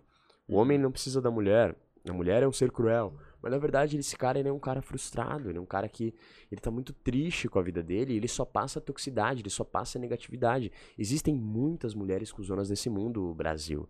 Entenda isso. Como existe muitos homens cuzão. Acho que isso acontece muito, tipo, pós-término de relacionamento Total, tóxico, tá ligado? Total, total, total. Aí o cara acha que ninguém presta, vai procurar. Total. É, a mulher fala, pô, Total. homem, tudo igual, não sei Parça, pra mim, cara, pra mim é literalmente isso. Eu passei uma boa parte da minha vida extremamente traumatizado. Passo por problemas internos até hoje, rapaziada. Por traumas que eu tive no passado. Com mulher que me fudeu e que Uhum. fode a cabeça do homem. O homem, mano, ele se fode com a mulher, com a mulher errada, sabe? O que me salvou foi o meu conteúdo. Foi eu entender que eu preciso ficar bom, eu preciso me co- confiar em mim, eu preciso confiar no meu valor, eu preciso ser ciente de mim pra eu ficar bom em alguma coisa e pra eu começar a entender que, velho, eu não preciso de ninguém real. Eu só preciso de mim. Ninguém me completa. Alguém me transborda, mas ninguém me completa. Eu sou sozinho, sou feliz sozinho, sou muito ciente do que eu sou, dou muito valor ao que eu sou. E quem tiver agora disposto a entrar na minha vida, que seja uma pessoa foda que me Pra transborde, Pra agregar. pra, né? cre- agregar, pra crescer junto comigo, sabe? Então, pra mim, o homem, ele não tem que. Ele tem que seguir o próprio caminho, sim. Ele tem que, mano, focar. Ele tem que ter um objetivo, ele tem que crescer, ele tem que focar nele. Não deixar de ter oportunidade por mulher, não deixar de focar na empresa dele por mulher, não deixar de trabalhar o corpo dele, a aparência dele por mulher, por nada. Foca no teu, seja o melhor homem possível por você, não pela mulher. Tá ligado? E o E, resto bo- acontece. e o resto acontece. Uhum. Boas mulheres vão chegar a você. E óbvio, você entenda de red pill pra saber as red flags. Então, entenda de red pill pra você encontrar e entender os alertas vermelhos de uma mulher cuzona. Uhum. Entendeu? Então você precisa entender desse conteúdo pra não ser um trouxa do caralho. Sacou? Vai ter mulher nesse mundo, durante a sua vida inteira, que você vai conhecer, que vai te fuder, meu irmão. E se você não ser ligeiro de entender o que, que essa mulher quer, o que, que essa mulher tá interessada, Uhum. ou se ela quer me fuder, ou se ela é confiável, ou se ela não é, tenta entender os sinais. Se você entende os sinais, você consegue fugir rapidinho. Se você foge, tá suave. Uhum. Acabou. Não precisa xingar, não precisa falar nada. Tchau, obrigado. Tamo junto. Obrigado por tudo. Valeu, não quero mais. Valeu. Falou. É isso. É que eu acho que é meio que um bagulho meio burro de querer generalizar que, tipo, ah, toda mulher não Exato, presta. por uma homem não- frustração é, sua. Sim, é. Tá ligado? É isso. É Daí isso. tu, porra, tu expande um conceito bizarramente, assim, porque... Você sai de uma Matrix e entra em outra. Aham. E acha que é o fodão, e acha que tá certo de tudo. Eu entendo o mundo porque eu estou protegido do segredo obscuro das mulheres que vocês não sabem. Pô, no cu, caralho. Vocês transam, eu, eu não, tá ligado? Esse é o bagulho, essa essa é a parada. Então, E tem assim. E tem uma parada né, dentro desse, desses conteúdos aí que é muito louco, que eu acho, tipo, agrega muita gente, né? Tipo, tem muita gente que, segue essa parada assim. Que nem, tipo, até o do teu caso, na real. Tem os guri que vem aqui falar, ah, pela ordem lá, o, que manda com a Giovanni. florzinha e tal. Mas eles seguem uma parada que, tipo, que agrega pra vida deles, digamos assim. Só que tem Claro, muita gente Que que. me odeia. É. Me chamam de Blue Pill. Os É, Red Pills então. me chamam de Blue Pill. É, que se Porque eu perde, tenho uma namorada. Aham. Pra eles ter uma namorada, eu sou um gado. Eu sou gado. Uhum. Pra eles ir falar com uma mulher, eu sou gado. Cara, é Caralho, que é brisa. doente, pesada, doente, é velho. pesada. é. E, cara, esse mundo é bizarro. O mundo da internet é bizarro. E tá sendo ligado? que é um bagulho completamente natural, né? Tem- Tipo, Total, tem gente que me xinga. Tem, cara, tem gente que me xinga. Cara, eu já sofri crítica porque. Tem, tem vários loucos que eu chamo da, da lacrosfera da internet, né? Já teve louco que chegou em mim falando que eu sou. Tem, tem gente louco que chegou em mim falando que é impossível eu ter resultado, porque só tem resultado se eu for é, rico e, sei lá, não sei, ser muito rico. Já teve cara que falou que eu preciso ter mais de 1,90 de altura pra ter resultado. Tem cara que falou que eu preciso ser ter olho verde e, sei lá, ser extremamente maravilhoso e lindo pra ter resultado. Então tem gente que, cara, tem gente que vai cagando regra sobre tudo. E o que, que é essa cagação de regra? É pessoas que jogam a própria frustração pra você, tá ligado? Esse cara, ele tem muito problema com o corpo dele. Então ele fala que eu só pego mulher porque eu tenho esse corpo. É só pe- ele, ele tira tudo que eu sei, todo o meu conhecimento e relaciona com uma coisa só, que é o que ele não tem e queria ter. Então ele joga a frustração dele em mim. Tudo isso é bostejar frustrações. Essa parada de Red Pill e Blue Pill é uma parada muito bizarra. Porque eu acredito que esses Red Pills que acham que estão numa. O, cara, de novo, Red Pill é muito bom, eu concordo, cara. Red Pill é foda, tá? Natureza é muito essencial você saber da natureza da mulher. Porém, o Red Pill extremo, tá? Esses Black Pill, caralho Pill, que é uns. é, Cara, é profundo, tá? Tem outras camadas, gente. É uma parada muito mais insana que vocês não estão nem ligados, tá ligado? Então, assim, esses, essas camadas mais profundas, se você se, se jogar nessa porra, irmão, você vai ter uma vida triste, solitária e vai morrer sem ter vivido nada, mano. Então, eu ter uma namorada, pra eles é Blue Pill. Eu ter um relacionamento é Blue Pill. Pra mim, eu falar com uma mulher ou tentar, sei lá, atrair uma mulher é Blue Pill. Uhum. Eu, por quê? Porque eu estou correndo atrás de mulher. Sendo que não, eu quero transar e eu vou lá e transo. tá ligado? Tipo, é isso. Tipo, meio que eles estão estudando a natureza da mulher, digamos assim, mas estão ignorando a do homem, tá ligado? Exatamente. Exatamente. E a parada é, mano, eu não, eu, caralho, eu entendo a minha natureza. Eu não sou blue pill, eu não me considero blue pill, por quê? Porque eu entendo tudo que tá acontecendo. Uhum. Eu faço o que eu quero, eu tenho resultado. Eu, sei lá, eu quero dar uns beijos, eu vou lá e beijo. Eu quero transar, eu vou lá e transo. Eu quero a melhor mulher, eu vou lá e vou ter a melhor mulher. Se não for legal pra minha vida, eu vou tirar. E acabou, caralho. Acabou, porra. Eu vou tirar na minha frente, pô, essa mulher aqui não é legal. Eu vi alguns sinais, algumas red flags aqui, ó. Pá, eu estudo red pill e tal. Vi alguns sinais que não é legal. Show, ótimo. Pum, já fui ligeiro. Saí da vida dela antes dela, dela fazer alguma coisa comigo. Show, perfeito. Continua minha vida, mano. Sem toxicidade, sem noiação, sem paranoia fudida, sabe? Porque isso é tóxico pra você, cara. Isso te mata por dentro. Você vai sendo consumido, irmão. Você não vive mais nada. Você não tem mais relação com as pessoas. Você não tem mais relação legal com uma mulher, legal. E tem, cara, tem mulheres boas por aí, gente. Tem muita mina legal que quer te conhecer. Que quer ter uma família legal. Não, mas ela quer ter família porque ela precisa de um homem provedor. E se você não ser um macho alfa na cama, ela vai te usar como provedor e dar pra outro macho alfa, shed fudido. Calma, cara, calma. Aprenda a satisfazer sua mulher que ela não vai procurar mais nada em outro lugar, tá ligado? Não, mas só do fato dela querer procurar. Cara, calma. Às vezes não, às vezes ela só te quer, tá ligado? Calma, tá ligado? Relaxa, mano. Então, se você entra muito nessas paranoias, você vai embora, mano. Então, meu conselho é para esses jovens não se percam. Se, se o papo é muito extremista, jovem, mano, que tá assistindo essa live. Se o papo é muito extremista, foge, irmão. Qualquer papo. né? Qualquer, Qualquer papo. papo, de Qualquer qualquer, papo. assunto. Imagina se eu viesse aqui e falar, sedução é o caminho, tá ligado? É. o único caminho, você tá errado. Foge de mim, caralho. Foge de qualquer papo extremista, tóxico, focado na negatividade, focado na frustração, focado no errado. Sacou? Pode ter certeza que alguém ali naquele momento sofreu muito e ele usa essa frustração pra, pra justificar e tirar a culpa dele. Imagina se, quando eu ti- tive minha frustração com aquela mulher, eu tiro a minha culpa e boto tudo nela. Eu ia virar um red pill frustrado que nunca ia conhecer mais nenhuma mulher na minha vida. Ia criar um canal. ia falar mal de mulher pro resto da minha vida, nunca ia conhecer ninguém e não ia criar ter esperança sobre ninguém, tá ligado? E nunca talvez iria ter um relacionamento, ou um filho, ou nem falo nem de casamento, porque isso, beleza, tenho, eu concordo muito em partes com vocês e tal. Mas eu falo mais de questão de, porra, eu quero ter meu filho, caralho. Quero ter meu moleque, mano. Quero ter minha criança. Quero ter minha, minha cria, tá ligado? Eu preciso de mulher pra isso, mano. Sim. Tá ligado? Eu quero ter minha carinha, meu bebê com a minha carinha aqui, mano.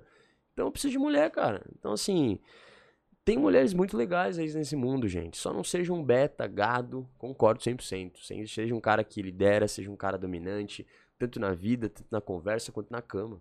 Isso acabou, velho. Se você faz sua mulher gozar, ela não vai querer dar pra mais ninguém. Uhum. Sacou? E acho que tem. Tu iria num podcast que fale sobre Red Bull, assim? Com certeza, pode me convidar, mano. Cara, eu, eu trabalho com comunicação e conversa. O que eu mais gosto é conversar.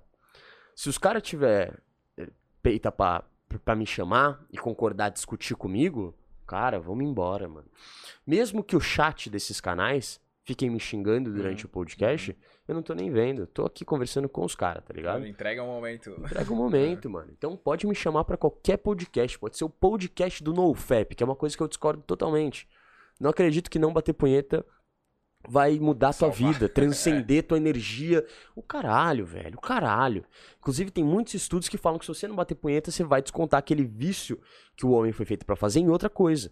Eu já vi o negros viciados em NoFaps, que não batiam punheta, que não. trans- que, que transmutavam energia sexual tamanho. com um saco desse tamanho e fumando igual um corno, tá ligado? Aí você fala pro moleque de 15 anos não bater punheta, e ele vai fazer o quê? Primeira droga que aparecer na vida dele, ele vai descontar tudo isso na droga. Tudo isso no álcool. Então bata a sua punheta. É, mano, mas é porque, cara, é uns bagulho muito bizarro que, tipo, só o mundo da internet criou umas paradas assim, né? Muito louca. Porque tu para pra ver, tá, o cara que fala uma parada dessa, antes ele ia falar pro amigo dele, o amigo dele ia falar, ah, cala a boca, bicho, tá ligado? Exato. Vai encher o É saco. porque todo mundo tem Aí, espaço, né, é. mano? E- É ah, bizarro, cara, mano. você falou, você falou tudo. Eu não acredito que com a internet as pessoas ficaram mais burras. Eu acredito que os burros foram dando mais voz e encontrando outros burros. Aham. Eu Tá acho ligado? que é nessa linha. Tipo assim, eu tenho uma ideia bizarra de que nazismo é legal. Então eu jogo isso na internet e muita gente, a massa, vai, vai falar, você tá errado, porque tá errado. Mas vai ter uns loucos que vai concordar Concordo. comigo. E daí tu cria um nicho que E tu cria um nicho. É, A Terra plana, por exemplo. aham. Aham. É uns malucos que um dia ele soltou uma parada assim, e outros caras falou, quer saber? É eu preciso fazer parte de uma tribo. Eu não sinto parte de nada. Então, esses caras aqui me abraçam. Quando eu falo que a Terra é plana, esses caras aqui me abraçam. Então eu vou falar que a Terra é plana, porra. E vou confiar na minha mentira, entendeu? E vou dar todos. é- É um exemplo, É, né? Pra você é entender. é bizarro. É, o cara, burro se. O dá voz pro burro. se- Por isso que eu não dou voz pro louco. Quando aparece esses loucos falando que. Falando de mim, inventando coisa, inventando história, desmascarando o sedutor nato. Já tem milhares de vídeos, mas nu- nunca entendi, tá ligado? Qualquer coisinha que eu faça é desmascarando o sedutor nato. A prova de que ele. Sei lá, mano. A prova de que a mulher dele é um homem, é peruca, tá ligado? Qualquer merda, tá ligado? Eles sempre tentam desmascarar quem eles veem que é melhor que eles. É sempre assim. Então eu não entendo essa porra. Sempre vai ter esses caras, tá ligado? Sempre vai ter. Por quê? Porque as pessoas são frustradas e elas vão ter que descontar a frustração delas de algum jeito. Inveja é um sentimento que eu não gosto de falar. Porque não é inveja, é um, é um sistema de defesa do ser humano. Você é muito bom no que você faz, por isso você me incomoda. Mas você não me, você me incomoda porque eu queria fazer o que você faz e eu não tenho capacidade. Ou eu não consigo. Tá, isso é inveja, né? Então, então na- pros meros mortais, sim, mas é um Tá. sistema de defesa natural do ser humano. Porque a gente não quer ver ninguém melhor que a gente, mano. Uhum. Isso incomoda, tá ligado? Então eu não gosto de falar que o pessoal tem inveja de mim. Mas tem. Eu acho, e mais uma parada de inveja, assim, que eu acho massa, é o cara, tipo, se tocar que tá com inveja e tentar correr atrás pra superar aquilo ali, tá Cara, mas eu acho que isso aí já passou da inveja, não é mais É, inveja. Você tá falando, porra, por exemplo, essa- esse sentimento eu já tive. Pô, eu morava com meu pai. Meu pai morava num bairro foda de São Paulo. Era direto, uns mano jovem, lindo, com umas Lamborghini. Eu falava, no começo eu falava, esses boys são caralho, tomar no cu, é herança, essa merda. Mas eu nunca perguntei pro cara, irmão, o que, que você fez pra chegar nisso aí? Uhum. Eu mudei minha mentalidade. Quando eu era pobre e comecei a querer ganhar dinheiro, eu falei, mano, eu não posso mais ter raiva da riqueza. Senão eu tô falando pro meu cérebro o quê? Tenha raiva de rico. Eu quero ser rico, então eu não posso ter raiva deles. Eles falaram, irmão, o que, que você fez pra chegar aí? Ô, parabéns, mano. Parabéns por essa Lamborghini. Você é novo, é ricão. Eu quero chegar nisso, mano. Eu me inspiro em você. Então, cara, comece a se inspirar com as pessoas que você acha foda. Em tudo, mano. Que aí você vai ter uma vida muito mais foda, porque você não vai deixar de se comparar. Porque a comparação é mata o ser humano, mata o homem. A gente se compara muito. Não se compara, cara. Cada um de nós aqui, cada um tem um jeitinho único, tá ligado? Você tem um charme que eu não tenho e nunca vou ter. Você tem outro charme que eu não tenho e nunca vou ter. Cada um tem um charme, tá ligado? Cada um tem um jeitinho único de ser que torna a gente especial. Parece ser meio clichêzão falando isso, mas é verdade, né? Cada um tem um jeitinho que faz o, o seu ser brilhar, né? Sua autenticidade aflorar. E vai se Então, encaixar com o de alguém também. Exatamente. Tem gente que não vai gostar de mim de jeito nenhum, cara. Uhum. Tem gente que vai te amar e não vai me amar. E tá tudo bem. O mundo é assim, sabe? gente que vai me aceitar, tem gente que não vai, tá tudo certo. É isso. Fê, eu tô, tô negociando aqui com o pessoal. Eles estão É. querendo saber qual que é o valor que tu cobraria de superchat pra gente. Pra tu tirar a camisa e fazer uma rima gay aí. Ah, é, foda. Todo mundo tem um preço aí, velho. A gente tá, tá tentando descobrir aí qual é o teu preço também. Ah, rapaziada, rima gay é foda. eu não tô na vibe aqui, não. Ah, o valor no mínimo 500 reais. É isso. Se rolar uma, uma vaquinha. Aí, ó. Se vier, Aí, ó. cada um dá. Cinquentinha, 10 de cinquentinha. Não, não, não vale. Tem que Não, ser tem de que um ser um só. Uma 500. bala, uma Ah, bala, tio. Eu tô olhando pra TV agora, eu tô Uma bala. esperando aparecer o chatzinho verde lá. Vai vir. Uma 500 bala, reais. tio. É que, Quentão. é que lá ainda não deve ter chegado a mensagem, que demora um pouquinho. Não, mas vou, vou continuar olhando, vai Tem vir. um delayzinho tá, na é, transmissão. é Mano, pra gente encaminhar pra finaleira, então, tu falou que vai lançar um livro essa semana. Vou. O que que tá vindo aí de novidades Cara, profissionais? Tá, seguinte, mano. Jogador caro tá fechado, então não adianta, a gente não abre. Quando a gente fecha, a gente fecha. Já subimos o preço, já não tem jeito, não- nem tem como entrar. Mas, se você tá me acompanhando, se você é um cara que hoje não tem a grana e investimento pra entrar no jogador caro, que não é um, um treinamento pra qualquer um, hoje chega a mil reais, então não é qualquer um que pode entrar e tem a grana, pra, a bala pra pagar. E tá tudo certo, não é seu momento ainda. Mas pode ter certeza que eu vou dar uma oportunidade pra vocês de entregar um livro com uma qualidade de conteúdo muito mais insana do que o primeiro livro. Então, o nome do livro vai ser A Arte da Sedução Natural, o passo a passo para seduzir uma mulher em 60 minutos. Obviamente, eu entrego o que o cara quer, mas lá dentro eu dou o que ele precisa. Não só pra mulher, mas sim pra vida. Então, eu te dou a estrutura de conversa pra você sim fazer uma mulher se apaixonar, seduzir uma mulher ali em 60 minutos, mas eu te entrego técnica de linguagem corporal e, e inteligência social que vai mudar a tua vida por completo. É isso. Nossa, nossa. Massa. Isso é massa. Rolou o quinhentão aí? Não vai rolar. não vai rolar, não. Espero que não role isso pra Ô, quantas horas a gente tá to- tocando ideia? Acho que é umas três e pouco já, mano. Você é louco. Três e Tamo indo- meia? Tamo Pô, indo pro recorde, pros passa recordes. O aí. recorde? Bateu o recorde Quase. ou não? Não, tá, tá, indo- não, tá nos top 3 aí. eu acho. Aê, não, já tá bom, já. já tá acho fora do top 3, eu não aceito, tá? Não aceito. Que É, ma- Ô, eu vou é mijar, que vai rapaziada. fácil, mano. Vai lá, vai lá. Vai lá. Não, tem muito assunto, né, cara? Tá, tá marcada a parte 2 já, já não tem mais. Estamos esperando os 500 pila aí, produção. Tu vai ter que depositar aí. O pessoal que tá pensando em fazer uma vaquinha aqui, a gente Então? tá, estamos Pô, ele negociando falou aí. que a vaquinha não vale, mas vamos Não, ver. mas né? daí só, só um dá-lhe a... Veio, a, veio a proposta aí, os caras perguntaram e tu tá. Como é que foi o esquema? Ah, o pessoal foi perguntando assim, né? Veio o interesse ali do pessoal. Aí tu foi botando O pilha. burburinho, ah, o burburinho ali foi rolando, foi crescendo a onda. Vamos derrubar o cara, pô. É hoje que É pô, hoje. vai ser cancelado oficialmente. Mas eu não tô ligado o que que é essa rima gay, vocês estão ligados o que que... Não sei. Eu não sei. É alguma coisa que ele ah, já uma faz, parada então. antiga. Ah, É. Tá, pode crer, pode crer. entendeu, entendeu. É gostar de se incomodar, né? Ele deve ter parado, por isso que ele jogou o preço lá, lá no alto. Mas galera tá curtindo aí? Pergunta aí. Ah, eles estão me ouvindo na real, né? Estão curtindo aí, raça. Deixa o likezinho de vocês, se inscreve no canal.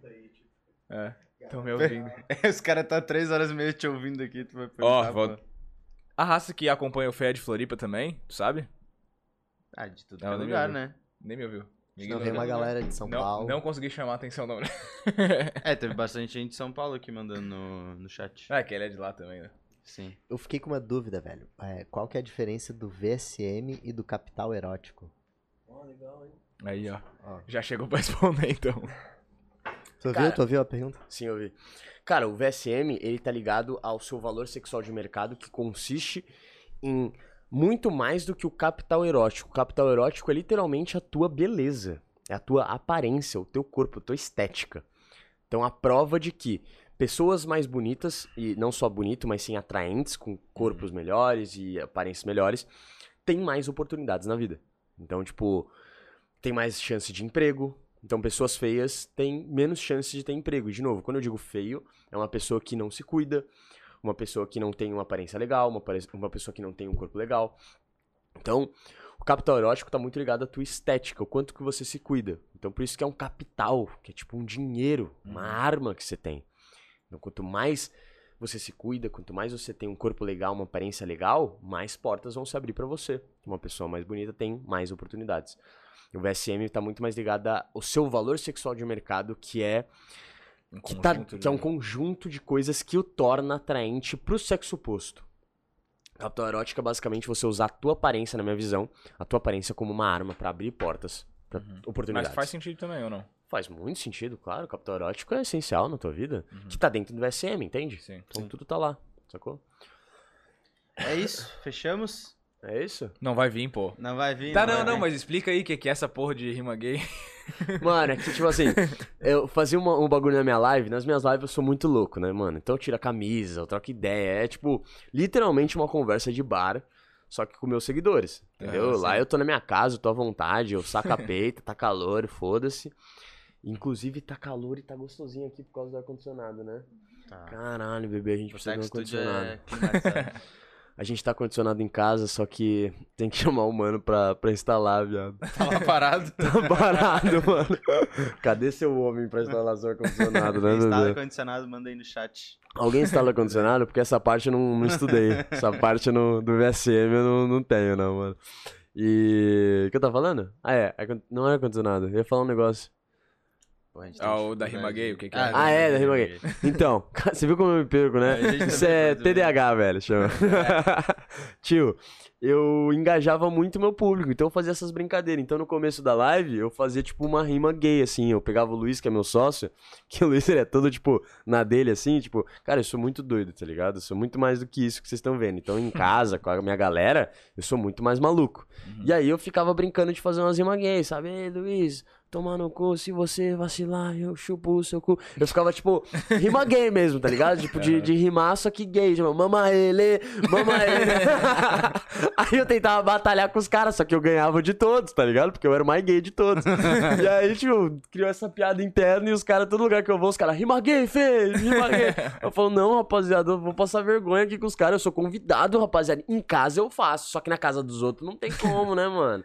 Mas, Mas eu- rima gay, não, não, não faço, não faço. Só quando bate uma meta, entendeu? Agora eu tô nojento, eu sou a putinha de like agora.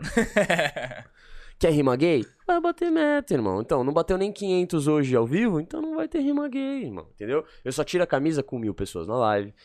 Cara, inclusive é umas metas que você podia- vocês podiam É, fazer. É podia. muito interessante essas metas com os próprios seguidores, é legal, sim, cara. Sim, sim, sim. Eu comecei a falar, eu só tiro a camiseta aqui e eu não sei porquê, acho que os seguidores gostam de me ver sem peita, né?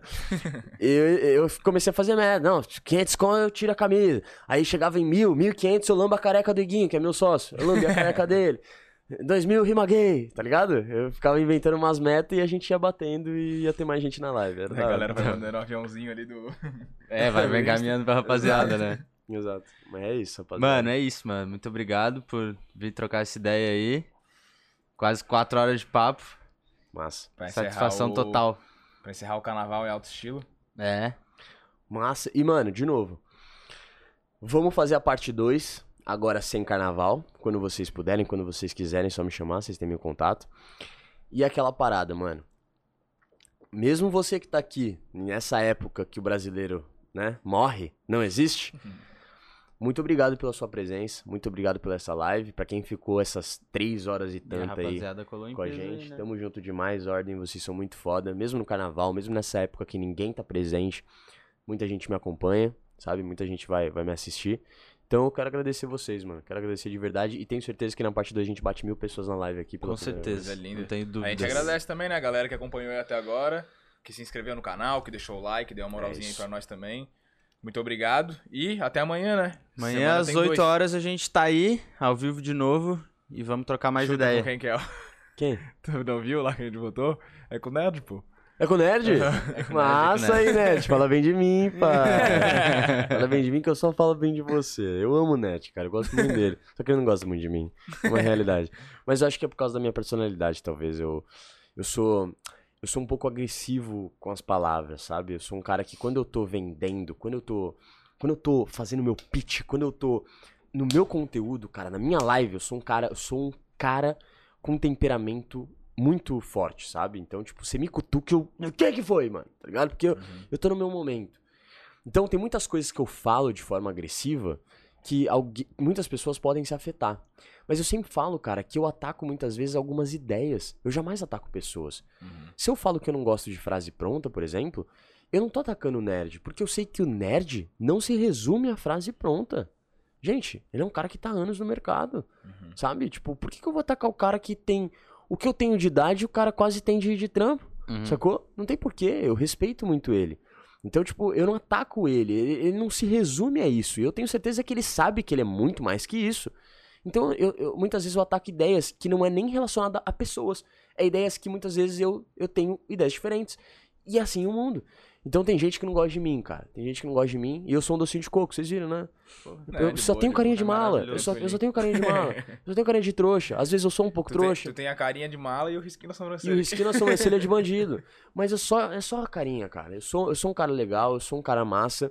Eu respeito muitas pessoas, mas muitas vezes eu ataco ideias e algumas pessoas sentem No pessoal. no pessoal, leva pro coração. Então, assim, de novo, vou repetir.